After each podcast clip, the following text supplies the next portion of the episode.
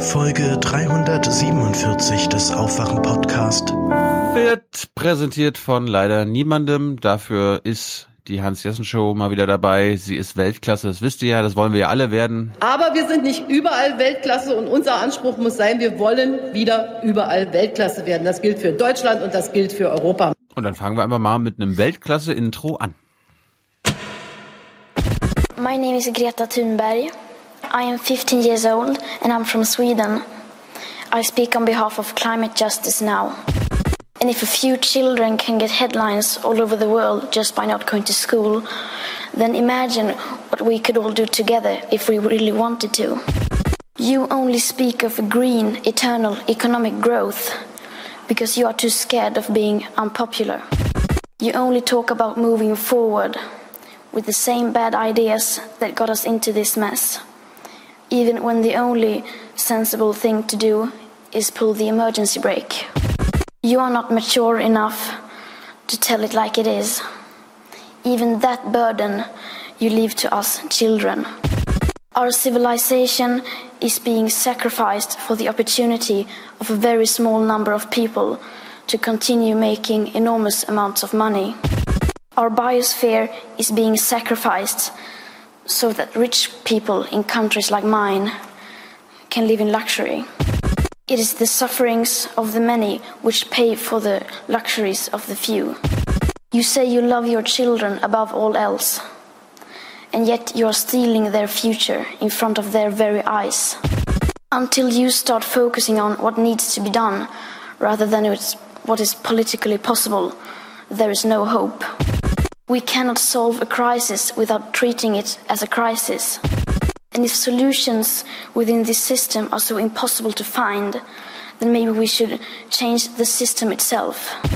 We have not come here to beg world leaders to care. You have ignored us in the past and you will ignore us again.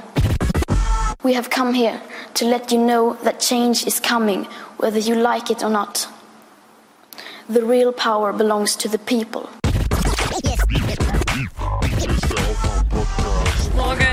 Guten Morgen. Moin, moin. Hallo.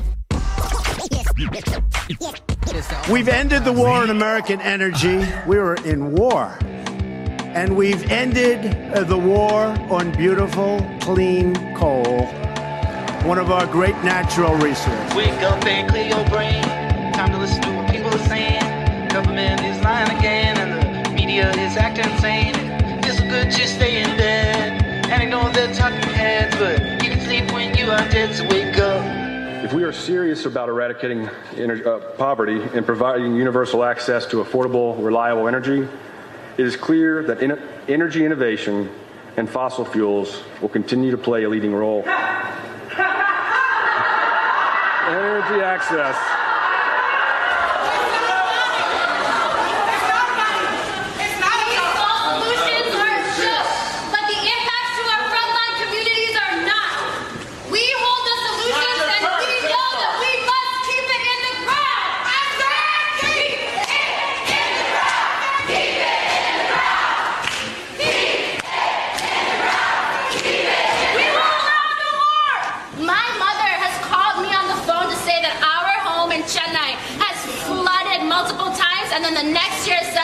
Living in a drought. Do you know what this feels like?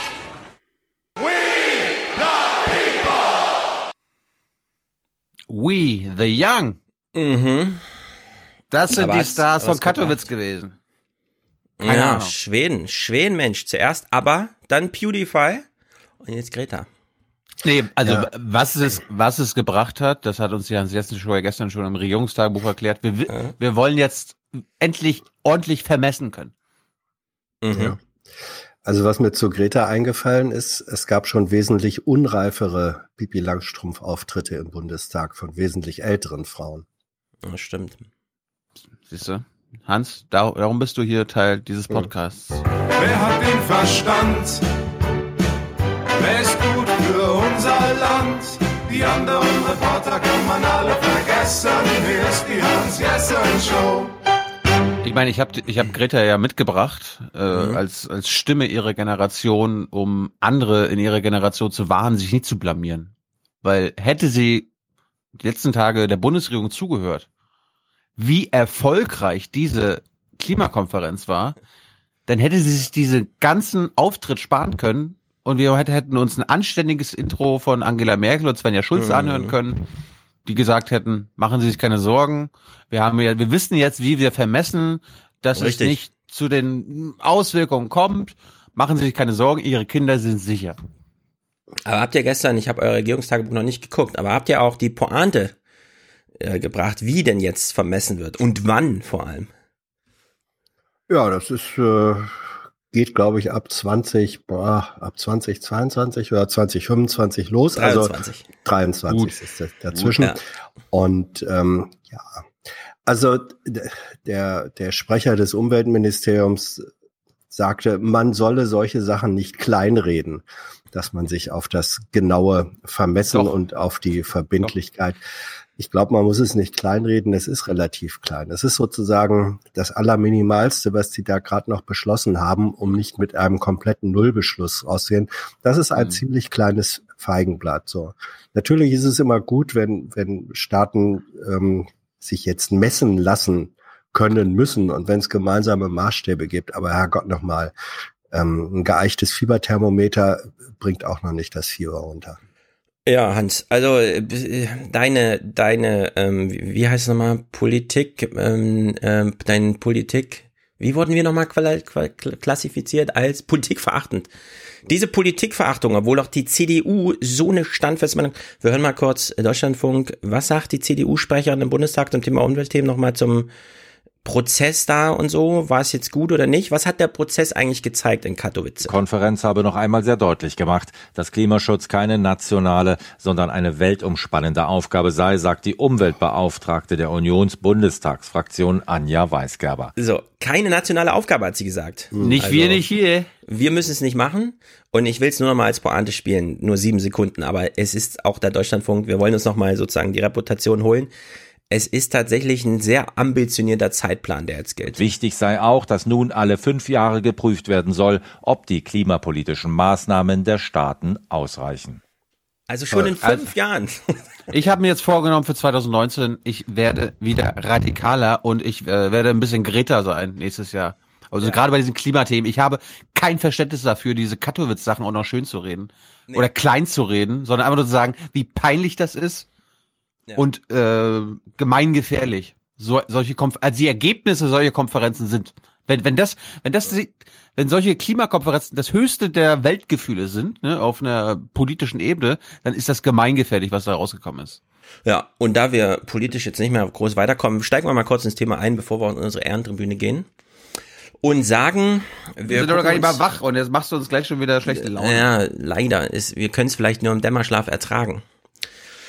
Also wir steigen mal ein. Ich habe mir das so überlegt. Es gab ja nur eine Kurzmeldung, ne? So insgesamt. Irgendwas ist halt passiert. Na, also wir hatten ja, also letzte Woche war Klimakonferenzwoche. Ja, pa- Pass auf, Mhm. lass mich mal anfangen, Dann fangen wir an.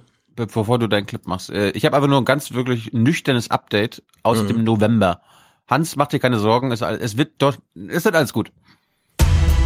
Der November war überdurchschnittlich warm, vor allem in Nordskandinavien und der Arktis. Ah. In den meisten Landgebieten waren die Temperaturen relativ hoch, besonders in Namibia, Angola und Teilen Nordostasiens. Stürme und Überschwemmungen zwangen Italien zur Verhängung des Ausnahmezustands. In Jordanien wurden nach Überschwemmungen tausende Touristen evakuiert. In. Kalifornien wütete der schlimmste Flächenbrand aller Zeiten. Die Stadt Paradise verbrannte vollständig. Nach Expertenberichten waren die CO2-Konzentrationen 2017 rekordverdächtig hoch. Und die neuesten Satellitenbeobachtungen zeigen, dass der CO2-Gehalt auch 2018 weiter anstieg. Es Ja, geht sehr bergauf, Leute. Ist doch Mhm.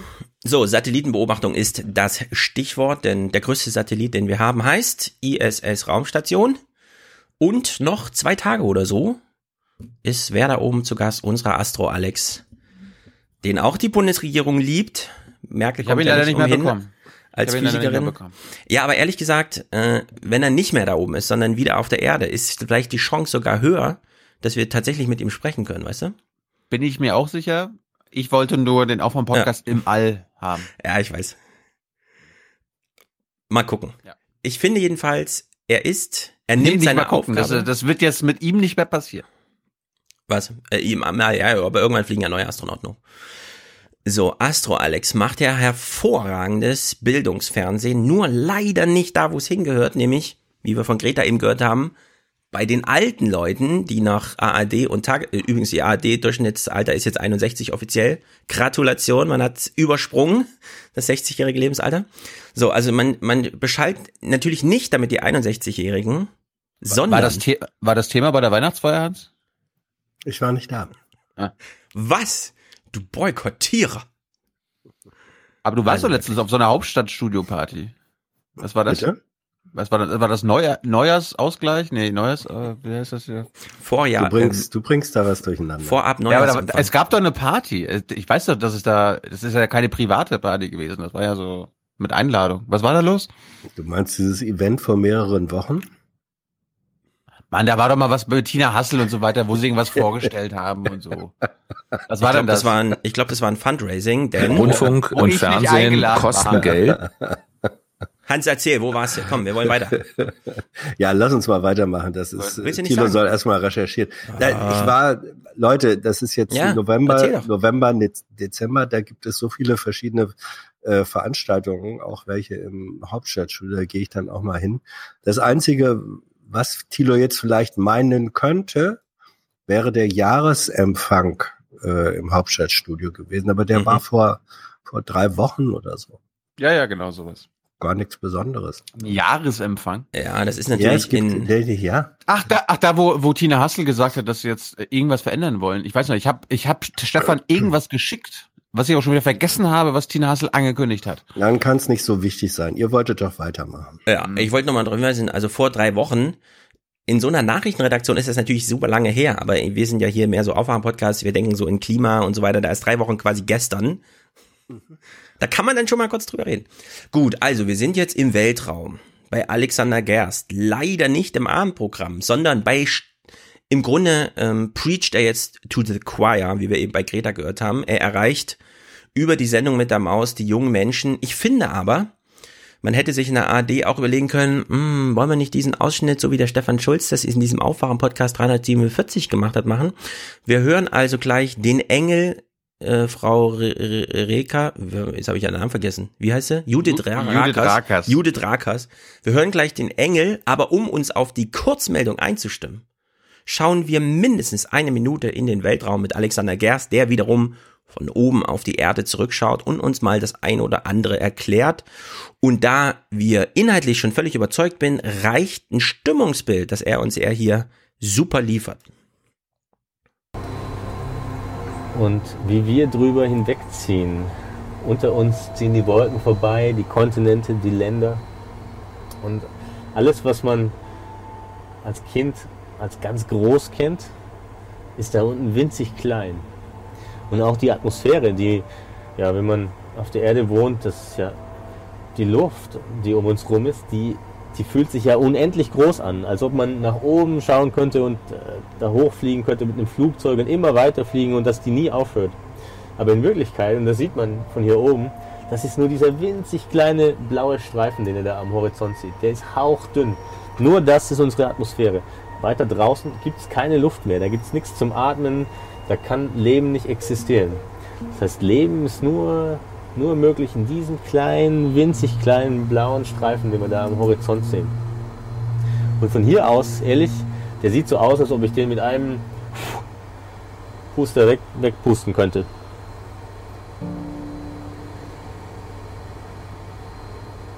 Und deshalb machen sich viele Astronauten schon ganz schön Sorgen um unsere Erde. Wenn man das von oben sieht, dann denkt man manchmal, was machen denn die Menschen da unten mit diesem Planeten? Ja, man kann sehen, dass sie Wälder roden, vom Amazonaswald ist schon ganz viel weg. Man kann sehen, dass wir Menschen Abgase in die Luft blasen. Das sind äh, ganz dichte Smogwolken. Das ist so ein dunkler Nebel, der über ganz vielen Städten zu sehen ist. Äh, das kommt von Abgasen, von Autoabgasen, von Abgasen von Fabriken. Und äh, wir fragen uns, warum machen wir Menschen denn sowas? Wettbewerbsfähigkeit. Von hier oben sieht das nicht aus wie eine gute Idee. Money. Im Klimaschutzindex, der jährlich von Umweltorganisationen erstellt wird, rutschte Deutschland auf Platz 27 hinter Länder wie Indien oder Rumänien. Im vergangenen Jahr lag die Bundesrepublik noch auf Rang 22. Grund für die Verschlechterung sei vor allem der hohe Verbrauch von Braunkohle, so die Studie. Die ersten drei Plätze wurden nicht besetzt, weil kein Land die Bedingungen des Pariser Klimaabkommens erfülle.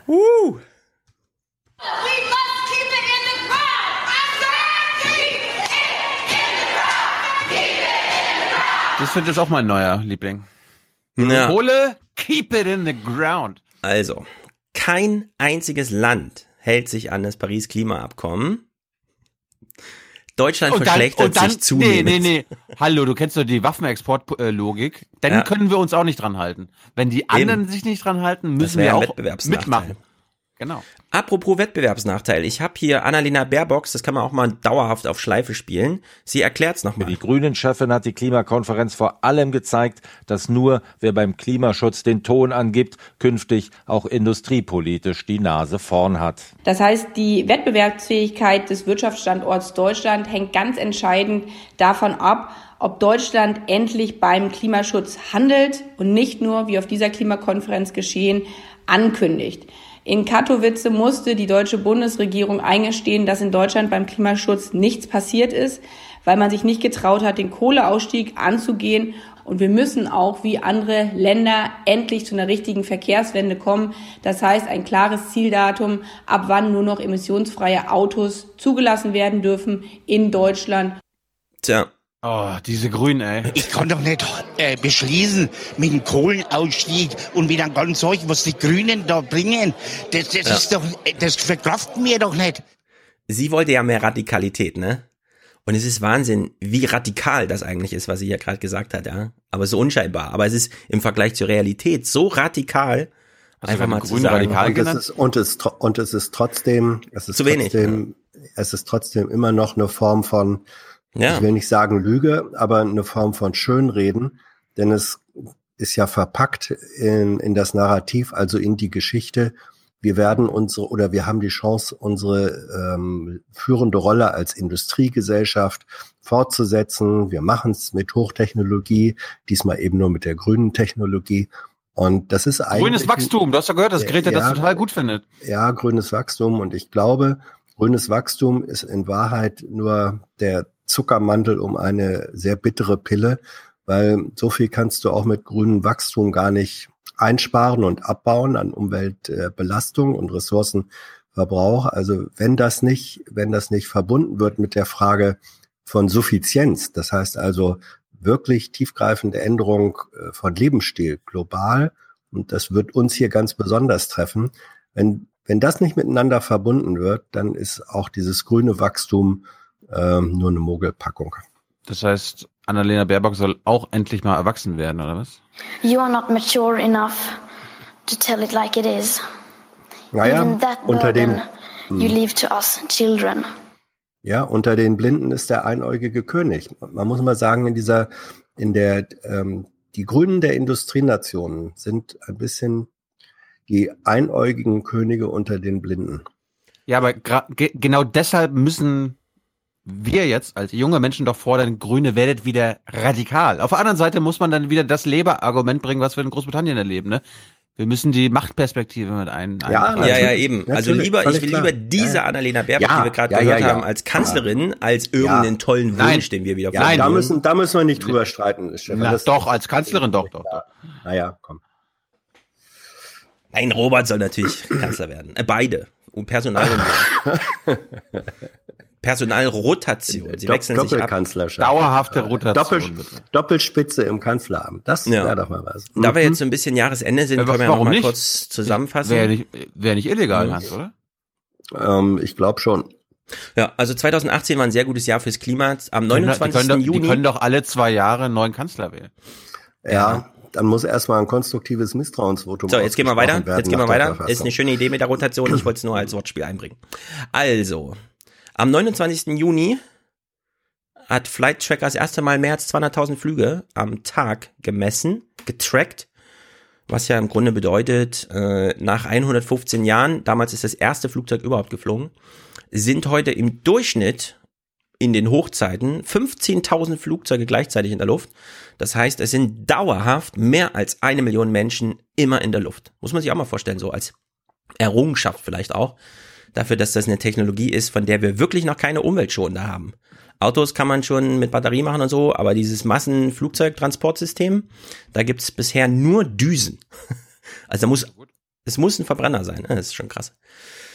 Naja, David hat uns darauf hingewiesen, ein Text in der Zeit. Was passiert eigentlich mit Thilos Atmosphärgeld? Thilo hat in Ruanda? Öfen bezahlt. Ja, ich weiß aber noch nicht, ob ich Atmosphäre nehme. Vielleicht nehme ich tatsächlich prima Klima und mache Bäume.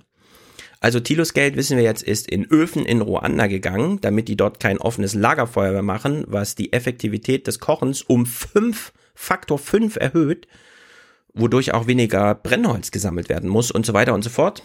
Also die Kompensation für Thilos CO2 ist nicht äh, Bäume pflanzen, sondern keine Bäume abholzen und fünfmal weniger Bäume verbrennen. Ziemlich gut. Das mal Bescheid? Die Zeitleute waren selbst, es ist ganz witzig in dem Text, da schreiben die nämlich, wir wollten uns das angucken, also sind wir nach Ruanda geflogen und haben es dann gleich mal kompensiert. ja, also sie haben quasi einen Ofen mitgebracht. Theoretisch. Naja, Klima. Also jetzt, wo wir beim Klima sind, handeln wir es kurz ab. Svenja Schulze hält eine Rede bei der Klimakonferenz und naja.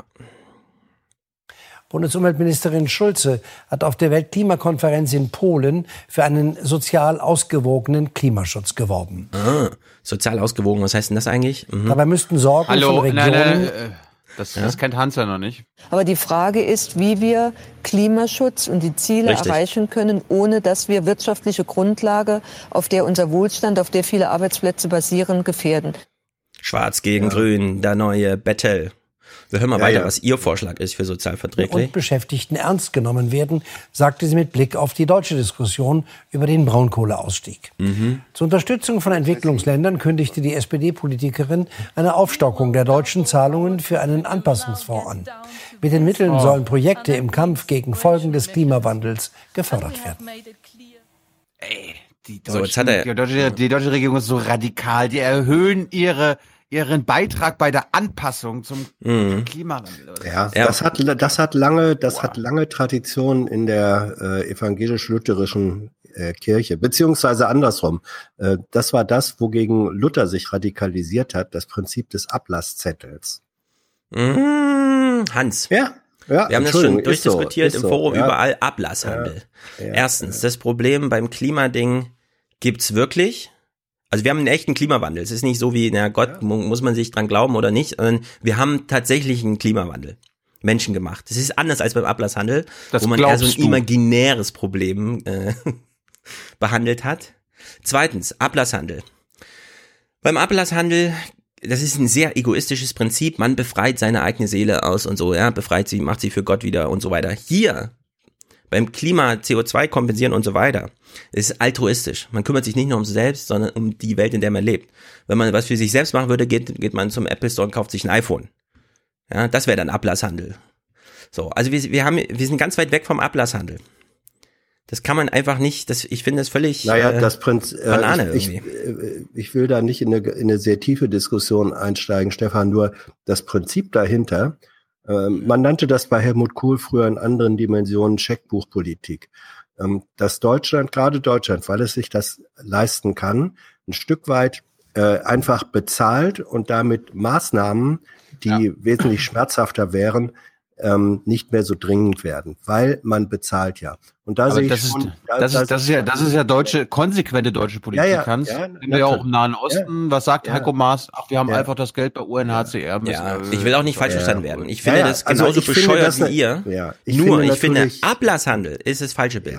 Es ist Gut, aber trotzdem ähm, genauso bescheuert im Grunde. Der ja. Ablasshandel war allerdings nicht bescheuert, würde ich wieder sagen, ja? sondern es war halt eine andere, eine andere Ja, Zeit. der Ablass, das, ja, aber das Prinzip des Ablasshandels war es. Ich konnte dann eben doch ruhig weiter sündigen, ähm, weil ich ja äh, mir den Erlass von meinen Sünden ähm, erkauft habe durch den Ablasszettel. Und ein Stück weit davon steckt natürlich in diesem Green Climate Fund ähm, auch mit drin. Wir zahlen Geld dafür, äh, dass sehr gut, dass andere, die noch weitaus dramatischer betroffen sind, allerdings von den Folgen unseres Handelns, ja, dass, Mhm. dass es, äh, dass, dass die sich Pflaster kaufen können oder Bäume äh, Ja, es ist eigentlich können, schlimmer. alles Es gut. ist eigentlich schlimmer. Ne? Und deswegen ist ja. diese Dimension, wir kaufen uns ein bisschen frei, ähm, statt selber das eigene Handeln drastisch zu verändern. Dieses Prinzip steckt eben doch mit drin. Das habe ich gemeint. Ja. Ich muss Also das wenn nicht wir- Ablasshandeln. Ja, also wenn wir aus so einer modernen inhaltlichen Ebene sind, würde ich sagen, der Ablasshandel hat ein Problem gelöst, was ihm sehr einfach fiel, weil es das Problem gar nicht gab. Man musste es sich Richtig. einreden, also hat man Ja, es gelöst. Okay, das war super.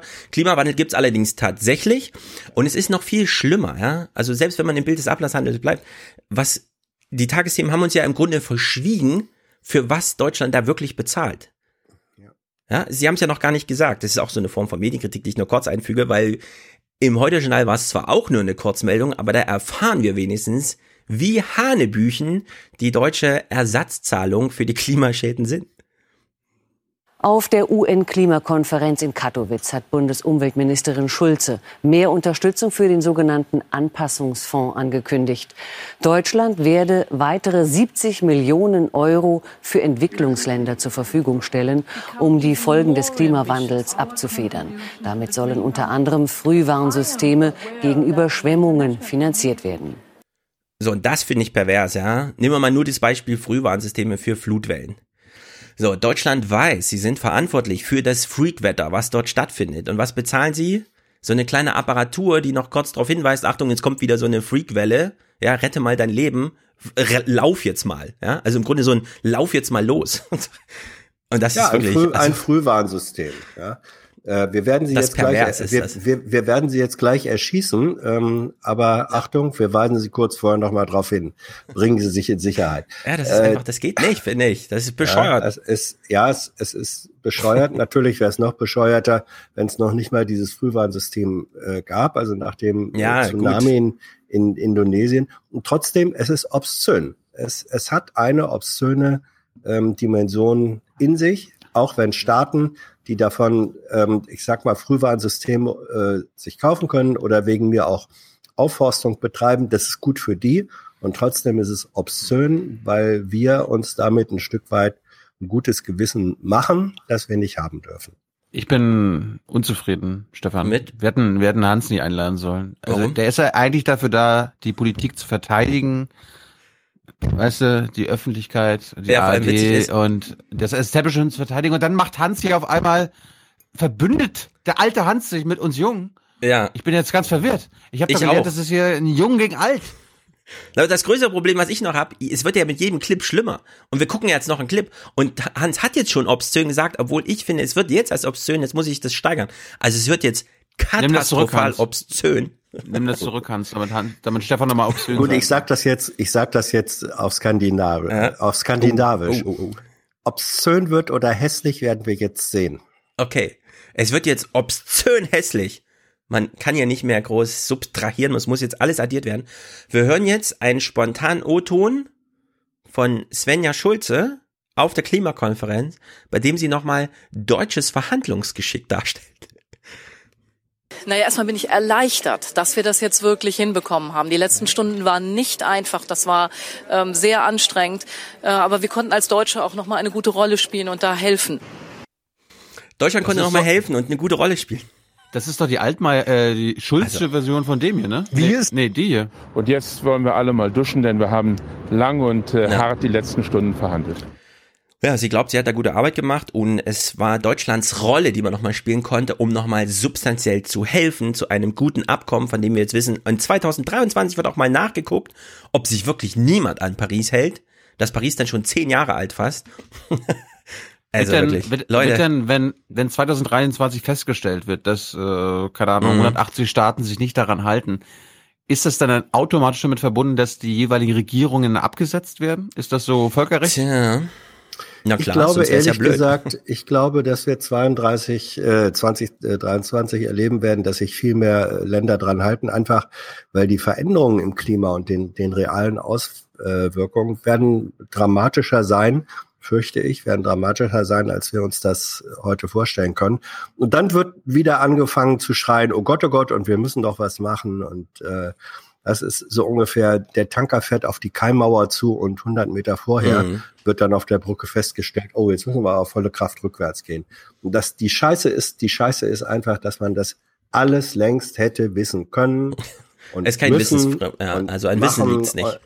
Nein, es liegt, nee, Es es liegt liegt, kein an der. Verdrängung und am Wollen und an, ähm, naja, gut. Ja. Kapitalismus, kannst du es ruhig sagen. Kapitalismus, wir ja, brauchen es, Systemfrage. System, Ja, irgendwann muss man die ja, aber die, aber ja, natürlich, aber guck dir doch diese staatssozialistischen Systeme an, die machen Sa- ja. äh? Ja? China, China ist kein kapitalistisches Land, Hans? Ja, eben, ich sag ja, staatssozialistische Systeme. Also ähm, mal gucken, Mhm. vielleicht hebt äh, Jeremy Corbyn ja dann irgendwann die Welt noch aus den Angeln. Ja, bevor wir jetzt auf Brexit und so weiter kommen. Tribüne, die letzten Tribüne, beiden Clips. Nein, nein, Tribüne. warte, warte. Ich, ich, Klima ist noch nicht abgeschlossen. Nur noch zwei kleine Sachen, äh, denn im ersten Streit hier mit äh, Thilo und Tyler äh, wurde mir nachgesagt, ich hätte gesagt, ich äh, glaube nicht mehr an irgendwas, sondern ich will, dass nur noch kompensiert wird und dann ist gut. Nee, ich habe also ganz du hast gesagt, wer kompensiert, braucht nicht verzichten. Hast du gesagt. Darum Ja. ist der Streit ja entbrannt. Aber ich habe vor allem gesagt, ich warte nicht mehr auf die Politik. Das war mein Satz. Ich glaube nicht mehr dran, dass die Politik irgendwas macht. Also mach wenigstens ich was. Das war die Aussage. Und erstaunlicherweise, das neue Politbüro, äh, die Zahlen sind da vom Politbarometer. Und grob gerundet sind alle Deutschen meiner Meinung. Niemand wartet mehr auf die Politik. Die Politik tue zu wenig, sagen 69 Prozent. Gut drei Viertel sehen auch die Unternehmen mehr in der Pflicht. Und 71 Prozent fassen sich an die eigene Nase und sagen, die Bürger selbst müssten mehr tun. Ja, Ey, bei der, Oma Erna. bei Oma der f- findest, findest du auch, dass die anderen Omas zu wenig machen? Ja, Also ja, bei, so, der, also. bei der Übereinstimmung besteht ja doch noch die Chance, dass ein Schulz Kanzler wird. Ein Schulz? Welcher? Martin Schulz? Nee, Martin nicht. Ich oder Die- was? Ja. guck Warum? Ja, weil Nee, Robert du hast doch, du hast, na, du hast doch eben festgestellt, dass so viele Menschen mit äh, deiner Position übereinstimmen. Das ist Hm. die beste Voraussetzung für Kanzlerschaft. Also Nee, das, jeder kann doch noch Kanzler jung werden. genug. Ja, das eben. ist ja das Tolle. In Sachen du, Klima, in Mhm. Sachen Klima würde jeder Deutsche ein besserer Kanzler sein als Merkel oder wer auch immer von der CDU dahin gesetzt wird. das sagen Inklusive diese Alexander Zahlen. Jeder Gauland? Deutsche wäre ein besserer Kanzler. Auch, auch Alexander Gauland? Ja, der findet nicht statt. Also der, der, ja, 15% Outer Space. Aber alle anderen meine ich, ja. Ich meine, das ist schon erstaunlich, von den, von den Leuten sagen, 10%, die Politik mache zu viel, ja. Also diese 10% gibt's natürlich Ja. noch, aber die blende ich einfach mal aus. FDP, Ja, FDP-Wähler. Genau das sind 10%. dann, das sind dann aber vermutlich AfD, wird, AfD. vermutlich wird gut die Hälfte von denen, wenn denn dann zum Beispiel, ich sag mal, Spritsteuern so hoch gehen Mhm. würden, dass dadurch zwangsläufig weniger gefahren wird, Auto gefahren wird, dann wird die Hälfte von denen mit der gelben Weste über die äh, Straße marschieren. Was mir hier noch gerade noch auffällt, äh, liebes Heute-Journal, diese 10%, die meinen, die Politik tut zu viel für den Klimawandel, kann man nicht mit dem grünen Balken anzeigen. Es müsste braun, schwarz oder sonst irgendwas sein. Es geht nicht. Es geht nicht. So, letzter Clip. Ein Balken, der die Hände überm Kopf zusammenschlägt. So, letzter Clip. Jetzt wird's noch deutlicher als eben. Ja? Also beim Klima sind die Deutschen wirklich erstaunlich geschlossen. Was erwartet, oder anders gefragt, erwartet irgendwer noch irgendwas von einer Klimakonferenz? Von internationalen Konferenzen wie in Katowice übrigens erwarten 91 Prozent in Sachen Klimaschutz wenig bis gar nichts. 91 Prozent erwarten Ja, wenig bis gar nichts. Ist doch gut. Dann haben Leute, sie die letzten Jahre müsst- aufgepasst. Ja, fangt an zu kompensieren. Wenn der erste Kompensationsorganisationsapparat größer ist als BlackRock, haben wir vielleicht eine Chance, die Politik ein bisschen zu beeindrucken. Aber bis dahin, es ist wirklich, also das, das ist einfach dramatisch, ja, wie weit hier die individuelle Einstellung, zumindest wenn man danach fragt, und die politische äh, Tagespolitik auseinanderklafft. Also es ist gruselig. Ye are many, they are few.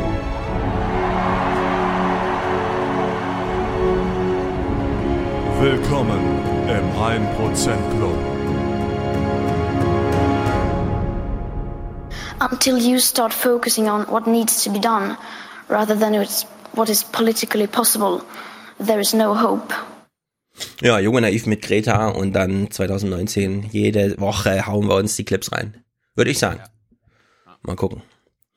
Gut, erstmal müssen wir eine Nachreichung machen. Die haben wir jetzt zweimal verpasst, ist unglaublich. Aber David hat uns Shame. tatsächlich Shame. geschrieben, mein Bruder Noah hatte, und jetzt muss ich es leider ein bisschen abändern, vorletztes Wochenende Geburtstag.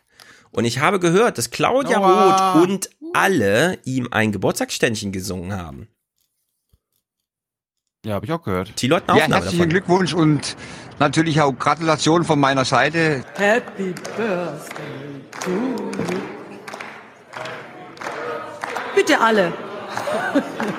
Happy Birthday to you. Alles Gute zum Geburtstag. Und herzlichen Glückwunsch von mir.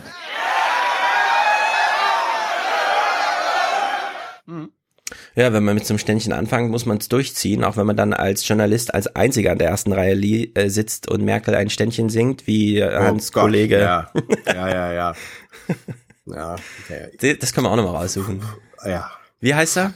Der weißhaarige Europa? Ich- nee, ich- nicht Europa, sondern. Ja, war früher beim ZDF. Um, Ja. ja. Entfällt mir gerade. Wir wissen alle, wovon wir Ja. reden. Äh, Regierungskritiker, irgendwie sowas. ne? Richtig. 200 Euro angeführt die Tribünenliste heute von, ich nehme an, Peter aus Indonesien. Ich konnte den Verwendungszweck in, mit dem Namen nicht so ganz, aber ich glaube, es ist Peter aus Indonesien und wir sagen herzlichen Dank. Es stand keine weitere Botschaft drin. Na dann. Prima, Dankeschön. Peter, wie ist es in Grüße. Indonesien? Ja. Es ist, man hört ja so einiges von der anderen Seite der Welt. Jetzt schläfst du gerade, aber mach uns doch mal einen Audiokommentar. Zum ersten Topic, was dir einfällt, zum Thema, was Deutsche über Indonesien wissen sollten. Ja, Tobias schickt 100 und wenn ich es nicht übersehen habe, auch ohne Kommentar. Das ist natürlich ein sehr guter Jahresendgruß, der da so Ist so eine gute Haltung. Die sind Ja, zufrieden. ist eine sehr haben, gute haben nichts zu Haltung. meckern. Ja, also hier sowas, ne? Nee, ich kann nicht, ja, ich kann nicht meckern. Bin zufrieden. Mir geht's gut. Hm. Wir haben heute sehr viel Zuspruch aus dem Ausland. Simone schickt auch 100 und sagt Weihnachtsgratifikation. Herzliche Grüße aus Bali. Von Simone. Sonst ein auch- 1% meiner Rente. Erholt euch gut. Mhm. Das ist eine gute Haltung. Das ist gut für unser Land. So eine Haltung. Wahrscheinlich ist sie zum Urlaub auf Bali, aber wer weiß, wir wissen es nicht. Unsere Hörer sind ja Ich sehr hoffe nicht. Ich hoffe ja nicht. Ich hoffe, du lebst dort im Vergleich zu hier. Ja. In Deutschland kann man nicht leben. Hier kann man nicht atmen. Kann man atmen? Ja, wir, wir fragen uns halt jede, jeden Morgen. Wie ist denn die aktuelle Lage heute? Kann man denn atmen? Professor Jessen Nein. erläutert. Professor Jessen. Professor Jessen erläutert. Ja, man kann nicht atmen. Die Bundesregierung hat ihre Wünsche umgesetzt. Wir werden uns dafür einsetzen, dass diese Welt eine atomfreie Welt ist. Die Bundesregierung steht für eine atomfreie Welt. Dazu den Soundtrack von Helene Fischer, ne? Atemlos stimmt. durch den Tag oder so. Atemfrei durch die Lüneburger Heide oder wo auch immer der Brand war. Uh. Ja, Läuft jetzt mehr, der Wolf mehr, mehr im Emsland, aber egal. Ja. Hauptsache der Wolf fühlt sich wohl. Frederik wurde aber auch Zeit. Der, Frau der Merkel, Wolf hat treten sich Sie in Brand zurück. gelaufen. Nein, der Brand hat sich in Wolf gelaufen. Gut. Wolf, Mhm. treten Sie zurück. Thilo. Was denn? Merkel, treten Sie zurück. Ach so, ich Frau habe Wolf Merkel! verstanden. Oh Gott, wo war die denn? Das war, den habe ich auch lange nicht mehr gehabt. Äh, hier. Frau Merkel, Sie sind eine Schande für Deutschland. Treten Sie zurück. Richtig. Also ist nicht unsere Meinung, wir machen uns das nicht zu eigen, aber da der Clip so lustig klingt, ja, ihr wisst ja, wie der Baufahren-Podcast funktioniert. Florian schickt 50 Grüße an die treuen Hörerinnen Lisanne und Nils auf Föhr. Sag mal, Leute. Indonesien ist, wie wir wissen, ein Inselstaat. Bali, ist das nicht auch eine Insel? Föhr Ist auch eine ist auch Insel. eine Insel. das ist ein Insel-Podcast. Alle, alle bringen sich schon in Sicherheit, weißt du? Aber Föhr ist nicht besonders hoch. Früher war Westberlin auch eine Insel. Na, PS bringt mehr zu Aufstehen. Ach so, zu Aufstehen. Ja, Aufstehen. Wir reden ja gleich Mhm. über Frankreich. Mal gucken, ob wir da jemanden hier, finden, Update. der mal ein Argument macht. Sarah, wie, wie läuft's bei Aufstehen? Wie blamabel ist das denn? Ach so, alles klar. Ja, weißt du, was richtig blamabel ist? Ich habe eine E-Mail bekommen. Ja, wir haben intern Streit bei Aufstehen, deswegen haben wir eine neue Domain, weil bei der alten Domain, die besitzt jemand, der uns jetzt irgendwie erpresst mit einer zu hohen Rechnung, weil er auch schon mal einen Facebook-Like-Button eingebaut hat oder so. Nein. Weil Ja. ähm, Sarahs Du kennst äh, die Details? Videos, Ja. von Sarah, Sarahs Videos, die wurden nicht bezahlt. Der hat die gedreht, aber keiner hat dafür bezahlt. Dann hat er irgendwann gesagt, na gut. Meine Arbeitskraft schenke ich euch, aber die meiner, meiner, meiner Kollegen und Kameramänner nicht und die Arbeitszeit an sich. Lieber Aufsteher, wenn ihr eure Leute nicht bezahlt, dann achtet drauf, dass sie nicht im Besitz eurer Domain sind. Na gut, ja, nur ein technischer Hinweis. Amateure. Naja. Ist das echt wegen Videos, ja? Ich habe nur diese E-Mail gelesen. Na gut. Christoph schickt 50 und ohne Kommentar. Das heißt auch ohne Ansprüche, ohne alles, einfach nur aus Liebe, Leute. Es ist äh, wirklich hervorragend. Mhm. Till schickt 50, meine gesammelten Payback-Punkte, oh, sensationell. Er hat Payback-Punkte gesammelt und umgerechnet und schickt sie uns zu Weihnachten. Sehr gut. Wie, wie viel denn? Äh, Wie viel 50 kannst du denn Euro. so sammeln bei Payback-Punkte steht hier, um gesammelten Pay wie, Also wie sammelt man, also wie, wie tauscht man es überhaupt um? Man kriegt doch nur Prämie dafür, oder? Das wäre allerdings was. Stell dir mal vor, wir, wir, wir melden uns bei Payback an und sagen, oder bei der Bahn. Weißt du? 500 Bahnpunkte, entweder erste Klasse Ticket oder auf einem Podcast unterstützen. Also, Nur eine Idee. Liebe, liebe Hörer und Hörerinnen, die am 15. Januar abends zur Live-Veranstaltung Basecamp kommen, kommt bitte klimaneutral. Ja, kommt das heißt, klimaneutral. Wir, auf der wenn ihr Eintrittskarte aus- müsst ihr uns versichern, Wenn dass ihr aus wir, Brandenburg kommt, dann müsst ihr mit dem Fahrrad Mhm. kommen. Wenn ihr aus äh, Bielefeld ankommt, müsst ihr mit dem Zug angekommen sein. Wenn Hans Ja. Jessen kommen sollte, Hans, du darfst nur zu Fuß gekommen sein. ja, also Bahn ist ja Kommst- schon Han- ziemlich Hans, gesund, kommst du, ne? kannst, kannst du, kannst Unter du den Hörer- Bedingungen komme ich nicht. Okay. Wieso? Das bisschen Fahrradabtrieb, die zwei Cent, kannst du doch bezahlen. Entschuldigung, äh, mir wurde gerade äh, Fußläufigkeit vorgeschrieben. Oh, nee, Na gut, na nee, gut. nee, nee, nee, Na gut, dann Fahrrad, Fahrrad. Gut. Ich komme ja zum Beispiel halt- mit der Bahn. Hansi, Ich habe Angst um dich, wenn Mitte Januar, da, da liegt doch Schnee. Also ich bin ja aufgewachsen in einer Zeit, wo am 15. Januar noch Schnee lag. Ich auch. Und ich möchte nicht, dass du umfällst oder so. Vielen Dank. Ausrutscht. Hans kriegt's gemanagt, finde ich gut. Ich will kurz darauf hinweisen, ich komme am 15. Januar ja auch. Ich fahre mit der Bahn und zwar erste Klasse und ihr dürft mal raten, was mich das gekostet hat. Zu viel. 30 Euro. Das ist wirklich erstaunlich, wenn man rechtzeitig bucht und alles, was man plötzlich für Frankfurt, Angebote Berlin, bekommt. 30 erste Euro? Klasse 30 Euro. 30 Euro. Äh, da, Alter, dafür kannst du fast nach Mallorca und zurückfliegen. Ey, Sehr guter Hinweis. bescheuert.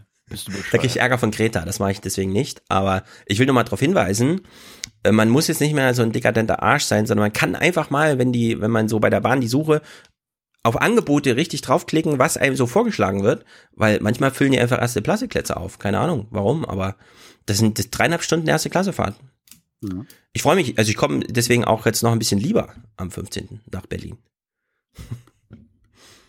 Ich würde ja Gut, sagen, ne? du, soll, du solltest dir das Geld sparen und, Äh, die 30 Euro nutzen, um deinen Diesel abzubezahlen, den du dir ja kaufst. Bei den Prämien aktuell. weißt, du, du kennst du doch. Stimmt. Das stimmt, heißt, bei BMW 6.000 Euro, bei VW 4.000 bis 8.000 Euro, im Durchschnitt 5.000 Euro, bei Daimler 5.000 Euro. Ja, und das ist die Verantwortung der Autohersteller.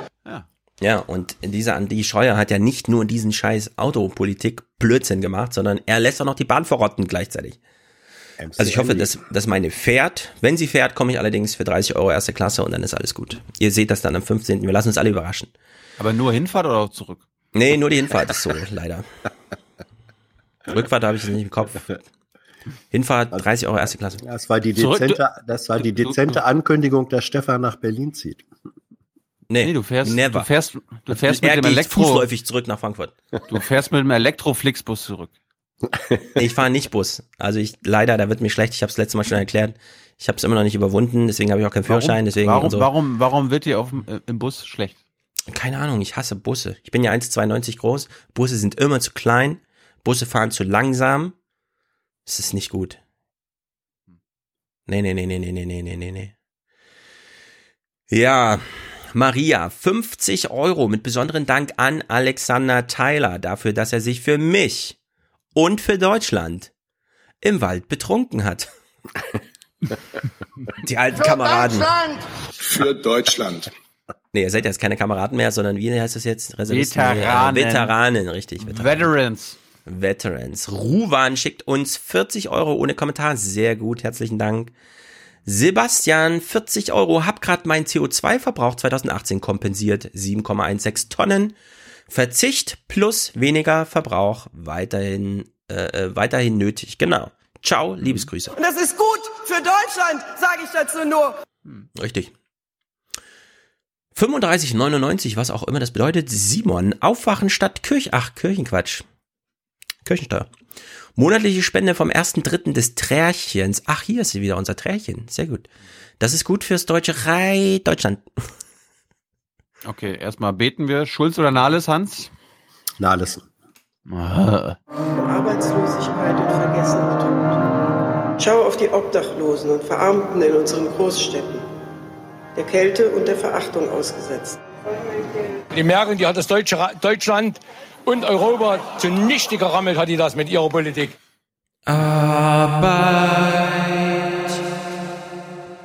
Hast du es gewusst, Hans, dass sie nicht mehr Amen sagen, sondern Arbeit? Bitte was? Wenn die SPD in die Kirche geht, rufen die nicht Amen, sondern Arbeit, weil die da so drauf abfahren auf ihre Arbeit. Ja. Die, die glauben nämlich, die glauben nämlich, das, was sie im Bundestag da machen und in der Regierung, das sei Arbeit und nicht nur eine Maßnahme. Ja, Kommt ja, Maximilian. Mhm. Maximilian, 35 Euro. Einen Teil vom ersten Volontärsgehalt für euch. Als ich noch Volontär war, hätte ich das nicht hingekriegt. Aber ich hatte auch schon Kinder.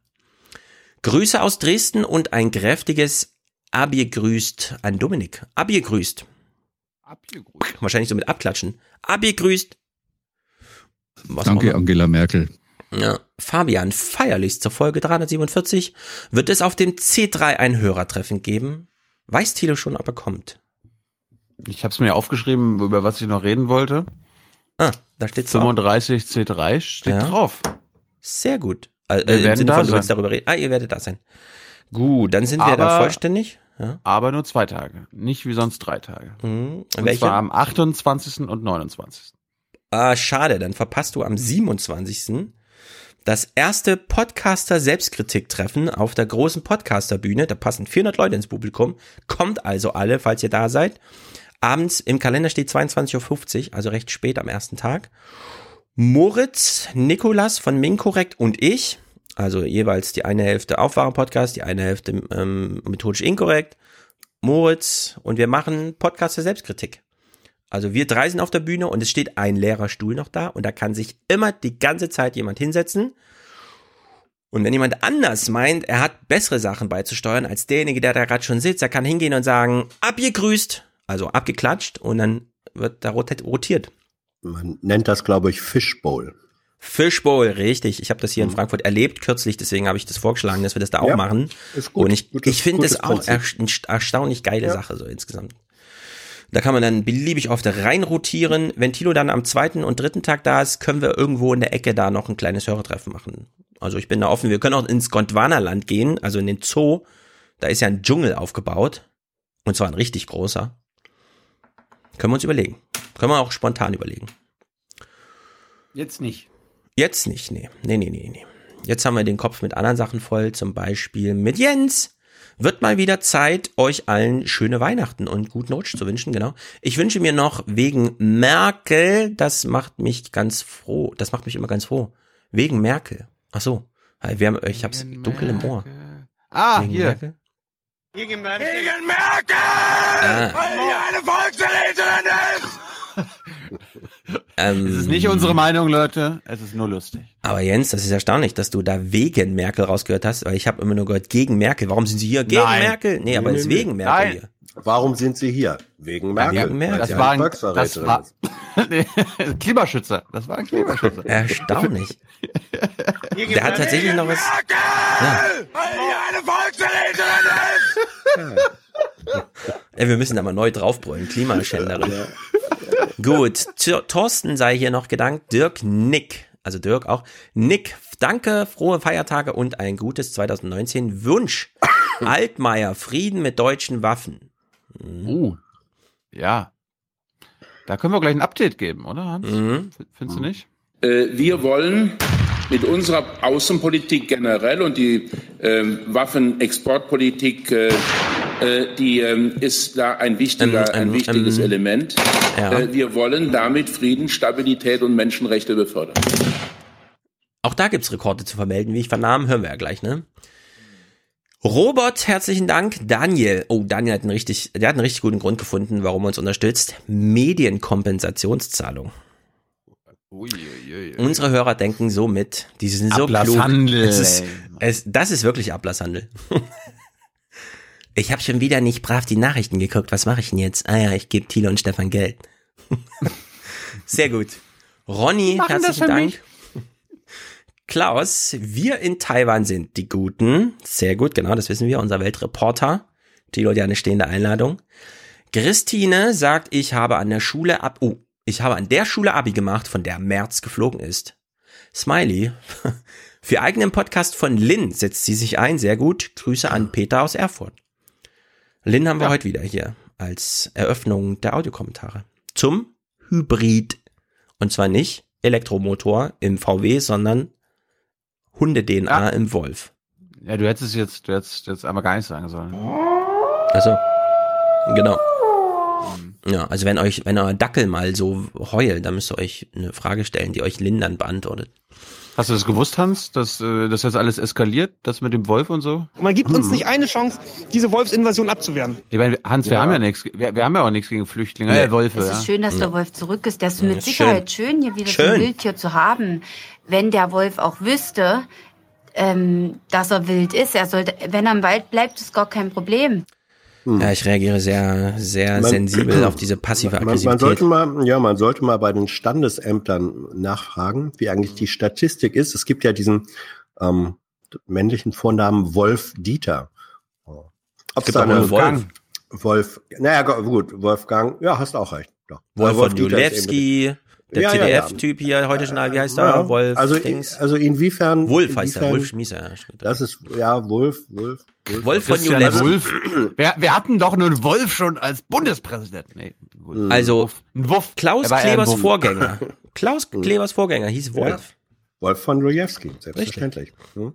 Also die Frage äh, ist doch eine interessante, inwiefern der Wolf als Namensbestandteil der männlichen deutschen Population ähm, sich, wie er sich empirisch entwickelt hat. Ob's da, ob der Wolf jetzt zurückgedrängt wird oder ob er auf dem Vormarsch ist, äh, standesamtstechnisch gesehen. In den Städten auf dem Vormarsch. Mhm. Ist, Ja, mir, ja. ist, mir, ist mir alles egal, der soll einfach nach Hause gehen. Für mich muss der Wolf hier nicht existieren. Ja. Der soll dahin gehen, wo er hergekommen ist, von früher her. Ab in den Wald. Ja, sehr gut. Oh Gott, oh Gott, oh Gott. Oh Äh, Gott. ich habe ich hab, ich hab so viel Wolfmaterial, ich, ich weiß gar nicht. Okay, wir schließen noch schnell die Liste ab. Nee, du warst, doch, Tilo, du warst doch oh. auch bei der Bundeswehr. Hast du dir ja auch schon mal einen Wolf gelaufen? Stimmt. Nee, da war, da war unser Auftrag ein anderer. Wenn wir einen sehen, dann. Ist sehr gut. Das Ich haben war wir, das gestern haben wieder wir, im das habe Wald. ich, in mein- das hab ich in meinem Bundeswehrmagazin gelernt, Hans, weißt du? Ah. Ich bin gestern 13.000 Schritte durch den Wald gelaufen, kein Wolf gesehen, leider. Auch sonst keine Tiere. Zum Glück, sonst hätte er dich angegriffen. Das stimmt. Der Wolf ist geflüchtet vor Stefan. Ja. So, jetzt Konzentration. Nele sagt, liebste Geburtstagsgrüße an Walle. Du bist gut für Deutschland. Gut, dann machen wir äh, Walle. Mhm. Dir, Walle. dir, kann die, kan dir kann die Kanzlerin gratulieren. Sie feiern heute einen ganz besonderen Geburtstag. Ich möchte Ihnen im Namen aller CDU-Mitglieder ganz herzlich zu diesem Ehrentag gratulieren und Ihnen vor allen Dingen Gesundheit und Gottes Segen wünschen. Das ist gut für unser Land. Richtig. V vielleicht meint sie es auch großflächiger. Walle ist ein Arbeiterstadtteil in Bremen. Du mal mit deinem Bremen. Du kommst gar nicht Ja, aus Bremen, wie ich Entschuldigung. gehört habe. Das ist wahr. Ja. Und trotzdem habe ich wert alles. trotzdem trotzdem habe ich gewisse Ortskenntnisse. Du Mhm. kommst ja auch nicht aus Frankfurt, habe ich Nee. gehört. Aber Siehst ich du. verschweige das nicht. Ich auch nicht. Ach so. Wo kommst du her aus Osnabrück, ne? Nee, da verwechselst du Aus Hannover. mit, Hannover, richtig. Mit Christian Wolf. Richtig. Genauer gesagt aus Barsinghausen. Christian da bin Wolf. ich gebürtig. Christian Wulff kommt aus Hanno äh, kommt aus Osnabrück. Ich dachte, er kommt aus Hannover. Nee, nee, nee, nee, nee. Also ich glaube Osnabrück oder, oder die Gegend. Äh, Ja. um Olaf. Scholz kommt auch nicht aus Hamburg, kommt auch aus Osnabrück. Ja. Osnabrück? Hannover Connection war immer falsch. Die, Han Mhm. äh, die Hamburger SPD so stark, das ist alles Osnabrück. Ja, äh, ja, Scholz gehörte, auch. Scholz gehörte auch nie äh, zur Hannover Connection. Nein, aber Hannover Mhm. war, da haben sich alle irgendwie historisch mal getroffen in weichenstellenden Jahren ihres Lebens. Mhm. Und jetzt Ich bin trotzdem da- keine Cebit mehr. Ich bin ja dafür, ja. irgendwann mal eine Live-Show in Basinghausen zu machen. Also wir drei. In Ja. Basinghausen, ja, das Bei können wir Mr. machen. Show zu Ja, Hause. Ja, immerhin. Naja, da, da bin ich ja. Habt ihr da ein Kulturhaus oder so? Im, äh, da gibt's immerhin eine DFB-Fußballschule. Ähm, mm, und äh, ich habe neulich gesehen, ich habe neulich gesehen, dass ich auf der auf der Wikipedia-Seite Hall of von Fame. Hall of Basing, Fame. von Basinghausen genau in der lokalen Hall of Fame verzeichnet bin. Wahnsinn, ne? Nicht schlecht. Hm. Hast du keinen eigenen Wikipedia-Artikel oder was? Doch schon. Aber das gilt ja nicht. Da schreibt man ja, oder da schreiben Menschen, Äh, was? die man nicht Bitte? kennt, erstaunt. der Wer schreibt selber da? geschrieben. Wer Nein, schreibt da nein. Hans? Bitte? Da schreiben. Da Ach so, schrei- apropos. Ich, ich korrigiere Anders ja nur. als Hans schreibe ich ja meine Wikipedia-Seite nicht selbst und ich hasse dieses Ja. Bild, was da drin ist. Kann mal bitte jemand einen anderen Screenshot Ja. von meinem irgendwas nehmen? Und da, damit wir mal eben Haare ganz kaufen. schnell, damit wir ganz auch. schnell diese, damit wir ganz, da, damit wir ganz schnell diese Schulzsche Geschichtsverfälschung hier korrigieren, die du eben hinterrücks, ja, ja, ja, ja, ja, ja, äh, ja, ne, ja. Es war nicht ein Versprecher von dir, sondern ich war schuld, ne? Mhm. Ja, ja Okay. du hast, du hast gesagt, anders als Hans schreibe ich meine Wikipedia-Artikel nicht selbst. Ich habe Nee, meine Wikipedia-Artikel schreibe ich selbst, nur meinen eigenen so. nicht. Naja, gut, siehst du. Und ich habe auch meinen eigenen nicht selbst Gut, geschrieben. ich wollte ja nichts Und unterstellen, ich damit wollte das nur, klar ist. Ja, ja, ja. Da war ja. so ein Versprecher ich korrigiere, Seite. Ich- Ja, natürlich, weil ich korrigiere manchmal unkorrekte Angaben darin. Lasst euch doch mal Was ausreden. Was, was, selbst Ausreden? Okay, jetzt, wir Seid- müssen noch seid kurz. lieb zueinander. Richtig, richtig, wir sind ganz lieb. Ach, es ist ja fast langweilig. Weihnachten. Richtig. Ich muss deswegen gleich ein Podcast-Lieblings-Update machen. Aber damit steigen wir vielleicht gleich ein. Kerstin, herzlichen Dank, unsere liebe Kerstin aus Weimar, wenn ich mich nicht ganz irre, jedenfalls Thüringen. Sehr gut. Sie hört uns immer noch zu, seit der ersten Stunde treue Hörerin. Wer hätte es gedacht? Ist vielleicht die einzige. Sehr gute Frage. Mareike, liebe Grüße, ihr seid großartig, schreibt sie. Hm? Das stimmt. Das stimmt, Mhm. wir sind großartig. Und Hans Jessen, äh, es steht übrigens bei Wikipedia, dass du regelmäßig Gast im Aufwachen-Podcast bist. Ja, das habe ich auch nicht selber. Wikipedia hat absolut recht. Wikipedia hat absolut recht. Ich habe ich hab Ja, jetzt ja. übrigens, ich bin bei Friedrich Merz sein äh, Wikipedia-Eintrag verewigt. Da steht dann immer auf die Frage von Ah, sehr gut. Ja. Das war, das war jetzt eine schöne Form des Genitivs. Hm, ich Ich bin, bei, ich bin bei Friedrich Merz sein Ja, ja, ja. Wikipedia-Eintrag verewigt. ja, hieß es nicht immer, der Genitiv stirbt und wir sollen ihn retten? Tilo, setz dich hier mit dem Genitiv ein. Genau, rettet dem Genitiv. So, Christian, endlich fürs Schwarzsehen nicht mehr schämen müssen. Für uns, für unsere Kinder, für Deutschland. Kleiner drei. Das ist sehr gut. Okay. Für Deutschland. Für Deutschland! Für Deutschland. Hm, Jens Oder? schließt heute ab. Ja, oder? Oder Deutschland oder unser Land haben wir zu selten gehört in letzter Zeit. Für Deutschland, für die Zukunft unseres Landes. Jens, aufwachen. Oh, jetzt wird's schön. Und den Motor durch die Furche einfach weiterziehen. Na, kombinieren wir diese Clips. Man muss dann auch die Kraft haben, es einfach zu ignorieren und die Furche weiterzuziehen. Wir sind nach wie vor das Land, äh, das äh, den europäischen Wirtschaftsmotor zieht. Ja. Richtig. For the many. For the many, not, not the few. The few.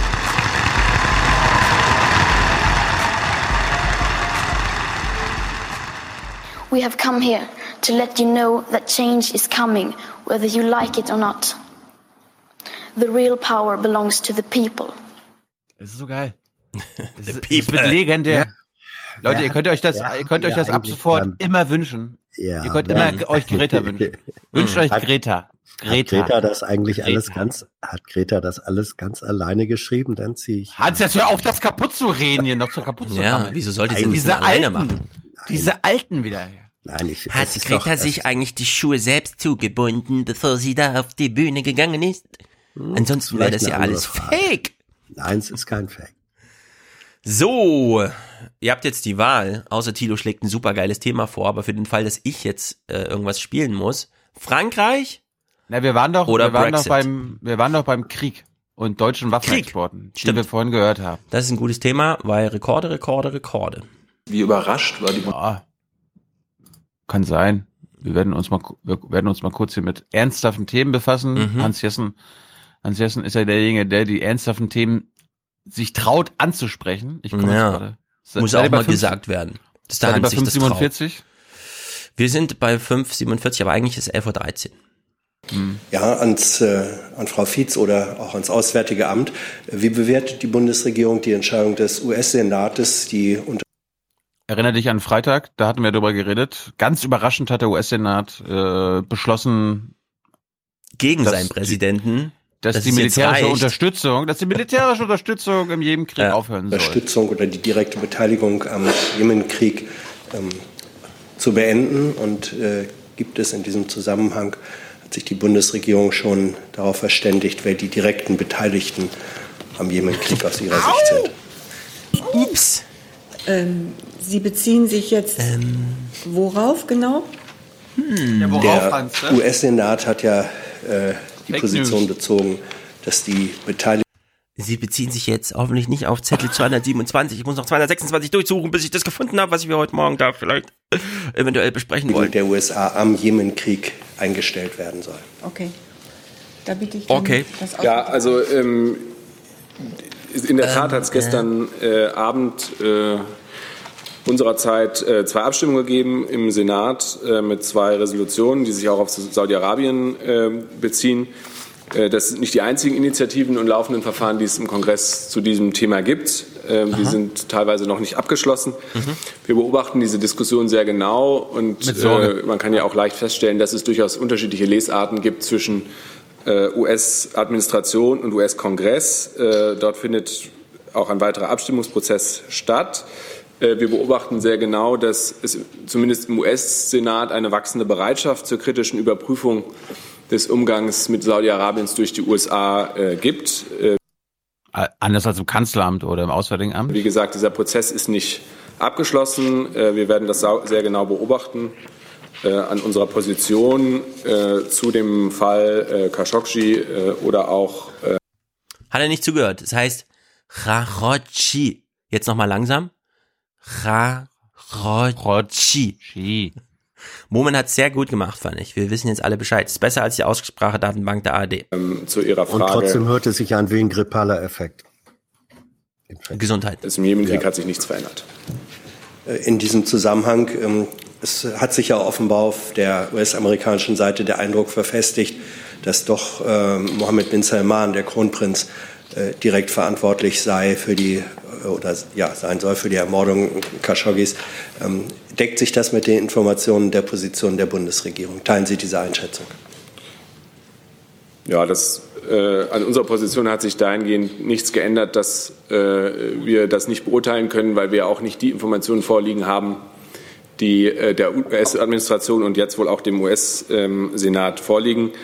Wir haben in der Vergangenheit immer wieder betont, ich sage es gerne nochmal, das Entscheidende ist jetzt, dass die saudi-arabischen Behörden äh, vollumfänglich kooperieren bei, mit der türkischen Rechtsstaat. Untersuchung. Der saudische Rechtsstaat. Ähm, die, äh, so- da liegt sozusagen die Federführung, da muss die Aufklärung stattfinden. Ähm, und wir warten sozusagen auf die türkischen Ermittlungsergebnisse. Darf ich noch eine? Mm, Jetzt habe ich eine kurze Frage, weil er auf die türkischen Ermittlungsergebnisse, also die CIA veröffentlicht zumindest kongressintern die SMSen, die der Bin Salman oder wie er heißt, an die Attentäter geschrieben hat, woraufhin die Senatoren sagen, so geht's nicht weiter, wir ziehen hier mal einen roten Strich und sagen, hinter den treten wir nicht. Und dann sagt er, "Mm, ja, das, da wird zwar so diskutiert, aber das ist, erkennen wir erstmal nicht an, es interessiert uns nicht, wir warten auf die türkischen Ermittlungsergebnisse, weil er sich da mehr verspricht. Diese Frage haben wir natürlich auch gestellt in, in vielfältiger Form, ob denn wenn den US-amerikanischen Freunden solche geheimdienstlichen Erkenntnisse vorliegen, ob die nicht geteilt werden mit den deutschen äh, Diensten. Da erhalten wir dann regelmäßig die Auskunft, über das Wirken und Tun äh, der deutschen Dienste wird in der Bundespressekonferenz keine Auskunft gegeben. Ja. Und stattdessen erwarten wir auf Ermittlungsergebnisse von jemandem, der ansonsten auch die Leute reihenweise in Folterkäfig gesperrt Ja. und mehr Journalisten hinter Gittern sperrt Naja, als gut. China und Saudi-Arabien ist, Saudi-Arabien ist ein Rechtsstaat und da, das ist demokratische Die Türkei Pflicht, auch, So, so wie die Türkei. anderen- Also ich glaube ja aber auch, dass, dass auch die Position des US-Senats, also die wachsende Kritik da, die beruht nun auch unter anderem auf türkischen äh, Geheimdiensterkenntnissen. Na gut. Also, ne, das Meinst du, da kommt noch was bei rum? Ich finde, das ist eher so auf Zeitspielen, klingt mir das. Also es gibt eine, es gibt, finde ich, einen erkennbaren großen politischen äh, Bogen.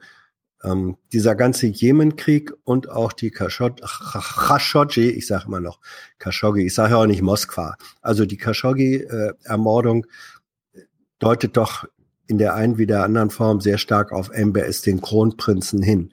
Und ich glaube, dass der politische Druck äh, auf ihn so groß wird, und das ist jetzt eine obszöne Logik, aber vielleicht ist was dran, dass er, um da ein bisschen aus der Bredouille rauszukommen, äh, jetzt in Sachen Jemen ähm, diese, diese Waffenstillstands- und möglicherweise Friedensverhandlungen, wenn man das überhaupt so nennen kann, die da angefangen haben, die haben jetzt vielleicht ein bisschen mehr Erfolgschancen, weil das für äh, MBS und die saudische Regierung Hm. eine Chance ist, ein bisschen besseren Eindruck im Rest der Welt zu machen. Ja, So pervers ist politische Logik, aber es kann sein, dass es in die Richtung geht. Und das wäre mindestens für die Menschen im Jemen wäre das jeder Schritt, der, der zu einer Beendigung ähm, Mhm. des Kriegs da führt, ist ja ein guter. Ja, für alle, die sich dafür interessieren, aber nicht 50 Stunden Zeit haben, um Junge Naiv nachzugucken, der Deutschlandfunk hat einen sehr interessanten Hintergrund gemacht, also die typischen 18 Minuten, auch mit Michael Lüders zu diesem allgemeinen Verhältnis äh, Amerika-Saudi-Arabien. Und da sagt der Lüders so, naja, der Bin Salman, das ist, der hat halt einfach keine dicke Haut, ja. Der war einfach genervt von dem Rajochi. Und äh, das, da, äh, sagen wir mal so, der kleine Flatter, äh, Schmetterlingsflügelschlag, der diesen Orkan ausgelöst hat, wahrscheinlich eigentlich einfach nur Genervtheit zu sein von dem, ja. Also in der Hinsicht ist auch mal wieder krass, ja, wie, wie verworren die Weltgeschichte ist, weil einer einfach mal nichts aushält. Also entweder, zwei Stunden Junge Naiv, 18 Minuten Deutschlandfunk Hintergrund oder 8 Sekunden Donald Trump. And I love the king, King Solomon, but I said, King, we're protecting you. You might not be there for two weeks without us. Ja. You have to pay for your military. Ist aber kein in- Protektorat, ne? Nee, in dem Deutschlandfunk-Ding sind auch noch so ein paar schöne O-Töne, was das angeht drin. Kannst du mal hören. So ein paar Trump- und Saudi-Arabien-Dinger. Äh, Es gibt offenbar auch Tondokumente seitens der türkischen äh, Dienste, die zumindest in den USA äh, vorliegen, auf denen wohl die letzten Lebenssekunden von Herrn äh, Khashoggi dokumentiert sind. Hat die Bundesregierung Zugang oder Ihre Dienste, haben Sie Zugang zu diesen Dokumenten? Wenn nicht, bemühen Sie sich darum, sie zu erhalten. Das ist ja für die Erstellung eines eigenen, einer eigenen Einschätzung relevant.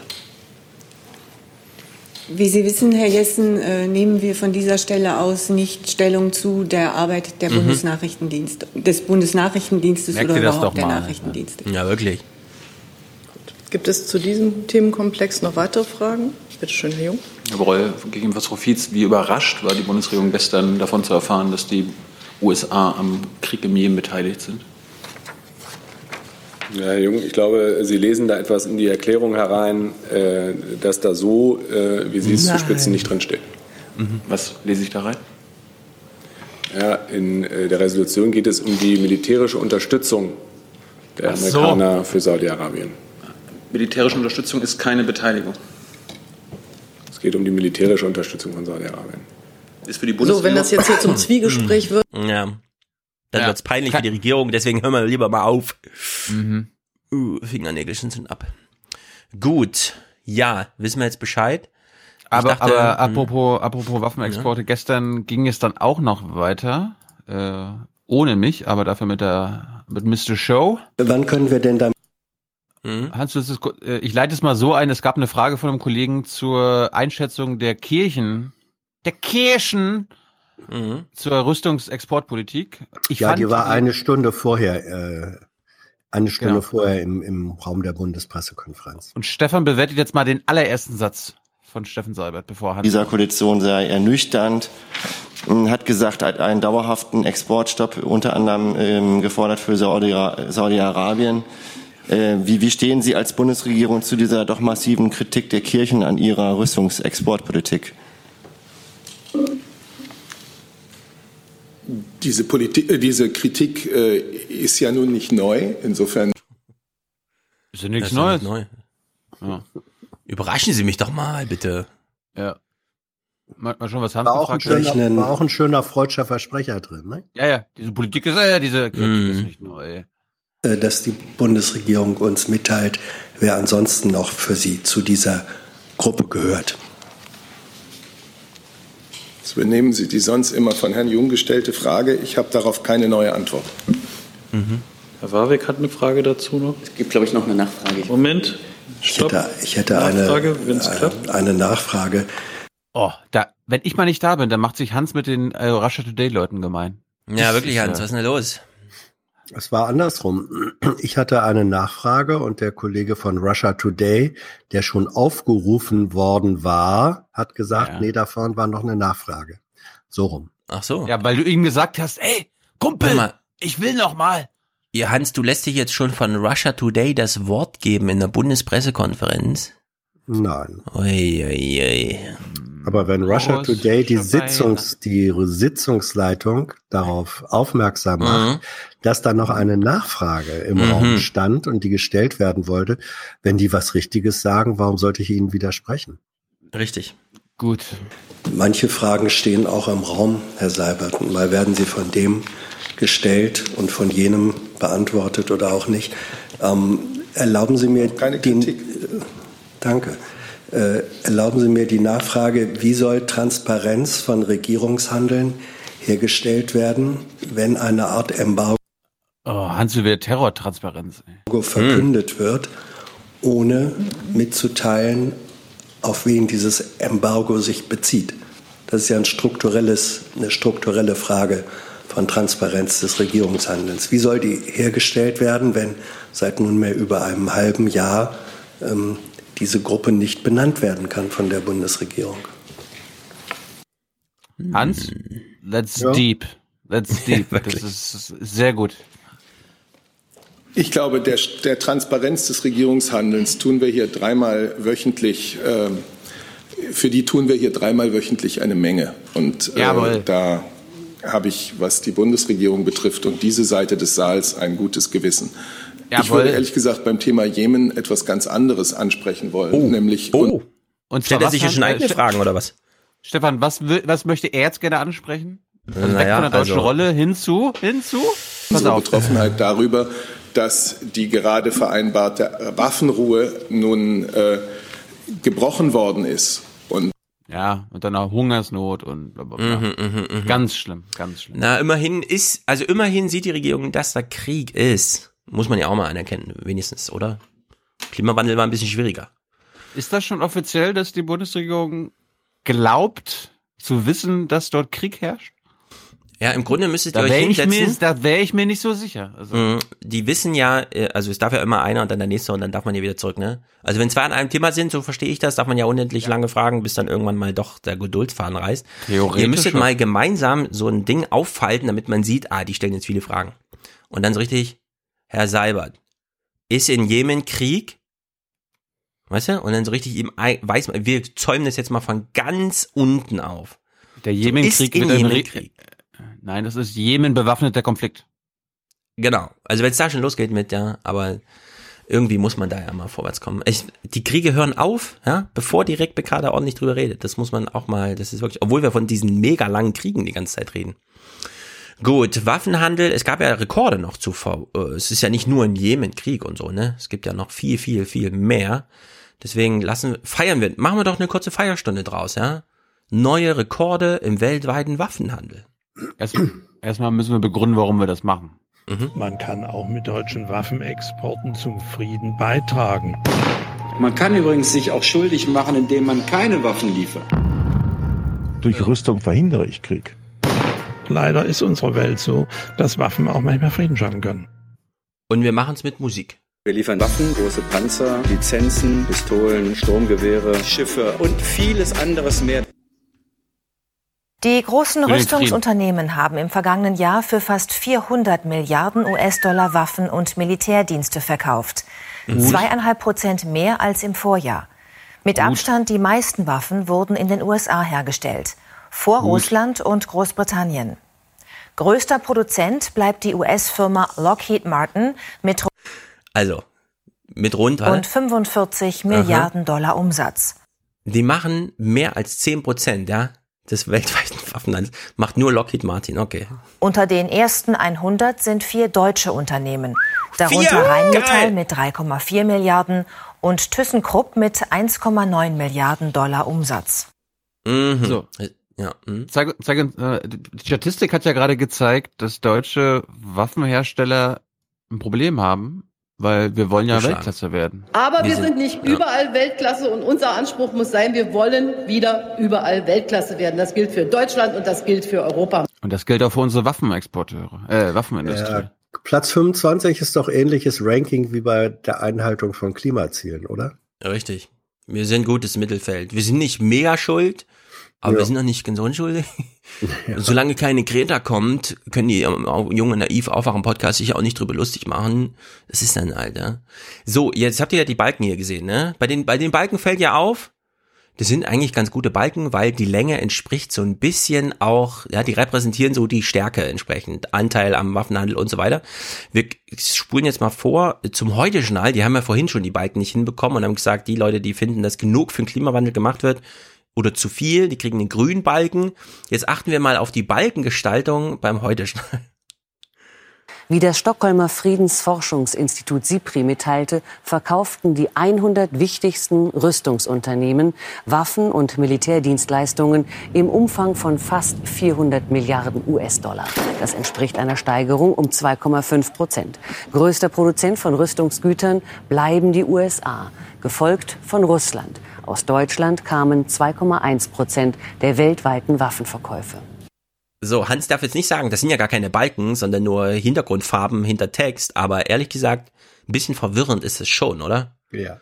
Die USA sind ja nur drei Buchstaben, deswegen haben die so einen ganz kleinen Balken und Deutschland, oh, mega, mega Export. Ja. Übrigens, das ist, fand ich eine interessante Wortschöpfung. Militärdienstleistungen. Ja. Wir leben Ja. ja, in einer Dienstleistungsgesellschaft Genau. und Gut, da, gut. Nimmt, da nimmt vielleicht dieses Segment, dieses Spezialsegment Militärdienstleistungen äh, Ja. nimmt noch zu. Aber darf das ist ein schönes, werden? neutrales, ein völlig unblutiges Wort. Das ist ja Blackwater und so, ne? Das zählt da jetzt mit rein. Müsste, nee, nee, nee. Also das sind ja in, ach so, Blackwater. Ja, ich war eben bei, bei Ja, ja, ja, Blackwater, Ja, ja. also dieses X ja, ja, ja, ja. so. Das müsste eigentlich unter Mhm. Militärdienstleistung fallen. Ja. Und wir wissen In ja schon, es ist schon Variante.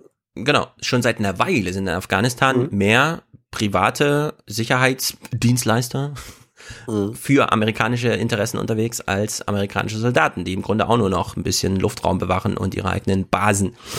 Ja, Naja. wobei in der Regel ja diese, Mili diese privaten Militärdienstleister sind ja in aller Regel ehemalige Soldaten. Irgendwo Die müssen sie es ja sehr viel mehr gelernt haben, verdienen, ja. ja. die Genau, dann die sich selbst outgesourced haben. Ja. Naja. Ja. Und Der Chef der größten Unternehmung ist ja der Bruder von einer Bildungsministerin, die ihrerseits Milliardärin ist und man sich fragt, was Mhm. macht sie da eigentlich und so. Ja, also es ist ja drunter und drüber. Wer, Sk- äh, Jeremy Scale hält uns da immer auf den Laufenden. So, wie wär's? Wollen wir mal ein richtig hartes Thema machen? Frankreich zum Beispiel. Jo. Gut. Hau rein. In Frankreich ist einiges los. Ähm, allerdings, man weiß ja nicht so genau, was ist denn jetzt eigentlich da los? Na gut, Proteste. Kennt man das aus Frankreich? Ja, kennt man irgendwie. Ist ein revolutionäres Land.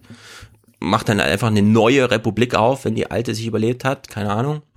Ja, die Situation, die Situation ist ja klar. Jetzt haben wir eine Situation, in Richtig. der ein reformorientierter, proeuropäischer Politiker am Firmament des politischen Himmels Frankreichs erschienen ist. Hm. Ja. Aber die beiden Tagesthemen fragen sich eben auch, also was ist denn jetzt eigentlich los? Müssen wir jetzt in irgendeine Metaebene, müssen wir jetzt mit irgendeinem super Frankreich-Soziologen darüber reden, was seit 100 Jahren da los ist oder reichen Fernsehbilder Bisschen oder länger sogar. ja, was auch immer, ja. Also man könnte jetzt alles Mögliche machen. Pina Atalay entscheidet sich hier stellvertretend für ihr Team. Sie ist natürlich verantwortlich, als sie spricht zu uns. Thilo meldet sich. Hm?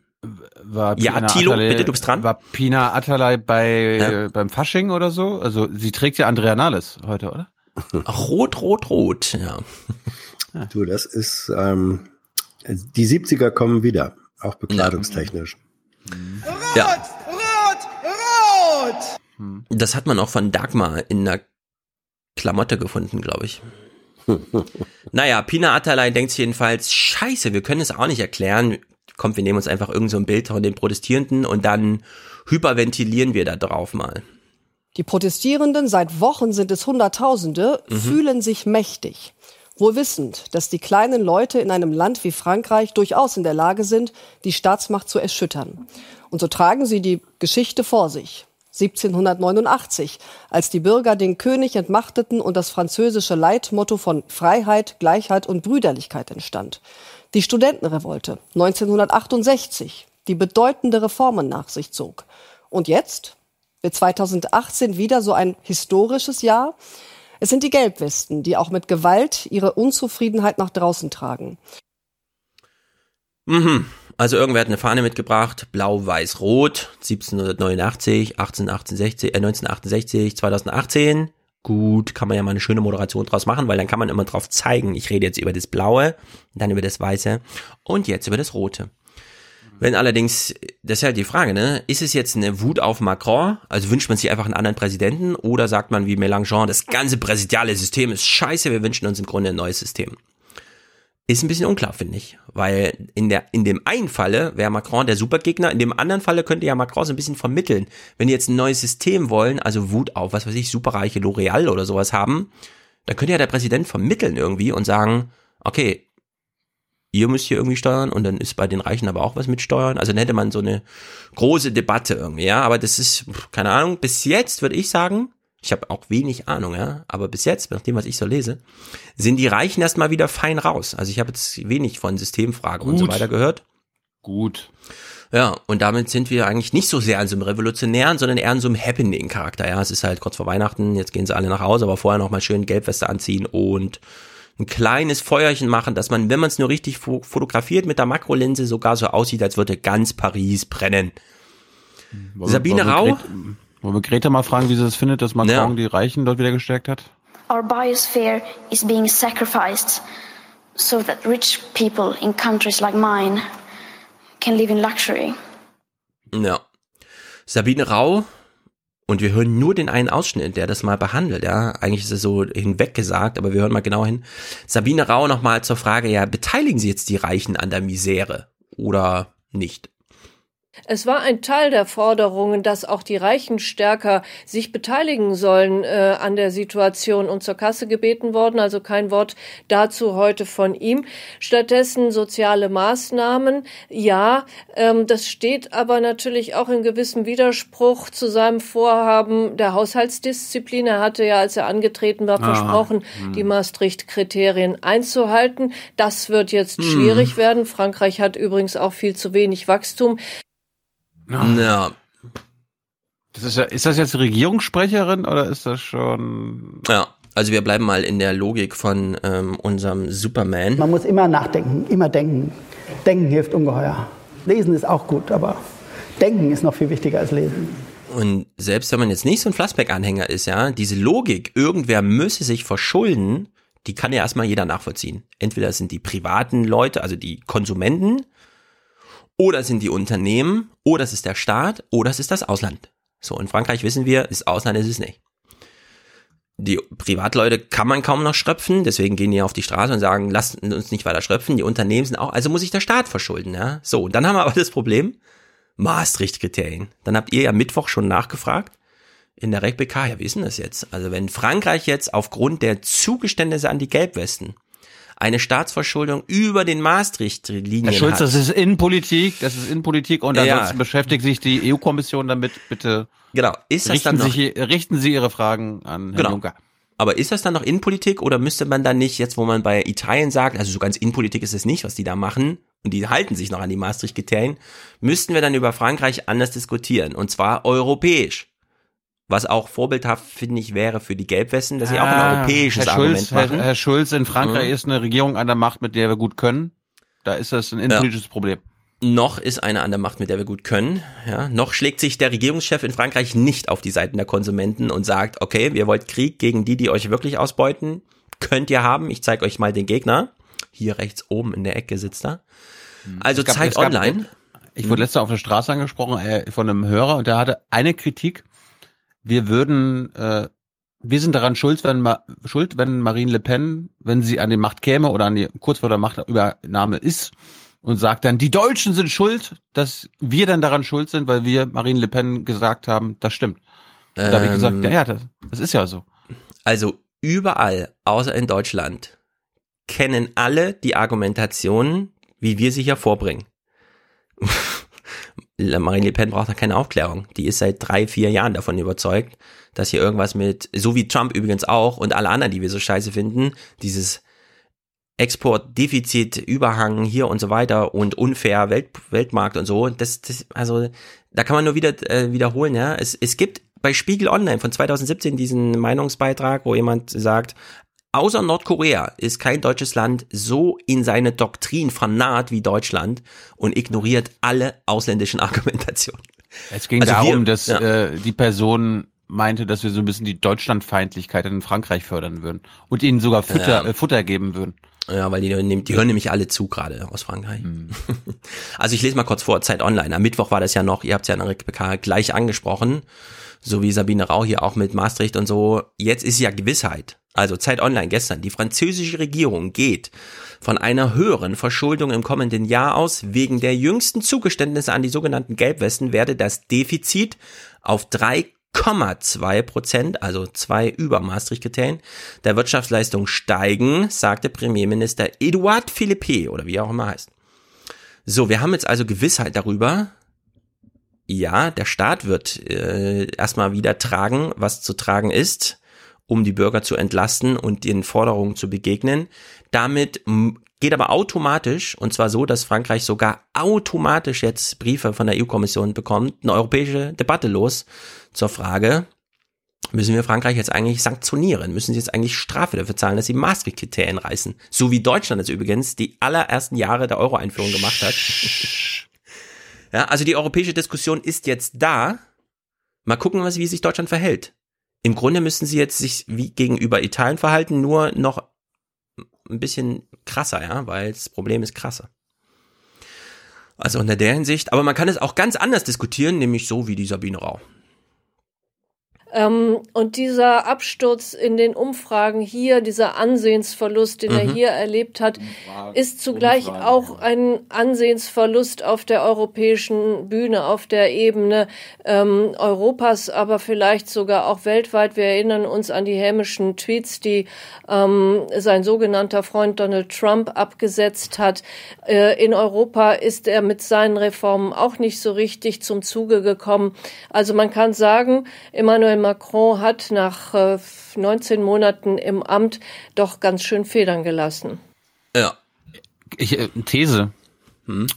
Auslandskorrespondenten bei AD und ZDF ähm, teilen ihre Zuneigung oder lassen ihre Zuneigung zu einem Präsidenten oder einer Präsidentin öfter immer durchscheinen, wenn sie auch wissen, dass das die Umfragen belegen in der jeweiligen Bevölkerung. Also wenn Macron ein sehr beliebter äh, Politiker ist, dann ist auch Theo Koll und Sabine Rau so, oh, eigentlich ist er doch ganz toll. Ja, vor allem Volker Schwenk. Ja. Ja. Und Ja, aber wenn- sobald das da- nachlässt. Genau, wenn es dann mal Mhm. nicht so läuft, dann, dann hört man das nicht mehr. Macron mobilisiert Massen. Er liebt die große Geste. Macron kennt keine roten Linien, nur, Nur Gelbwesten. Macron will Europa geeinter, wehrhafter, demokratischer. Ah. Macron verzaubert die Franzosen. Macrons Visionen begeistern nicht nur Frankreich. Ja. Ja. Ja, und ich glaube, man, also Thilo hat recht, du hast absolut recht, die kümmern sich nur um diese Umfragen und Jens Spahn hat alles dazu gesagt. Ich glaube, das ist das, was die Bürger zu Recht langsam auch nervt. Immer nur Umfragen, Umfragen, Umfragen. Lassen Sie uns doch mal über Inhalte reden.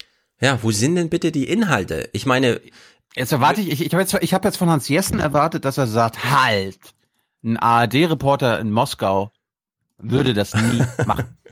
Da ist Putin auch super beliebt und da würde kein ARD Nein, das ist ja nur eine Fake-Beliebtheit, das ist ja nur eine Fake-Beliebtheit. Ja, also wir haben ein ernsthaftes Problem mit Frankreich und eine deutsche Diskussion, die sich nicht scheiß darum kümmert, sondern uns irgendwas erzählt von, ach, der Macron und so. Also Zuspitzung auf Macron statt einfach auf das strukturelle Problem. Macron hat halt die letzte Wahl gewonnen. Wenn jemand anders gewonnen hätte, auch kein Problem, äh, hätten wir die gleiche Diskussion. Es sei denn, und das kann man jetzt vorausblicken, finde ich. Was wäre denn, wenn wir einfach einen Journalismus machen, der einfach sagt, im Grunde können wir in die Zukunft sehen. Wir gucken jetzt einfach mal voraus. Wenn Le Pen nächste Präsidentin wird oder jemand Vergleichbares, es gibt da viele Personen, es ist nicht nur Le Pen, ja, die offen in den Krieg ziehen würde. Von Trump, der ein ziemlicher Loser ist, wie wir gerade sehen, ja, derzeit, aber von dem kann man einiges lernen. Dauerwahlkampf, sich auf die Seite der Bürger schlagen, Polizei hochrüsten, irgendwas von innerer Sicherheit erklären, die ganze Welt äh, zum, zum Kriegsfeld machen, äh, alles Multilaterale ablehnen. Das ist ein Weg, den kann jedes Land gehen. Warum nicht auch Frankreich? Das, ist, das was du gerade so als aufgezählt hast, ist nicht alles neu. Also nee, neu ist es nicht. Für Frankreich wäre das aber neu. Ja. Für Frankreich wäre das neu. Und äh, es gibt sehr viele, die jetzt gerade von Trump lernen, wie sowas geht. Orban zum Beispiel, Sebastian Kurz. Die haben alle von Trump gelernt, wie das geht. Ja, wie man einfach so also Migrationspakt, da verhandeln wir gerne mit, aber wenn sie es dann an die Öffentlichkeit bringen, sagen wir, also so einen Scheiß machen wir nicht mit, dann stellen wir uns auf die Seite der Bürger, auch wenn das gar keine substanzielle Grundlage hat oder so, ja, aber das Medientheater lassen wir uns nicht nehmen und das haben wir in Frankreich im Wahlkampf schon gesehen, nur zum Glück kam da nochmal Macron dazwischen, sonst hätten wir jetzt schon Le Pen, aber irgendwer wird nächster Präsident in Frankreich und dann ist die Sachlage auch äh, eine andere. Wie machen es jetzt deutsche Journalisten? Kommen wir doch mal zu unserem lieben Theo Koll und so weiter. Erstmal hält uns allerdings Hans. Hans, das ist der neue oder der zukünftige ZDF Hauptstadtstudio-Chef. Stimmt. Ist Hans noch da? Hans, bist ja. du da? Ah, okay. Gut, wir kommen jetzt zum ZDF, aber bevor wir Theo Koll hören, muss uns erstmal Klaus Kleber für blöde halten. Denn Klar, man kann sich jetzt so eine Flagge rausnehmen und wenn da schon was Inhaltliches draufsteht, das noch aufbereiten. Aber man kann auch noch eine Stufe tiefer, ja, irgendwas mit die Bilder aus Frankreich und der so arrogante Präsident erzählen. Weißt du, was, was mir gerade einfällt? Dass mhm. unsere Boulevardmagazine von Tagesthemen und heute schon ein Problem haben. Mhm. Die können das nicht, die können die Gelbwesten nicht personalisieren. Die haben da ja. keinen Anführer, die haben da kein Gesicht, die haben da keine Wortführer. Genau, die haben dann nur so Bilder. Scheiße. Ja. Also wir hören mal rein, wie Klaus Kleber das so macht, ja, wenn er Oma Erna adressiert oder in dem Falle auch uns. Damit zur französischen Krise. Hier sprechen die Bilder der letzten Wochen eine deutliche Sprache. Sie zeigen eine gescheiterte Politik und einen Hoffnungsträger, auf den viele nicht mehr hoffen wollen. 18 Monate nachdem Emmanuel Macron antrat, nicht nur für Frankreich, sondern für ganz Europa neue Türen aufzustoßen, einen neuen Weg in eine bessere Zukunft zu beschreiten, musste heute Abend der bis zu Das war jetzt gerade die Martin Schäfersche Version von mhm. Klaus Klebers Gottkanzler. Ne? Arroganz, stolze Präsident seinem Volk Zugeständnisse machen und es um eine neue Chance bitten. Ja, solche Moderationen gehen nicht, finde ich. Das ist so. Äh, ich finde, so kann man über den Film reden, von dem man weiß, der geht 90 Minuten, die Schauspieler sind gecastet, die sind nur da, weil sie schön aussehen und so. Aber Politik besteht doch ein bisschen mehr aus diesen Bildern, die man so einfach sieht, ja, die so einfach verfügbar sind heute und dem ach so Präsid äh, arroganten Präsidenten. Also ich finde, das ist irgendwie daneben. Ansonsten dasselbe wie in den Tagesthemen. Theo Koll erzählt uns mal, dass das ja alles viele, viele Milliarden kostet. Erstens. Zweitens, wer wird sie bezahlen? Natürlich der Staat. Wir. Nee, wir, Deutschen. Ja, das wäre schön, wenn er das mal, aber nee, es ist, es ist so, der französische Staat muss die Milliarden bezahlen. Ähm, die Maßnahmen kosten viele Milliarden, das heißt, äh, der eh schon überschuldete Mensch. französische Staat wird ähm, absehbar äh, die drei Prozent EU-Defizitgrenze reißen. Mhm. Ähm, das Wachstum ist nach unten korrigiert worden, auch durch die Ausschreitungen hier in Paris. Also das wird eine ähm, interessante Balance sein, die Macron finden muss, denn er ist ja im Prinzip auch mit einer Reformagenda gewählt worden, dass es der Wirtschaft hier besser geht ja. irgendwann durch die Reformen. Was er auf jeden Fall machen muss, ist seinen persönlichen Stil zu verändern. Ja, es liegt nämlich an seinem Stil, weißt du. Er hat, er, Also habe ich mich jetzt gerade verhört oder hat er mhm. gerade wirklich gesagt, die Reformen sind ja dazu da, dass es der Wirtschaft gut geht? Und Theo, du, du wunderst dich. Warte, wir hören das nochmal. Hat er das gesagt? Auch durch die Ausschreitungen hier in Paris.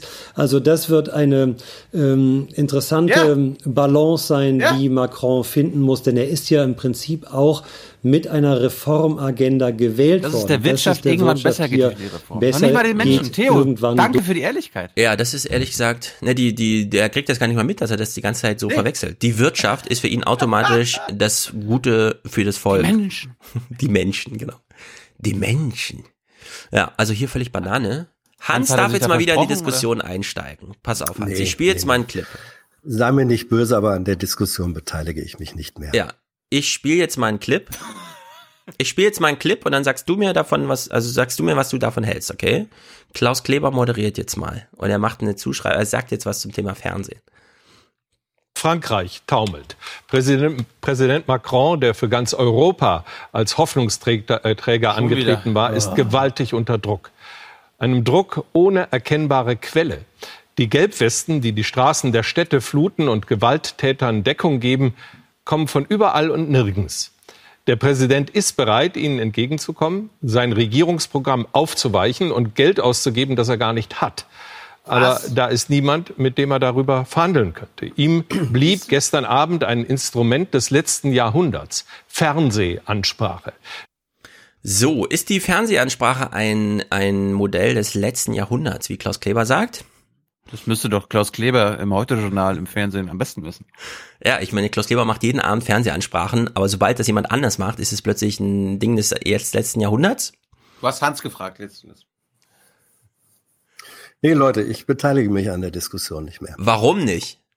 Weil ihr so verhagelt und vernagelt mhm. seid in der Sache. Also ich nehme nur sozusagen einen Punkt. Jetzt wird sich mokiert drüber, hahaha, Macron, der Hoffnungsträger gewählt, hö, hö, hö. Stefan, wie mhm. häufig haben wir drüber, und zwar mit deiner Zustimmung, wie häufig hast du im Grunde hier Macron als den Hoffnungsträger für Europa bezeichnet? Ja, habe ich doch, und, bin ich doch immer noch der Meinung. Ja, und warum wird dann jetzt, wenn ein Journalist... Ich mache mich nicht lustig über sagt, Macron, mir tut er leid. Ja, es wurde äh, dann. Äh, ich sag nicht haha, ist, Macron. Naja, also als es hier eben äh, hieß, Macron, der, der Hoff, als Hoffnungsträger auch gewählt war hier, ähm, ich sage jetzt mal auf eurer Seite, ähm, dieses Podcast, war hm. herzhaftes hm. Gelächter und so weiter. Das nein, nein, nein, nein, das hast du falsch verstanden. Weise, das, na, von mir, von mir, Hans, das war von mir. Also, gut, das ist das, alles gut. Die, also, diese Linie, diese ja. Linie ist hier seit Macron gewählt, ist klar. Ja. Tilo, das, also das, was du jetzt referierst, das ist Tilos Ansicht. Ich habe auch eben, gerade erst vor drei Minuten gesagt, Macron ist dieses Wunder, das uns nochmal Le Pen zum Beispiel einfach fünf Jahre aufgeschoben hat. Ja. Wenn ich mich, ich mache mich über nichts lustig, was Macron betrifft. Mir tut er leid. Ich äh, sehe ein ehrliches Anliegen bei ihm, Europa ummodeln zu wollen. Er hat die Vorschläge gemacht, europäischer Haushalt, vor allem Deutschland und Frankreich gehen voran, machen eine gemeinsame Sozialpolitik. Es wurde ihm alles von Deutschland abgelehnt.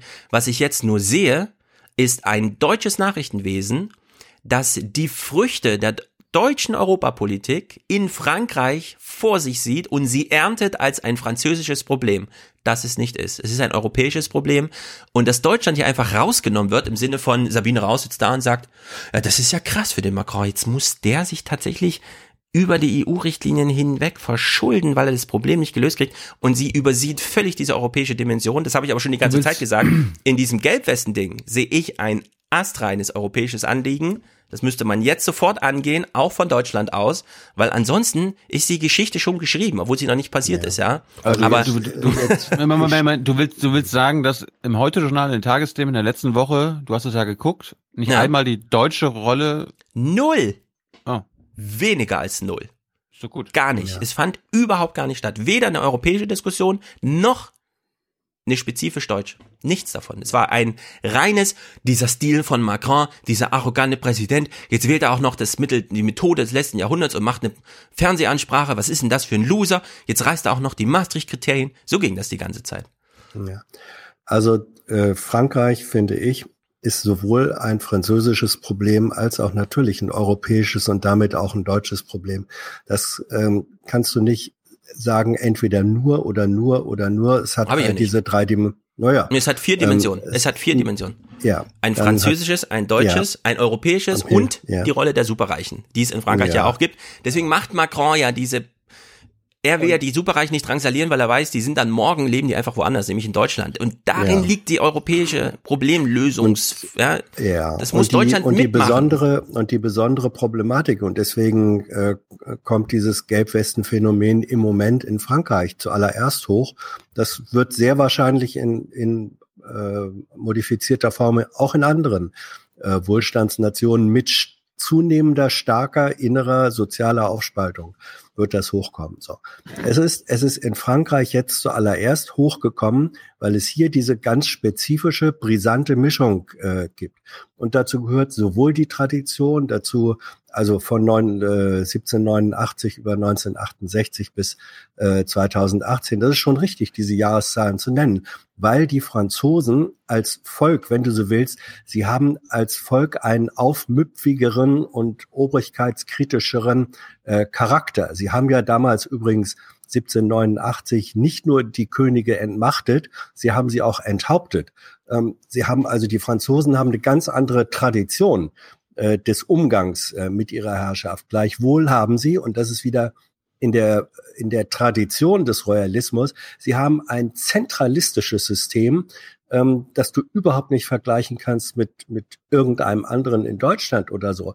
Und durch die Machtzusammenballung, durch die, äh, äh, jetzt nehme ich mal den Begriff, den ich eigentlich nicht mag, diese äh, Eliten Selbsterziehung ähm, äh, und Ausbildung an Elitenschulen, ENA und so weiter, wie sie alle heißen. Das sind durch die, durch die Organisation des französischen Staatssystems außerhalb von Paris gibt es praktisch keine Entscheidungszentren. Äh, Zentren. Diese Sachen zusammen mit den anderen Dimensionen führen zu diesem ähm, Phänomen der, der Gelbwesten. Das kann man nicht auf Macron reduzieren, das wäre falsch. Ähm, aber ja, man kann nee, es auch das, nicht das, das, ohne Macron und die sagen, französischen nee, Verhältnisse. Das, ja, sagt, das sagt ja auch keiner, aber, aber ja, die Nachrichten gehen natürlich, die Gelbwesten richten sich an Macron, also machen die Nachrichten mit. Das ist das Problem. Die, die ja, aber wenn ja, aber wenn, wenn, ähm, also ich nehme mal die, ich nehme mal die, ähm, wir sind das Volk von äh, 1989 in Leipzig. Das hat sich auch gegen die DDR-Führung gerichtet und war dennoch nicht nur ein Appell, wenn du so willst, äh, eine Auseinandersetzung mit der DDR-Führung.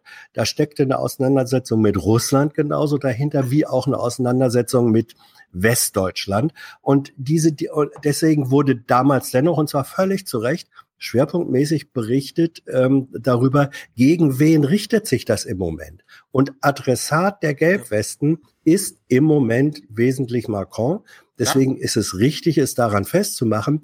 Es ist gleichwohl, und da bin ich jetzt äh, durchaus bei dir, Stefan, natürlich hat es etwas damit zu tun, mit dieser äh, deutschen Dominanz äh, in, der, in den Handelsbilanzen. Ja, Unser Handelsbilanzüberschuss bedeutet ähm, die Problematik, die ökonomische Problematik für andere Staaten in Europa. So, völlig klar. Und deswegen gehört das da auch äh, mit rein diskutiert. Aber es ist nicht äh, die primäre Ebene, die da zu behandeln ist, sondern die primäre Ebene ist ähm, äh, Macron und wie geht er damit um. Und da möchte ich äh, ein Fakt auch noch sagen, Macron hat massive, massive Sachen, äh, und das zeigt, äh, äh, gemacht in der Reaktion. Das zeigt auch, wie sehr er mit dem Rücken an der Wand steht, den Mindestlohn erhöht, die ähm, im Grunde ökologisch notwendigen äh, Verteuerungen, Steuererhöhungen äh, bei den fossilen Brennstoffen hat er einfach mal so ein Jahr ausgesetzt. Das sind ganz massive Reaktionen. Ja. Ganz massive Reaktionen. Ja. Also Macron finde ich, das sind eben jetzt Proteste, die sich gegen den französischen Präsidenten richten. Der wurde vor 18 Monaten gewählt, schön und gut. Das Problem in seiner Ursache begann aber mindestens 2008, als irgendwie eine Krise aufkam und die Deutschen gesagt haben, Maastricht und der ganze Scheiß, den wir damals verab, das ist uns alles egal. Wir machen hier Lohndumping. Wir entkoppeln uns von der Inflation als Anpassung ja, als Orientierung, wie wir Löhne entwickeln, sondern wir gehen da weit runter und rauben damit, und ich sage bewusst rauben, auch Frankreich Industriearbeitsplätze. Und ich würde sagen mindestens 400.000 mit dem entsprechenden Dunstkreis von Millionen und Millionen, die da einfach äh, ja so drumherum noch äh, Arbeitsmarkt, äh, arbeitsmarktmäßig entstehen. So, diese fehlen jetzt in Frankreich. Wenn du jetzt sagst, naja, Macron macht da irgendwas mit Ökopolitik und so, das ist auch nicht ganz sauber. Also die Franzosen, das haben wir von dem Radarmacher in dem Gabor Steinbott äh, Steingart Podcast gehört, die Franzosen haben im Schnitt einen CO2-Fußabdruck von fünf Tonnen, die Deutschen von zehn Tonnen. Also Deutschland ist so entrückt, so weit weg von Nein. allen Maßstäben ökologischer, Weltklasse. ökonomischer Natur. Wir sind Weltklasse. so Weltklasse auf allen Scheißgebieten, dass man den Franzosen jetzt einfach Klar, der Macron macht da irgendwas mit CO2 und so, keine Ahnung, aber das ist so weit weg von deutschen Standards. Wenn sich Macron da anpassen würde, ökonomisch und ökologisch, das gleiche Lohndumping, ja, über die Zeit gemacht hätte, gut, er hat jetzt nicht das Volk, dass das einfach so mitmacht wie die Deutschen, dann hätten wir jetzt einfach eine andere Lage, egal ob der Macron gerade mit schlechtem Stil und so weiter. Ja, ich höre das ja bei Jenny ehrlich gesagt auch im Podcast nicht allzu gerne, wenn die ganze Zeit auf dieses Macron redet nicht so richtig mit seinem Volk. Das ist, wir reden ja nicht von einem Kindergarten, in dem so ein pädagogischer Anspruch irgendwie, ja, sondern es geht hier einfach um die Frage, also mir geht's ganz konkret um die Frage, wenn wir in Deutschland eine linke Bewegung haben, ja, die sich Aufstehen nennt, und die die ganze Zeit mir E-Mails schickt mit, an Frankreich sehen wir, dass sich das Volk durchsetzen kann, ja, und von, und von seinem Staatschef einfach noch ein paar Zugeständnisse rauszuholen, wie, was weiß ich, keine Versteuerung von Überstunden, würde ich sagen, Bitte, ist das das Argument? Nein, ich will eine Regierungsform, in der die Regierung, in dem Falle Macron, einfach vermittelt zwischen den Ärmsten der Gesellschaft und den Reichsten der Gesellschaft. Diese Argumentationen und Diskussionen müssen aber vorbereitet werden. Und ich will aus Deutschland, ja, wenn irgendeine linke Socke in Deutschland Argumentation macht, nicht gegen Macron, nehmt die L'Oreal-Familie oder sonst irgendwen. Irgendwer muss jetzt dafür bezahlen, dass hier einiges außer Rand und Band geraten ist. Ja, und wenn sich Macron nicht traut, Steuern auf Reiche, ja, Reichensteuern wieder einzuführen, weil er genau weiß, dass das Gefälle zum deutschen Niveau der Besteuerung von Reichen so groß ist, dass alle das Land sofort verlassen und lieber, ja, ist ja egal, wo die dann sind physisch. Die machen einfach, die nehmen ihre Stiftung und bauen die halt in Baden-Baden auf oder so. Ja, das sind doch diese Gefahren, die Macron da sieht. Und das kann man nur mit einem europäischen Argument in der Auseinandersetzung arm gegen reich aufgreifen und lösen und nicht Volk gegen Regierung. Das ist völlig Banane. Wenn in Deutschland jemand aufsteht und sagt, Merkel, treten Sie zurück, dann sagen wir auch nicht, oh, das ist aber ein tolles Argument, da redet ja jemand richtig mit. Ich habe als Volk eine Meinung gegen meine Regierung. Ja, das würden wir doch hier nicht machen. So, jetzt haben wir aber in Frankreich lauter Leute, die äh, Macron Demission irgendwo ranschreiben ja, Merkel muss weg im Grunde. Da sagen, da können wir doch nicht einfach äh, hingehen und sagen, oh, das ist aber wirklich toll, wie die Franzosen, das ist ja auch, kommt genau in deren Tradition. Das finde ich völlig Banane. Ich will hier eine Arm gegen Reich Argumentation. Und die sehe ich aber nirgendwo. Ulrike Gero war zu Gast im Heute-Journal. Und wir hören mal die Frage von Klaus Kleber, denn ich fand sie ziemlich gut. Es ist eine gute Frage. Danach überlegen wir mal, wie würden wir auf diese Frage antworten? Und danach hören wir die auch gute Antwort von Giro, die aber wieder links verkopft ist. Ja, sowas Im Moment haben wir ein sich selbst blockierendes Frankreich, äh, ein England im, in der Brexit-Krise, Länder, die nicht mehr mitmachen wollen, Ungarn und Polen und ein taumelndes Italien. Ist das jetzt einfach ein Haufen Probleme oder ist das der Anfang vom Ende der Europäischen Union? Ja, sehr gute Frage. Nicht im Sinne von, oh, also, also diese eine Person, die wir alle wissen, wie sie heißt, nämlich Macron, die hat ja einen komischen Stil, sondern das große Ganze zerbröselt. Wir haben ein strukturelles Problem ist das jetzt das Ende der EU? Ja, das finde ich eine sehr gute Frage. Was würden wir denn sagen? Was würden wir sagen? Ist das jetzt das Ende der EU? Wenn wir uns Ungarn angucken, ja, alles kippt nach rechts, obwohl da auch gerade große Demonstrationen sind und so weiter. Also ein bisschen, ja, äh, Gegenbewegung gibt's dann doch. Aber ist das jetzt das Ende der EU, dass Italien da völlig äh, so einen Ego-Trip fährt, den wir ja auch irgendwie erklären können, da kommt ja nicht aus heiterem Himmel, dass Frankreich nicht funktioniert, dass Brexit passiert, ja. Ist es jetzt das Ende der EU oder nicht? Und es ist ein deutsches Publikum, was hier adressiert wird. Was könnte man jetzt antworten? Lass es uns doch hören, was sie geantwortet hat. Nee, ich will hier diskutieren mit euch. Ja, das, das macht nur ich einen Vorschlag. Ich würde sagen, bei der Frage, ist das das Ende der Europäischen Union, das Anfang vom Ende, würde ich sagen, hm, dieser also, EU. Dieser EU, genau, das wäre zum Beispiel das Erste, was man sagen könnte. Also von dieser EU schon, Herr Kleber. Denn so wie mit dieser EU umgegangen wurde und, ah, wir sind im deutschen Fernsehen, ne, dann kann ich ja mal sagen, Deutschland, ja, Anti-Austerität 2008, während alle anderen Länder in so eine gegenpolige Region gedreht wurden, von Deutschland aus. Da gab ja, da nämlich keinen Win-Win in der Haushaltspolitik, sondern weil wir das fünf Jahre vorher gemacht haben, Herr genau. Schulz, und wir Vorbild so, waren für die andere.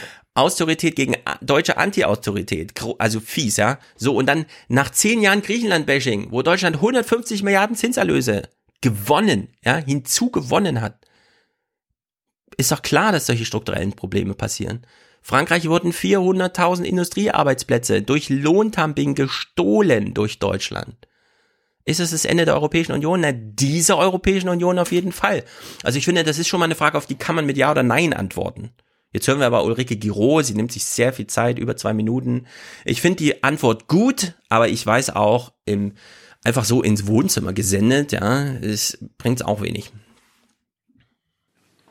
Naja, der Anfang von Ende ist die Frage, wann Sie sozusagen das Ende setzen. Aber dass wir im Grunde in einer perpetuierten europäischen Krise sind und das was soll das heißen, Mensch? Mindestens seit Duracell, einer Dekade. Häschen. Angefangen mit der Bankenkrise, Eurokrise, Sparpolitikkrise, Flüchtlingskrise, große soziale, politische Krise jetzt, Nationalismuskrise. Das ist einfach mal gesetzt. Und seit zehn Jahren ungefähr, seit einer Dekade, hat die EU keine griffigen Antworten darauf gefunden. Das erreicht Deutschland mit einiger Verspätung. Andere Länder, die in der Peripherie sind, sind schon viel früher und stärker betroffen worden. Aber so langsam äh, trippelt es auch nach Deutschland hinein. Ich zitiere eine Studie der Ebert Stiftung, die gerade heute erschienen ist. Auch 80 Prozent der Deutschen haben das Gefühl einer massiven sozialen Krise und geben eigentlich den sozialen Verwerfungen in der EU ähm, den Grund dafür, für diese multiplen Krisen, die sich jetzt eben politisch artikulieren. Und das, was jetzt eigentlich das größere Problem ist, ist, dass das Krisenbewusstsein, was wir haben und auch der Tatbestand, dass wir eine gemeinsame soziale Krise erleben, die sich jetzt politisch manifestiert, dass das offensichtlich hm. nicht dazu führt, gemeinsame Antworten zu finden. Denn es steht ja eigentlich niemand da, keine Partei, die jetzt im politischen Angebot sagt, Europa nach vorne, sozial und gemeinsam. Das Richtig. hören wir sehr wenig, vielleicht ein bisschen bisschen von Olaf Scholz mit seinen Plänen zur gemeinsamen Arbeitslosenversicherung. Es ist so ah. traurig, ja, dass sie Olaf Scholz mit seinem, ja, wir können euch Kredit geben dafür, aber den gibt er uns zurück. Wir nennen es europäische ja, Arbeitslosenversicherung, dass sie das schon als gute Idee, die leider auch nicht durchgekommen ist, vorschlägt. Ja, es ist schon traurig. Die aber auch sofort wieder abgeschmettert werden. Das heißt, es gibt offensichtlich eine ganz große Diskrepanz zwischen dem, was sich auch viele Deutsche wünschen, wohin Europa gehen sollte, sozial geeint, demokratisch, und das, was im politischen Angebot ist. Im politischen Angebot ist derzeit sehr viel Renationalisierung, sehr viel an sich sich denken, gucken wir an das EU-Budget, keiner möchte bezahlen, jeder sucht die nationalen Lösungen. Und diese Diskrepanz zwischen dem, was gewünscht ist und dem, was wir machen, die ist gerade tatsächlich sehr groß. Ob das das Ende bedeutet, das müssen wir abwarten.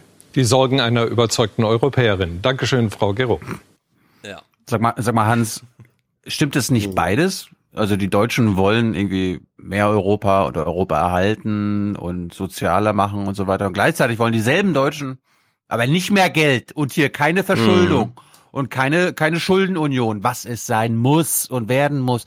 Das Transferunion bloß nicht damit. Ja, also, natürlich. Also ist, belügen, ist, belügen wir uns nicht selbst? Ja, natürlich, also, natürlich, natürlich. Natürlich belügen wir uns selbst, wie wir uns auch mit dem mit dem Außenhandels, äh, mit der Außenhandelsbilanz ähm, immer selbst belügen. Ja, Krieg, das ist Klimawandel Waffen, auch. Ja, wir, wir belügen, wo eigentlich nicht? Wir belügen uns, wir belügen uns permanent selbst. Es ist einfach diese Situation. Ich, man, diese Zahlen hatten wir auch schon mal genannt. Wenn wenn 20 Prozent der Menschheit 80 Prozent des Wohlstands besitzen, der Ressourcen verbrauchen, des Nutzens so haben, dann ist es, dann ist es völlig logisch, dass diese 20 Prozent, wenn diese, wenn dieses Ungleichgewicht an seine systemischen Grenzen kriegt, dass diese 20 Prozent, dass die meisten von denen nicht, nicht mit Hurra schreien sagen, oh, jetzt müssen wir aber mal runter von unserem Vorteilsross, sondern dass sie äh, ganz im Gegenteil versuchen, diese, diese vorteilhafte Situation, man kann das historisch gesehen auch Ausbeutung nennen, diese Ausbeutung, von der die 20 Prozent der Welt, zu denen wir gehören, kollektiv profitieren, auch weil es bei uns intern dann auch wieder Gegensätze gibt. Dass, dass man davon nicht weg will, sondern Augen zu und so lange wie möglich das durchhalten, das ist eine, eine bedauerliche äh, Realität.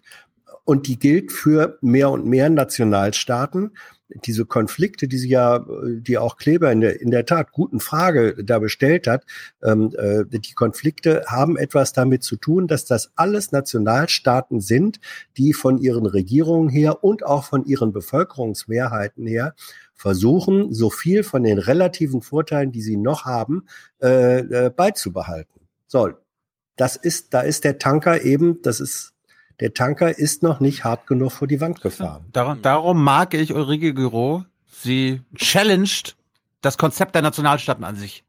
Ja, aber ich finde, ja. sie hätte ein bisschen einfacher reden können. Klar. Aber sie hat auch, sie hat auch kein, also ich habe neulich ja auch eine Diskussionsveranstaltung mit Ulrike Gero gehabt.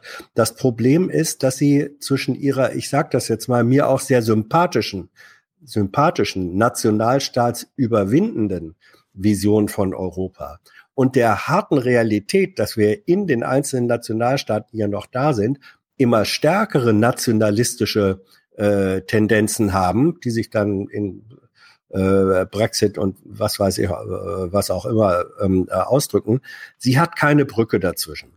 Sie hat keine Brücke, wie der, wie der, wie die Realität, die nationalstaatliche Realität driftet sozusagen nach rechts, die ja. Vision driftet nach links und Aber sie hat es, Immerhin. Hat, ja, aber Immerhin. sie hat keine, sie, im Grunde wächst auch da eine, eine politisch-soziale Kluft.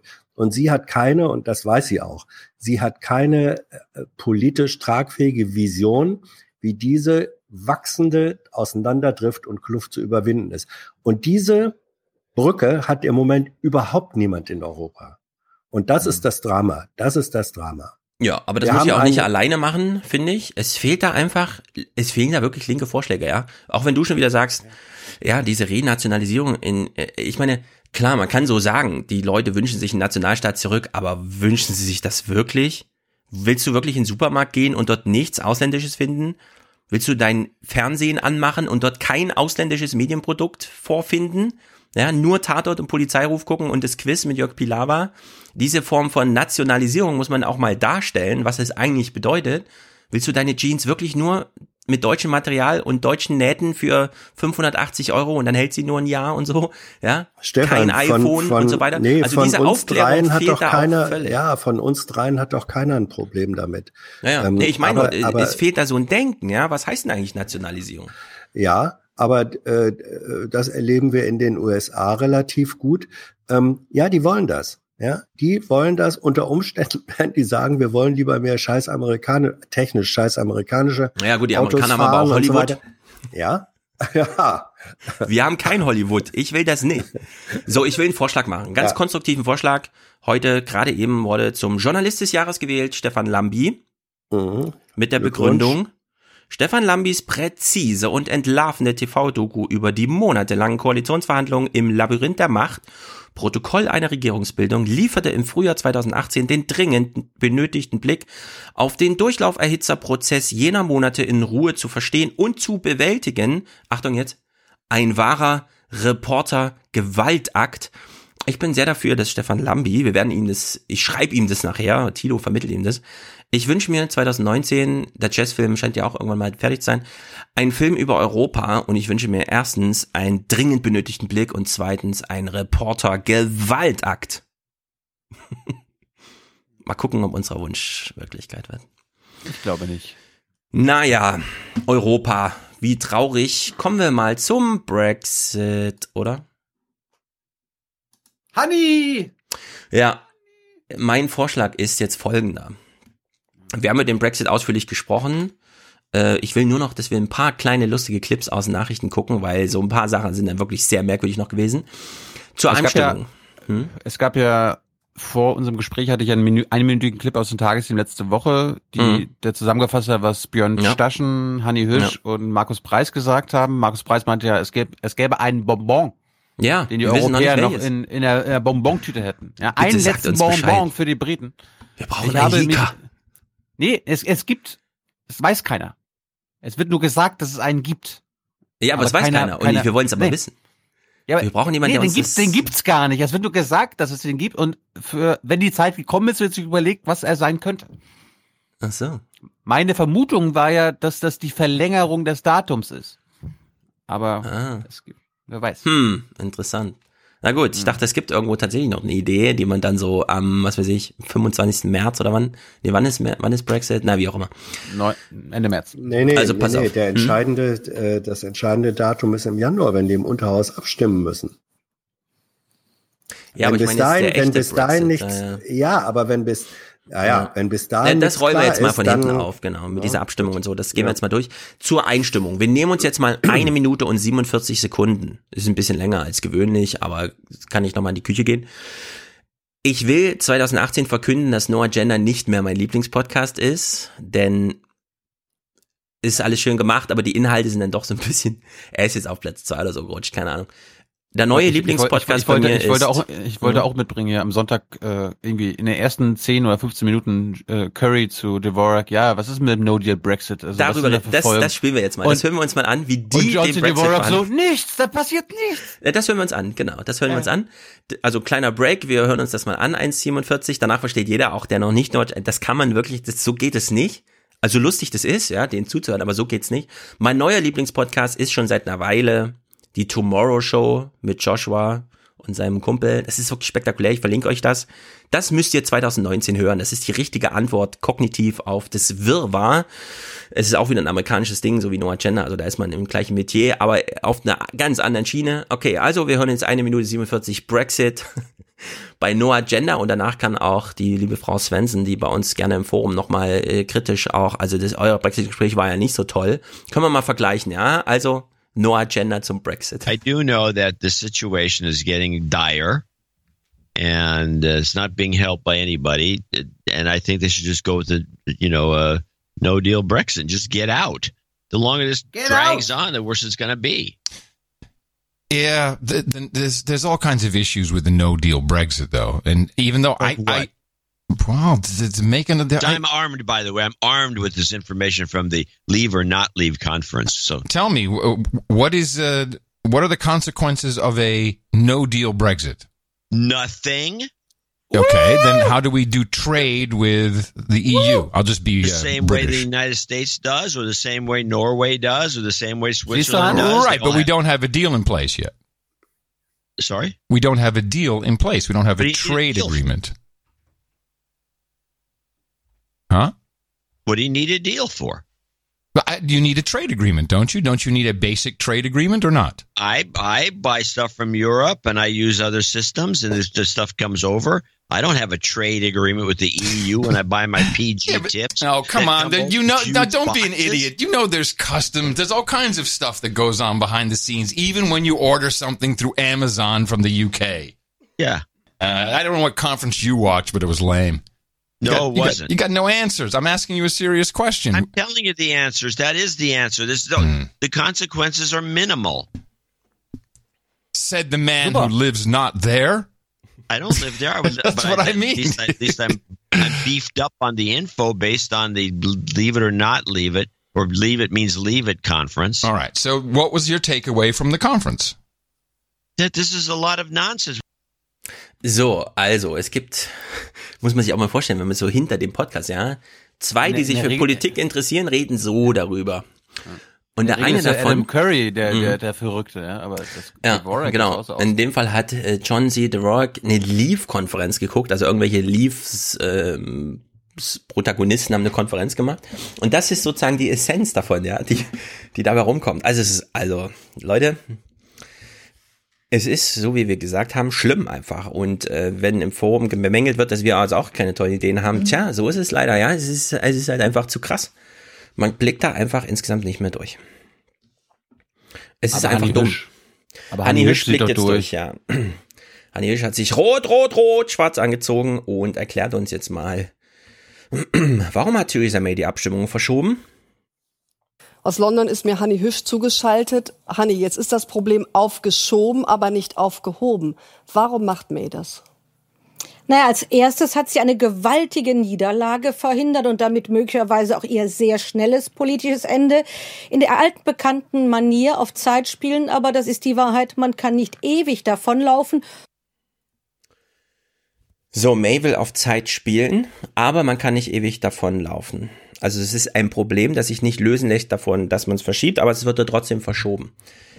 Ich frage mich hier so ein bisschen, vielleicht, ihr habt Einblicke in die RecBK und so, keine Ahnung, ja, aber sechs Stunden bevor May das Ding verschoben hat, gab es das EUGH-Urteil hinsichtlich, die Briten dürfen einseitig entscheiden, wie müssen sie selber wissen, ob das Parlament einfach sagt, wir machen kein Brexit mehr oder ein neues Votum oder wie auch immer. Oder die Königin, ja, wie Thomas ja sympathischerweise vorschlug, sagt einfach den Brexit ab. Aber sieben, sechs, sieben Stunden nach diesem EUGH-Urteil hinsichtlich, es gibt jetzt wirklich die Option, die ihr euch vorher immer nur so gewünscht habt, ihr könnt jetzt einfach sagen, nein. Ihr müsst nur eine, ja, irgendwie eine mehrheitsdemokratische Entscheidung finden. Sagt Theresa May, ah, wir verschieben mal die Abstimmung. Für mich war das einfach so dieses, na, wenn, wenn die heute tatsächlich sagen würden, unter dem Druck, okay, wir machen diesen Brexit, dann wäre diese EUGH-Lösung vom Tisch. Und ich glaube auch, sie, sie spielt auf Zeit, weil sie diese EUGH-Lösung nochmal irgendwie dann doch auch im Spiel halten will, oder? Also ich verstehe das langsam nicht mehr, was da passiert. Warum, warum wurde das verschoben? Die Niederlage wurde- abgewendet wurde damit ja wohl nicht. Ja, ja, also sie wurde, ähm, sie wurde mindestens für diesen Tag abgewendet.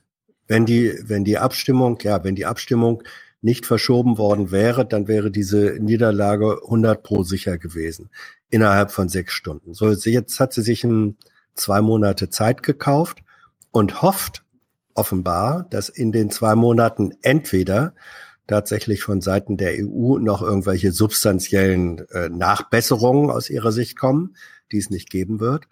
Oder sie hofft, dass die politischen Verhältnisse und die Diskussionen in der Zeit sich so weit weiterentwickeln, dass die, die eigentlich jetzt sagen würden, Schluss aus, wir stimmen dem nicht zu, dass die sagen, nein, das wäre von allen denkbaren Chaos-Varianten die allerchaotischste, so dass sie deswegen, das ist Mays Hoffnung, dass sie deswegen zähneknirschend May zustimmen, weil sie von allen Übeln dann doch noch das Allerkleinste wäre. Das ist eine reine, das, das ist ein reines Verbankspiel, äh, was sie da macht. Und ähm, aber aber so sind Politiker. Also ich sag mal so, Adolf Hitler hat am Ende auch in der Reichskanzlei gesessen äh, und noch gehoffen, gehofft, dass, die, dass die dass die Armee wegkommt, ja, die es die es faktisch nicht gab. Aber jeden Tag, den er daran äh, irgendwie innerlich glauben konnte, hat Hm. in ihm und sein der kleinen Schar seiner Anhänger ähm, dass dass diese Flamme genährt. Ähm, wir kommen da noch irgendwie raus. Das ist, glaube ich, die Hoffnung, äh, die sie hat. Ich sehe auch noch, wie die sich äh, realisieren könnte. Was ich interessant finde, ist, dass inzwischen auch Corbyn, dem das vermutlich nicht leicht gefallen ist, jetzt doch gesagt hat, wir sind für ein äh, zweites, für ein neues Referendum. Das ist ja das, was das EUG, EuGH äh, Urteil sozusagen als Option angeboten Hm. hat, dass äh, Großbritannien ähm, die Ebenen sind, ja, die Königin wird's nicht machen, aber dass, dass die Möglichkeit dasteht, mit einer neuen relevanten politischen Entscheidung zu sagen, äh, wir, wir steigen aus aus dem Ausstieg und bleiben Mhm. äh, weiter drin. Diese Ist Option ja- ist noch da. Ist ja nichts Neues. Erstens Aufwachenheurer wissen, dass Labour die zweite Referendum-Option schon so seit mindestens Ende August, Anfang September beim Plan Parteitag hat. gegen Corbyn, der das danach Und nie aufgriff. Gegen Corbyn. Aber Corbyn, Corbyn hat sich jetzt an die Spitze dieser Bewegung gestellt. Und ich glaube, das ist mindestens in dieser Eindeutigkeit neu. Also mir jedenfalls. Das Entscheidende ist ja bei der, beim zweiten Referendum, was steht zur Abstimmung? Genau, Der, und der, das- der, ja. der Hm. Deal, was dann heißt, entweder Deal annehmen oder No Deal Brexit, oder ist denn Brexit an sich die Abstimmung? Und das ist das Entscheidende. Und Ja, also dieser Deal oder abwarten. Rückzug vom Brexit. Genau. Ist durchaus denkbar. Und das ist, deswegen ist meine Frage auch nochmal an dich, Hans. In deinem Szenario spielt also der EUGH tatsächlich eine entscheidende Rolle, dieses ja, Urteil. Ja, ja. Spielt insofern eine Rolle, als äh, man sagt, der, der, äh, gut, das ist ein Gericht, aber dieses, dieser Europäische Gerichtshof vertritt natürlich, sagen wir mal, politisch äh, eine Position, die die gesamte EU vertritt, äh, mit Ausnahme von Großbritannien, die sagen relativ deutlich, lieber Engländer oder äh, Briten, wenn ihr wollt, wenn ihr wollt, ähm, äh, könnt ihr euren Austritt mit einem Federstrich, mit einer Entscheidung sofort wieder rückgängig machen. Wir halten euch diese Tür auf. Wo erinnert euch, vor einem Jahr oder so war die Kommentarlage überwiegend die Nein, nein, nein, nein, nein. Genau, das davon sind wir ganz ausgegangen. und Ja. die Engländer können Hm. gar nicht mehr zurück und selbst wenn sie jetzt wollten. Nein, diese Tür ist jetzt durch die EuGH-Entscheidung und Klarstellung nochmal deutlich aufgemacht worden. Und das ist mindestens ein Angebot an diejenigen in Großbritannien, die sagen, vielleicht war das doch ein, ein Fehler, äh, daraus zu gehen. Ja, das Komische ist nur, weder die Tagesthemen noch das Heute-Journal hat am Montag von diesem EUGH-Urteil Mhm. gesprochen. Ja. In keinem Satz. Großer Fehler. Es Großer ist Fehler. Katastrophe. Hat Ich habe das gar nicht ja, verstanden. Ja, ja, ja. Naja, Brexit-Clip Nummer zwei, den ich ein bisschen merkwürdig finde. Über EU, EUGH und so wird gar nicht gesprochen. Stattdessen wird jetzt, also diese Formulierung hier, der, die finde ich wieder so, hm, was soll das? Auf dem Kontinent werden Rufe aus der Wirtschaft lauter. Die Regierung in London solle den EU-Austritt abblasen. Weitere Einzelheiten dazu mit Jan Hofer. Verbände in Deutschland hoffen auf ein Einlenken der britischen Regierung. Sie beklagen, dass sich die Firmen mit großem Aufwand auf einen ungeordneten Brexit vorbereiten müssen. Das finde ich so merkwürdig, ja. Also die britische Wirtschaft sagt angeblich, die, unsere Regierung soll den Brexit mal abblasen, wo wir sich fragen, na, aber wie denn? Also uns hat das die Tagesthemen noch nicht darüber erklärt, dass sie einfach könnte, ja. Das ist jetzt fünf Stunden alt, die Meldung. Ja, also, wie soll denn das abgeblasen werden? Also es war so ein Satz, der den Zuschauer wirklich nur vor Fragen mit Fragezeichen hinterlassen. Und dann die deutsche Wirtschaft sage, die britische Regierung soll jetzt mal einlenken. Wie einlenken? Was einlenken? Also den Brexit einfach so beschließen, wie jetzt da ist. Ja, ist das mit einlenken gemeint? Oder, also es ist ein bisschen, ja, d- die Aufklärung ist, die Aufklärungsqualität ist nicht besonders hoch in den, in den Nachrichten gewesen.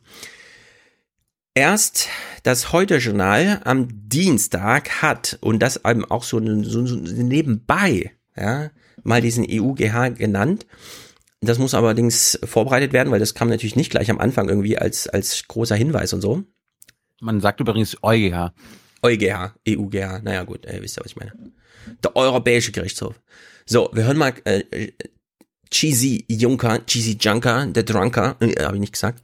Mm, Also Jean-Claude Juncker, der hat einen witzigen Spruch gemacht, verweist auch schon so ein bisschen auf das Bonbon, aber was auch immer, ja, es ist so ein typischer Juncker-Satz. Für die EU steht fest, alle Wünsche der Briten wurden ausverhandelt. Mehr gibt es jetzt nur noch zwischen den Zeilen. Wenn wir es intelligent anstellen, gibt es im Text genug Raum für Interpretationen. Und zwar ohne das Abkommen neu aufzuschnüren, denn das wird nicht passieren. Das finde ich so geil. Nur der Text ist nicht ohne Grund 600 Seiten lang, Leute. Wenn wir wollen, können wir überall noch eine Seite reinlesen, die da eigentlich gar nicht steht, aber zwischen den Zeilen. Das sind fünf Millionen Zeilen, die wir geschrieben haben. Da ist viel Platz für zwischen den Zeilen. Was auch immer, ja. So wäre eine öffentliche Debatte darüber, ob die Briten uns so jetzt steuern. Na gut, okay. Michael Roth, das ist was für Thilo Sport. Leider, leider, leider werden wir uns vielleicht zumindest am Rande nochmal über den Brexit austauschen. Äh, Ich äh, verstehe manchmal äh, die Welt nicht mehr. Und das finde ich ist eine ganz besondere Qualität an diesen Brexit-Diskussionen. Wir kriegen sie eins zu eins nach Hause geliefert, wie sie verhandelt wird. Niemand versteht die Welt nicht mehr. Und es ist egal, ob man vor der Kamera steht und ihn mitverhandelt oder ob man zu Hause sitzt und einfach nur noch mal eine Berichterstattung dazu bekommt, ja. Es ist einfach, Brexit ist halt ein Riesenhaufen politischer Scheiße. Keiner blickt durch, keiner weiß, was man jetzt so machen könnte. Viel zu komplex, viel zu viele Sachen sind möglich, deswegen passiert gar nichts. Und er steht halt da und sagt, ja, leider, leider, leider. Also wir werden auch noch mal kurz drüber sprechen, aber im Grunde nur wie sie, ja. Wir wundern uns alle noch mal, was es soll und dann essen wir halt eine Suppe. so, jetzt Gestern- kommt der wichtige Clip. Hm? Ich habe gestern einen Artikel von einem Investigativnetzwerk, ein neues, so ein europäischer Zusammenschluss geteilt, Harald Schumann und so weiter, Mhm. äh, Investigative Europe und da ging es um die, um den Namensstreit zwischen Griechenland und Mazedonien. Mhm. Und Ja, hab das wird ja, so die, die, das Narrativ war ja immer, die Russen haben sich da eingemischt und dann haben sie aufgezeigt, ja, nicht nur die Russen, sondern die NATO, EU und USA auch. Und Michael Roth hat, hat das dann geretweetet mit Nonsense! Also ja, im Grunde so hat er geschrieben, Fake- warst du ein einziges Mal in Mazedonien? ja. Das ist ja. Michael Roth. Naja, das war übrigens komm. der, mit dem Ulrike Gero äh, unter Anleitung von Hans Jessen diskutiert hat. Also in der Lage der SPD kannst du jetzt nicht auch noch Michael Roth deine Sympathie absprechen. Ich stehe an der Seite von Michael Roth. Ich finde ihn einen tollen Politiker. Und leider, leider, leider ist er an der SPD. oder? Du magst doch noch Michael Roth, oder nicht? Ja, ja. Er wird ja auch bei Jung und Naiv dem sehr bald auftauchen. Sehr gut. So, jetzt Also kommt der er, ganz... ist ja, er ist ja derjenige, der uns das mit, den, mit Rammstein serviert genau. hat im er stand im Parlament und meinte, ja, ja, wir steuern da, wir kontrollieren da und... Nein, nein, nein, nein, nein. Weder dulden wir das, genau. noch unterstützen wir das, dass Leute durch Drohnen getötet werden. Hat er sich So, bevor wir jetzt diesen ganz wichtigen Clip gucken, wer ist nochmal Udo Bullmann? Der Hausmeister von Nein. Martin Sonneborn im Hans weiß Europaparlament. es. Hans weiß es. Hans weiß es. Achtung, Hans Jessen erklärt, der Professor Jessen erklärt. Ich denke, Udo Bullmann ist die. Warte, warte, Hans, der- wir müssen dich ordentlich. Professor Jessen. Professor Jessen. Professor Wenn ich- Jessen erläutert. So, jetzt. Wenn ich mich nicht irre, ist Udo Bullmann ein Spitzenkandidat für die Europawahl. Im Ah, Mai. leid, leider der falsch. Spitzen- Äh, äh, Bitte? äh. Nummer zwei. Ist aber Nummer zwei. Udo Bullmann ist natürlich Nummer zwei hinter Katharina Ja. Barley. Ja, eben. Die Sie- haben eine ist die Doppelspitze. Spitze. Die haben, Ach so, die ja, haben, gut, okay, okay, Die okay, haben okay. faktisch, die haben faktisch eine Doppelspitze, nur dass sie formal eine Nummer eins und zwei haben. Aber die beiden sind das Spitzenduo. Deswegen ist er für mich schon ein Spitzenkandidat. Ja. Wir können uns alle erinnern, wir haben vor wenigen Folgen die SPD-Spitze mal gesehen, haben uns gefragt, wer ist denn dieser Opa, der da mitsteht im Willy Brandt-Haus? Das ist Udo Bullmann, Fraktionschef der Sozialdemokraten im Europaparlament. So, Udo Bullmann steht jetzt, äh, sitzt im Parlament, gibt eine Pressekonferenz mit einem kleinen Hinweis. Ich finde, vor allem für die Journalisten, denn bis zu dieser Wortmeldung haben wir weder im Heute-Journal noch in den Tagesthemen, und zwar insgesamt vier Sendungen lang, zwei Tage überdauernd, diese Information vorenthalten bekommen. Und ja, sie wird jetzt als die wichtigste Nachricht überhaupt von ihm benannt. Die wirklich interessante Nachricht kam doch gestern vom Europäischen Gerichtshof. Der sagt ganz klar, Großbritannien kann einfach den Antrag auf Artikel 50 zurückziehen. Dann ist der ganze Druck weg. Die Lösung liegt nicht in Brüssel, sondern in London. So the solution is not in Brussels, the solution is in London. Aha. Kam zwar dann auch wieder nicht zurück in der Moderation oder im Bericht oder sonst irgendwie, aber es wurde zumindest mal genannt, dass der Europäische Gerichtshof gesagt hat, dass. Wie ging der Journalismus stattdessen weiter? Ich habe ja gesagt, wir gucken nur Quatschclips, also hier ist der erste. Das Frühstück in Den Haag, das Mittagessen in Berlin. Dynamisch soll das wirken, nur der Zufall schafft Momente, die die Atmosphäre besser fassen. Eine Premierministerin, die feststeckt, während die Kanzlerin geduldig Aha. wartet. Ja, also Theresa Mays Maybach-Tür hat geklemmt, kann ja mal passieren. Stellt sich allerdings raus, nach Dabei, ihrer dabei, Tour. dabei war es ein deutsches Auto. Ja, wirklich, Mercedes, was ist da los? Ich würde sagen, es wurde falsch bedient, aber wer weiß. Bei einem Bentley hätte ich mich jetzt nicht gewundert. Die Kindersicherung war zu. Richtig, ich glaube auch, das war so Kindersicherungsstyle oder sowas. Er ist wahrscheinlich ein bisschen zu schnell durch Berlin gefahren, da hat zack gemacht, Kindersicherung runter und so. Wer weiß. Jedenfalls, nur eine Nacht später, dieses kleine Szenario hier. Sind Sie zuversichtlich, rufen die Journalisten. Keine Antwort. May muss ins Parlament. Wie immer mittwochs stellt sie sich den Fragen der Abgeordneten und dann das. Als gäbe es nicht schon genug Symbole. Das Tor ist zu. May muss eine Ehrenrunde drehen. Erst im zweiten Anlauf klappt es.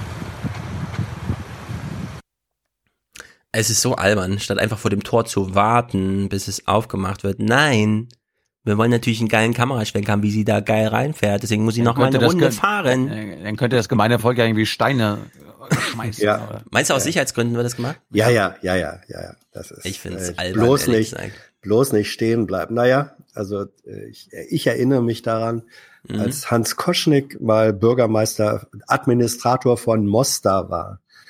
Ähm, also der ehemalige Bremer Bürgermeister, der dann weillang Mhm. Administrator, Bürgermeister von Mostar war, der saß Was mal. heißt Mostar?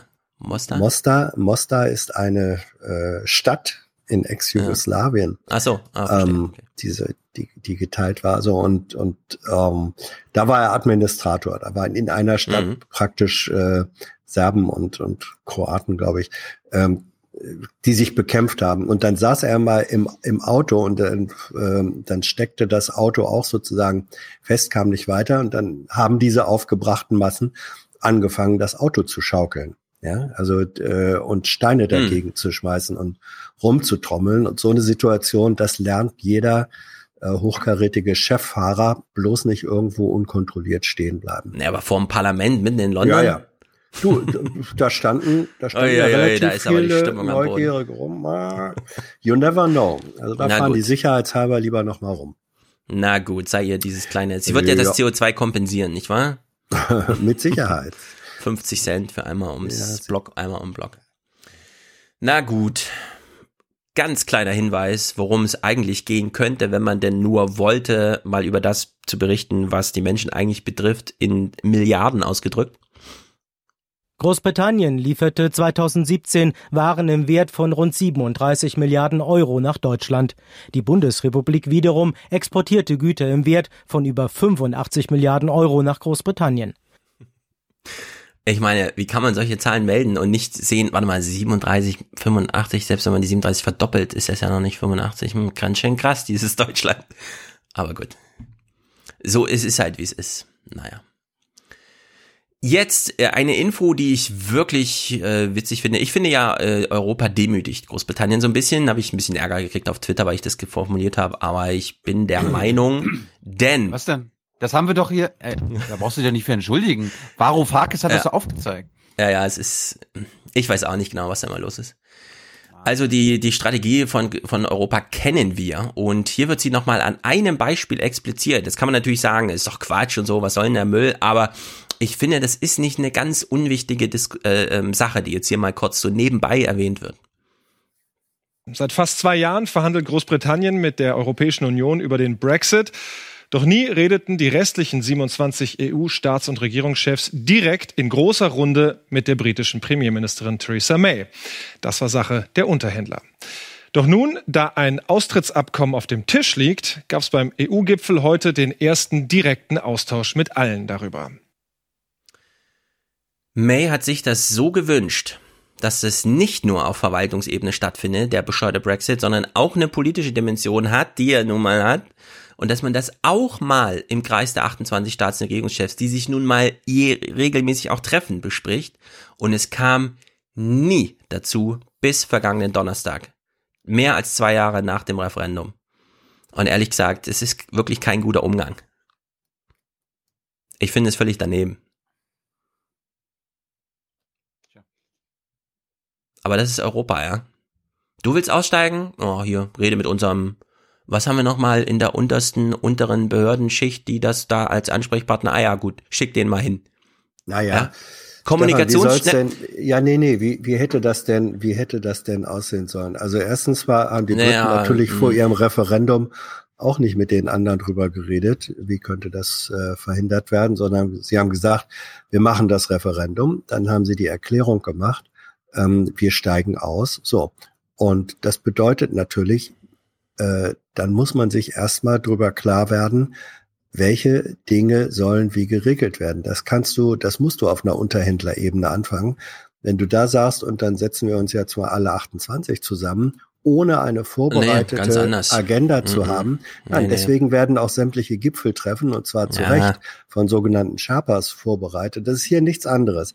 Also zu sagen, ähm, das war eine Demütigung und die hätten sich mal frühzeitig alle 28, mhm. das wäre eine reine Schaufensterveranstaltung geworden. Nein, nein, nein, ich, ich, ich denke, die, es die, genau die Verhandlungsstrategie an sich ja, äh, der müssen EU sie nicht ist natürlich, ja. ist natürlich auf Demütigung der Briten aus, damit erstens zur Abschreckung Hans. Ja. Alle anderen äh, europäischen Nationen, die sagen, ach, dann können wir auch austreten, wenn, wenn das gar nicht so schmerzhaft ist, verstehe ich da voll. Und auf der anderen Seite, ich unterstelle den meisten EU-Ländern und Regierungen, dass sie wollen, dass Großbritannien bleibt. Und wenn du Natürlich. ihnen das so, wenn du ihnen das so schmerzhaft wie möglich machst, überlegen sie sich ja. das vielleicht nochmal. Ja. Also das ist die inhaltliche Dimension. Ich habe aber ein ganz anderes Problem damit. Äh, wir haben sehr häufig darüber gesprochen, Hans, wie dieser Europäische Rat sich immer wieder abseits der Verträge, nachdem er dann reingeschrieben wurde, informale mhm. Treffen sucht und so weiter. Diese Leute, diese 28 Staats- und Regierungschefs sitzen zusammen regelmäßig und sie haben es zweieinhalb Jahre lang vermieden, über den Brexit zu sprechen, obwohl dieser Elefant immer mitten im Raum stand. Und da stimmt irgendwas nicht, ja. Das finde ich total daneben, so ein Verhalten. Und das hat, da gibt's nur eine Ursache für, ja, ein Grund, das so zu machen, nämlich um damit eine Botschaft, ja, um damit die Botschaft zu vermitteln. Brexit, ihr seid quasi schon raus, ihr interessiert uns einen Scheiß, das machen hier die Verwaltungsleute irgendwo unten in der EU, ja. Die schicken ja, uns dann so transkribierte aber, Sachen, ist, aber das, das, geht nicht. Nein. doch, doch. Sie treffen sich, so, guck mal, diese Regierungsgipfel sind ja, so oft, da muss man doch ja, einmal über den Brexit reden. Aber, ja, aber entschuldige bitte. Großbritannien hat seinen Austritt erklärt. Und in dem Moment, wo ein Land Gibt's sagt, nicht mehr zu reden. Doch. Also. Doch. Es gibt zu reden. Gut, ihr kündigt. Und jetzt unter, das ist so ein bisschen wie, ähm, Scheidung eingereicht und jetzt unterher, unterhalten sich die Anwälte mal darüber, über die Konditionen. So läuft das. Ja, aber wir sind ja nicht bei einem Ehepaar, sondern es sind 28 ja? Bevölkerungen und nee, nicht Bevölkerung. Nee, nee, sondern es sind Staaten. Das ist noch was anderes als Ja, die haben aber Bevölkerung. Und ja, natürlich. Aber dann sollen wegen mir alle 28 Bevölkerungen äh, sich zu einer europäischen Generalversammlung ähm, äh, treffen, wo auch immer. Nein, äh, in dem Moment, wo eine, wo eine Nation den Austritt erklärt, das ist die, das ist der, das ist die Scheidung eingereicht. In dem Moment wird, und das ist ein rechtsgültiges Verfahren, in dem Moment verhandeln Unterhändler über die Konditionen, wie diese Scheidung vollzogen wird. Ja. Anders kannst du es nicht machen. Ich finde das ja auch super logisch, wie du das sagst, das verstehe ich auch, aber ich will nur noch mal markieren, diese Leute treffen sich, sitzen zusammen und sagen, unser allergrößtes Problem, da sehen wir keine politische Dimension, deswegen thematisieren wir das hier nicht, das macht der Justiziar. Wenn Sie da Fragen haben, rufen Sie den an. Und so den Brexit, ja, kein Wunder, dass das nach zweieinhalb Jahren so aussieht, wie es aussieht. Das ist einfach, ich finde das, ich finde das Banane. ich weiß gar nicht, wie ich das finden soll, ja. Es, es ist wirklich Banane. Ja, die, aber es wäre naja. noch viel, naja, es wäre noch Bonbon viel bananiker, jedenfalls. naja, gut. Die Frage, ja, die wir noch haben, was ist ja, das ist ja das mit dem Bonbon. Und das, was sich die Journalisten fragen, ist, wie kriegen wir das Bonbon eigentlich ins Bild? Theresa May verlässt am Abend den Gipfel und die Frage ist, ob die anderen Staats- und Regierungschefs für sie noch ein Bonbon in der ah, Tüte haben. Ah. So formuliert es zuvor noch ein Oh, Bonbon-Tüte. Es gibt ja auch noch ja. eine Tüte. Wie können wir denn die zeigen? Ah. Beim Dinner darf sie noch schildern, welche Art Bonbon sie noch benötigen das Ist der, das ist der Jessensche Beutel. Den kenne ich aus dem Regierungstagebuch. Ja. Mhm. Hans Jessen muss uns... Ja, Hans, jetzt. Du bist der Beutel, der Bonbon-Mensch. Du mhm. weißt es. Sag es uns. Ist das deine Bo Bonbon-Tüte? Hans, sei ehrlich. Gib zu. Das ist jetzt keine Frage für den Justiziar. Das ist jetzt Politik-Aufwärm-Podcast. Nein. Ist das deine Tüte? äh, da Thilo ja meine Tüte im Original gesehen hat und auch ihren Inhalt, wird er bestätigen können, dass dieses mit Sicherheit hm. nicht meine Tüte ist. Hm, schade. Naja, gut. Was Thomas ja am Freitag schon angesprochen hatte, wird hier nochmal erklärt und zwar von keinem geringeren als von. Ach nee, wir lassen uns erstmal den Backstop erklären. Also, was ist der Backstop? Und ja, noch, was ist mal. das große Problem, was da drin steckt? Wir haben es schon behandelt, aber wir wollen uns noch das nochmal offiziell lauten lassen. Die Grenze zwischen dem EU-Mitglied Irland und Nordirland, das mhm. zu Großbritannien gehört, wird durch den Brexit zu einer Außengrenze der Europäischen Union.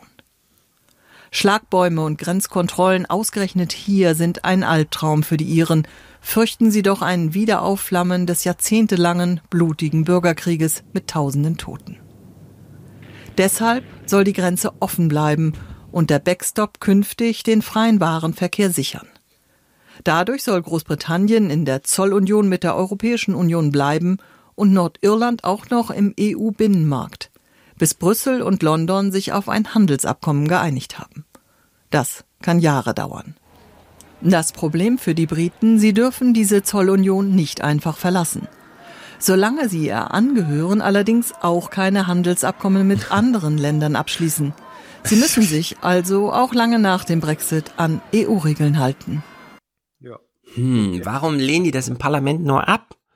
Ach so, die dürfen dann gar keine eigenen Freiheitsrechte. Ach so, ja. Hm, scheiße. Das ist, das ist im Übrigen das, muss man mal sagen, das ist genau der Mechanismus, an dem von Anfang an ähm, die äh, Leave, also die, die Brexit-Freunde, mhm. ja. gewarnt worden sind, denen ist gesagt, Leute, ihr könnt ja beschließen, dass wir rausgehen, ja. nur es wird bedeuten, dass so oder so über Jahre hinaus wir noch diese EU-Regeln, äh, an die gebunden sind, ja. ohne dass wir sie beeinflussen können.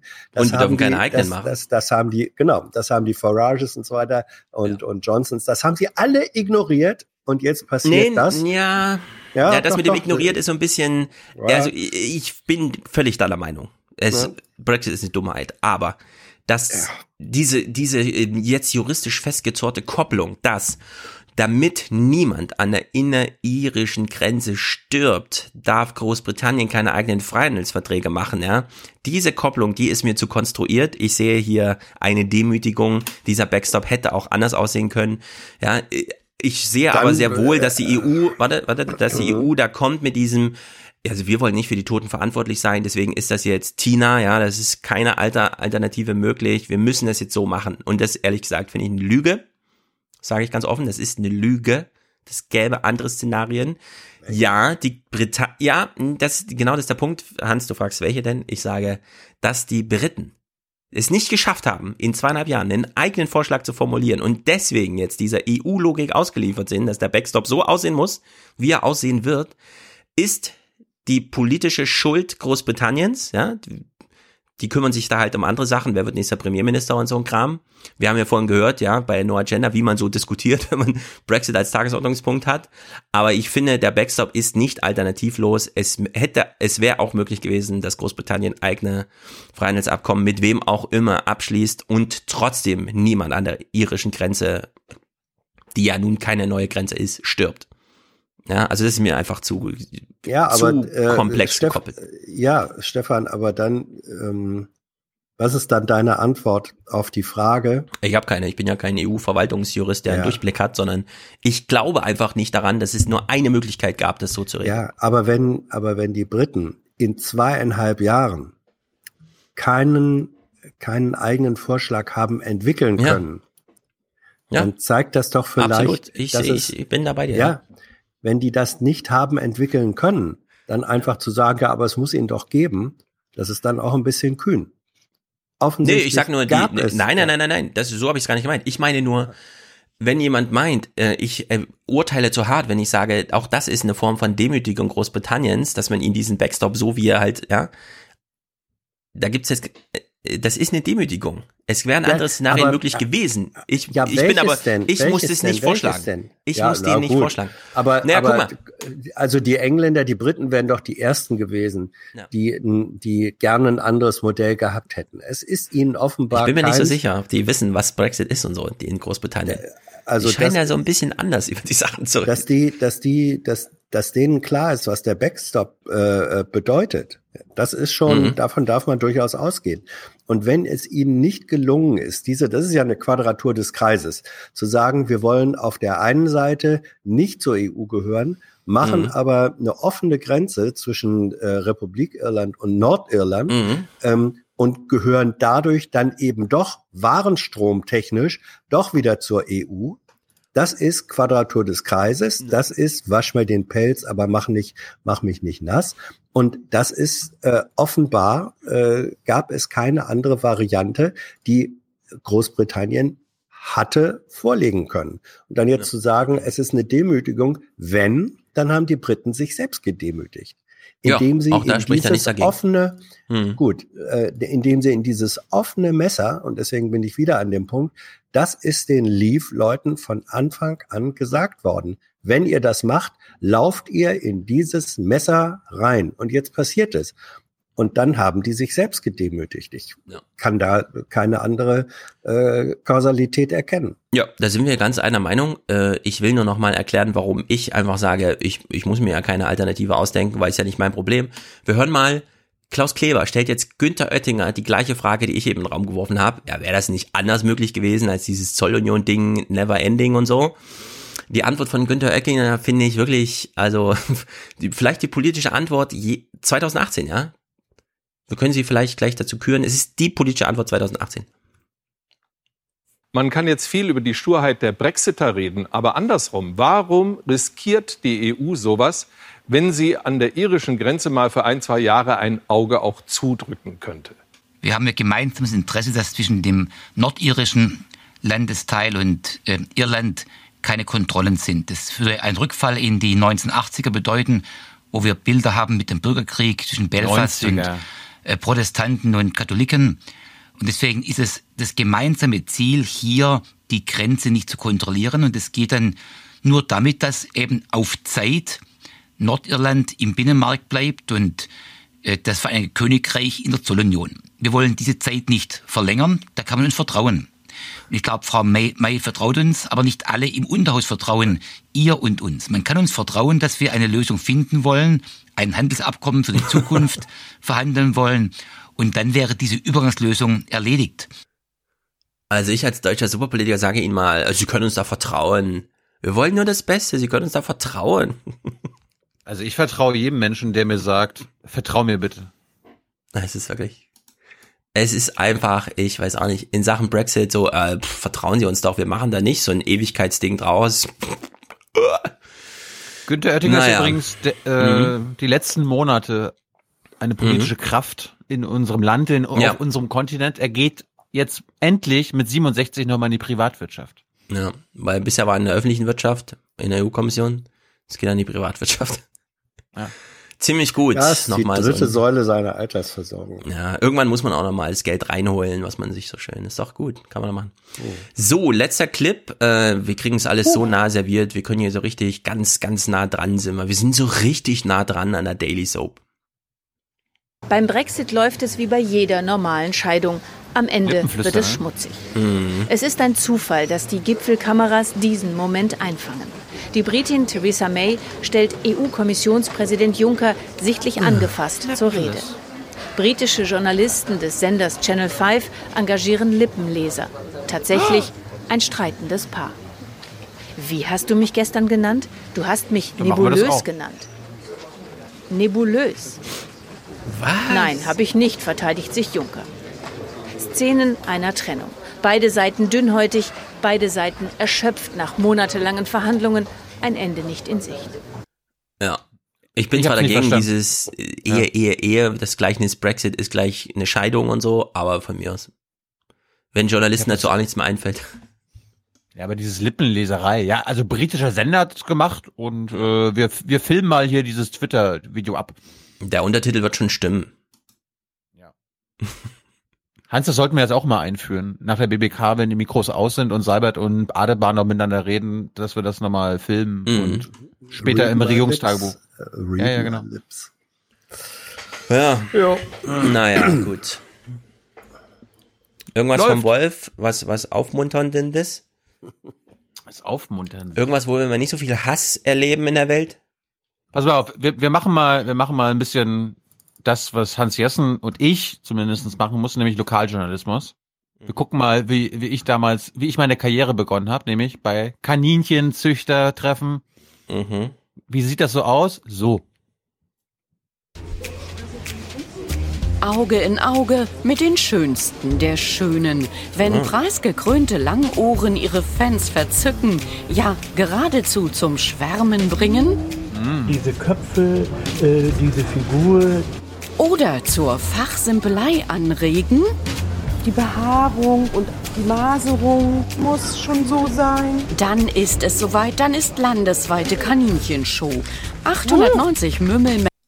Dieser Bericht, dieser Ton erinnert mich so an das Prodigy-Konzert Anfang Dezember hier in Frankfurt, wo ich ja auch dachte, gehen wir nochmal hin, danach sind wir erwachsen. Alle sind nur noch so aus ironischen Gründen hingegangen. Oh, komm nochmal, Prodigy und so. Keiner nimmt es mehr ernst, nicht mal die Leute auf der Bühne. Männer in der Gneuner Sporthalle. Aus Bad angereist diese Profis, die genau wissen, was sie wollen. Etwas anderes als ein Widder kommt für sie nicht in Frage. Weil die Ohren herunterhängen. Und wir haben Stehohren und die haben Hängeohren. Ja, vor allem, die nehmen schnell zu. Schnell zum Essen. Was hat er gesagt? Jetzt können meine Kinder schon wieder keinen Aufwachen-Podcast gucken, weil der Hasen gegessen wird. Schnell grillfertig. ja, in dem, in dem Theme machen wir jetzt weiter, weil mhm. äh, das Nordmagazin hat eine junge, na, eine Nachwuchszüchterin begleitet, dabei sich einen ersten Hasen ein erstes Kaninchen zu besorgen. Kaninchen, nicht Hasen, sorry. Mhm. Ja, wir wollen wir ja präzise mal, sein. Wir gucken mal, was für Auswahlkriterien sie denn so hat. Diese Dame aus Triebsees, eine Anfängerin, sie will eine Kaninchenzucht aufbauen. Aber zum Beispiel diese hier würden mir nicht gefallen, weil die haben von der Kopfform gefallen mir die nicht. Die sehen so klumpig aus. Wie so ein Kampfhund. ja. Die haben, so, die haben vielleicht auch, die haben auch eine schöne Farbe hier. Die haben auch ein schönes Braun. Das ist der Schokohase. Die mag ich halt. Die schmecken auch. Hier, der ist vorzüglich. Den hätte ich gern genommen. Der Traumwidder unverkäuflich, Enttäuschung bei den Bartern. Oh ja, wenn ich jetzt ist nicht. Irgendwo gibt's schon wieder welche. Für silbergrau und nahezu zierlich hat sich letztendlich die Neuzüchterin aus Tripsis entschieden. Damit liegt sie so gar nicht im Trend, verrät der Verkäufer. Der Mecklenburger kauft große Kaninchen. großen Hunger. Großen Hunger, genau. Fleisch, sogenannte Fleischkaninchen. Der Mecklenburger möchte solche kleinen Kaninchen eigentlich nicht. haben. Ja, er möchte auch was in der Bratpfanne haben, anstatt nur auszustellen. Sag mal. Also wirklich. Ja. Was denn? Dachte, Ah. das, der erste macht einen Scherz mit dem, schmeckt doch gut. Aber nee, nur, die nur deswegen dahin. Natürlich. Ah, diese Maserung, die kommt in der Pfanne besonders gut. Ja. Deswegen, es fehlt ja nur noch der Satz, Hase, du bleibst hier. Stimmt. Ah! Hase, du bleibst hier. Hm. Ja, sehr gut, Hans. Wollen wir mal in, in Hans Heimatland schalten? Ja, welches denn jetzt? Niedersachsen oder Bremen? Nee, Niedersachsen. Okay. Da gab's, da wurde das Schwarzbuch des Sozialverbandes vorgestellt. Seit letztem Jahr ist Familie Busi nur noch zu dritt. Sie verlor Paul, zehn Jahre alt, nach vier Jahren an den Krebs. Seitdem ist der Alltag hart für die Busis. Sie wollen gemeinsam in eine Familienklinik fahren, doch der Antrag wird bei der deutschen Rentenversicherung in drei Einzelfälle aufgeteilt. Tanja Busi bekommt von ihrer zuständigen Rentenversicherung in Braunschweig eine Zusage. Ihr Mann und Sohn bekommen Absagen aus Berlin. Für die Trauerbewältigung sei kein Klinikaufenthalt erforderlich. Ein harter Schlag für die Familie. Wir haben vier Jahre Kampf hinter uns und äh, es fühlte sich echt ganz, ganz komisch an, dass wir jetzt schon wieder kämpfen mussten.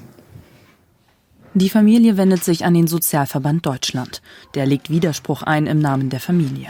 Nun werden drei Therapien genehmigt, doch in unterschiedlichen Kliniken. Der zweite harte Schlag für die Busis. Ihr Fall ist im Schwarzbuch des Sozialverbands Niedersachsen gelandet. Das dokumentiert die schlimmsten Ungerechtigkeiten, bei denen der Verband in diesem Jahr zu helfen versuchte. Insgesamt mehr als 30.000 Mal. Doch egal, ob es um Pflege, Gesundheit oder Sozialleistungen geht, der Verband beobachtet, dass es in den Behörden immer häufiger ums Geld geht und nicht um die Einzelschicksale der Betroffenen. Ich glaube, dass äh, das Sparen dazu führt, dass im Kopf bei den Leuten dann schon eine Art äh, Blockade ist und äh, man den Fall möglichst schnell vom Tisch haben will, möglichst preisgünstig vom Tisch haben will. Und dann hat äh, die Emotionalität, die ja was mit Fingerspitzengefühl zu tun hat, äh, meistens keine sehr große Chance mehr.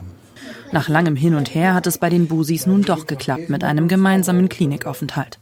Tanja Busis Rentenversicherung hat angeboten, einzuspringen und bezahlt nun den Aufenthalt für alle drei. Dass wir nach so einer langen Zeit eben auch äh, endlich doch auch gemeinsam fahren dürfen. Da freuen wir uns sehr drauf.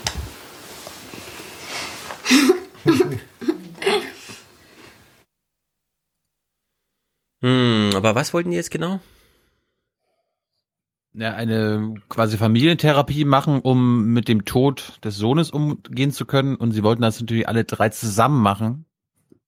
Und die jeweiligen Träger haben gesagt, könnt ihr gerne machen, aber einzeln.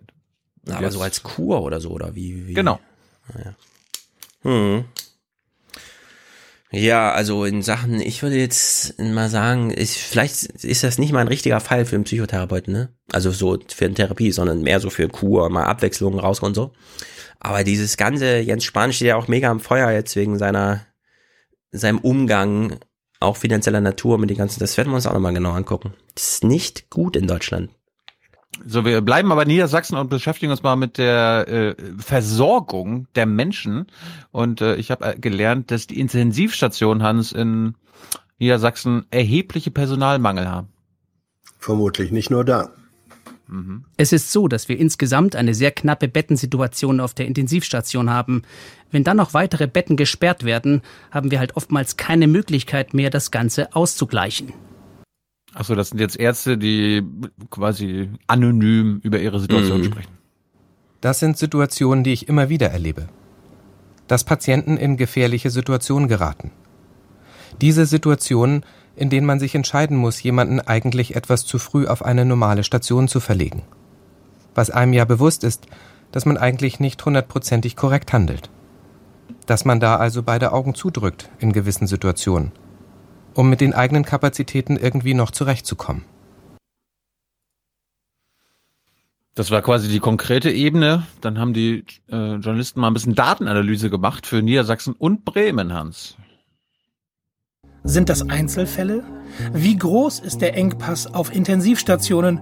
Für Bremen und Niedersachsen kann man das im Internet live mitverfolgen. Im Online-System Ivena melden sich die Stationen bei den Rettungsleitstellen ab, wenn sie am Limit sind. Stellen sie auf Rot, heißt es, sie können keine Patienten mehr aufnehmen.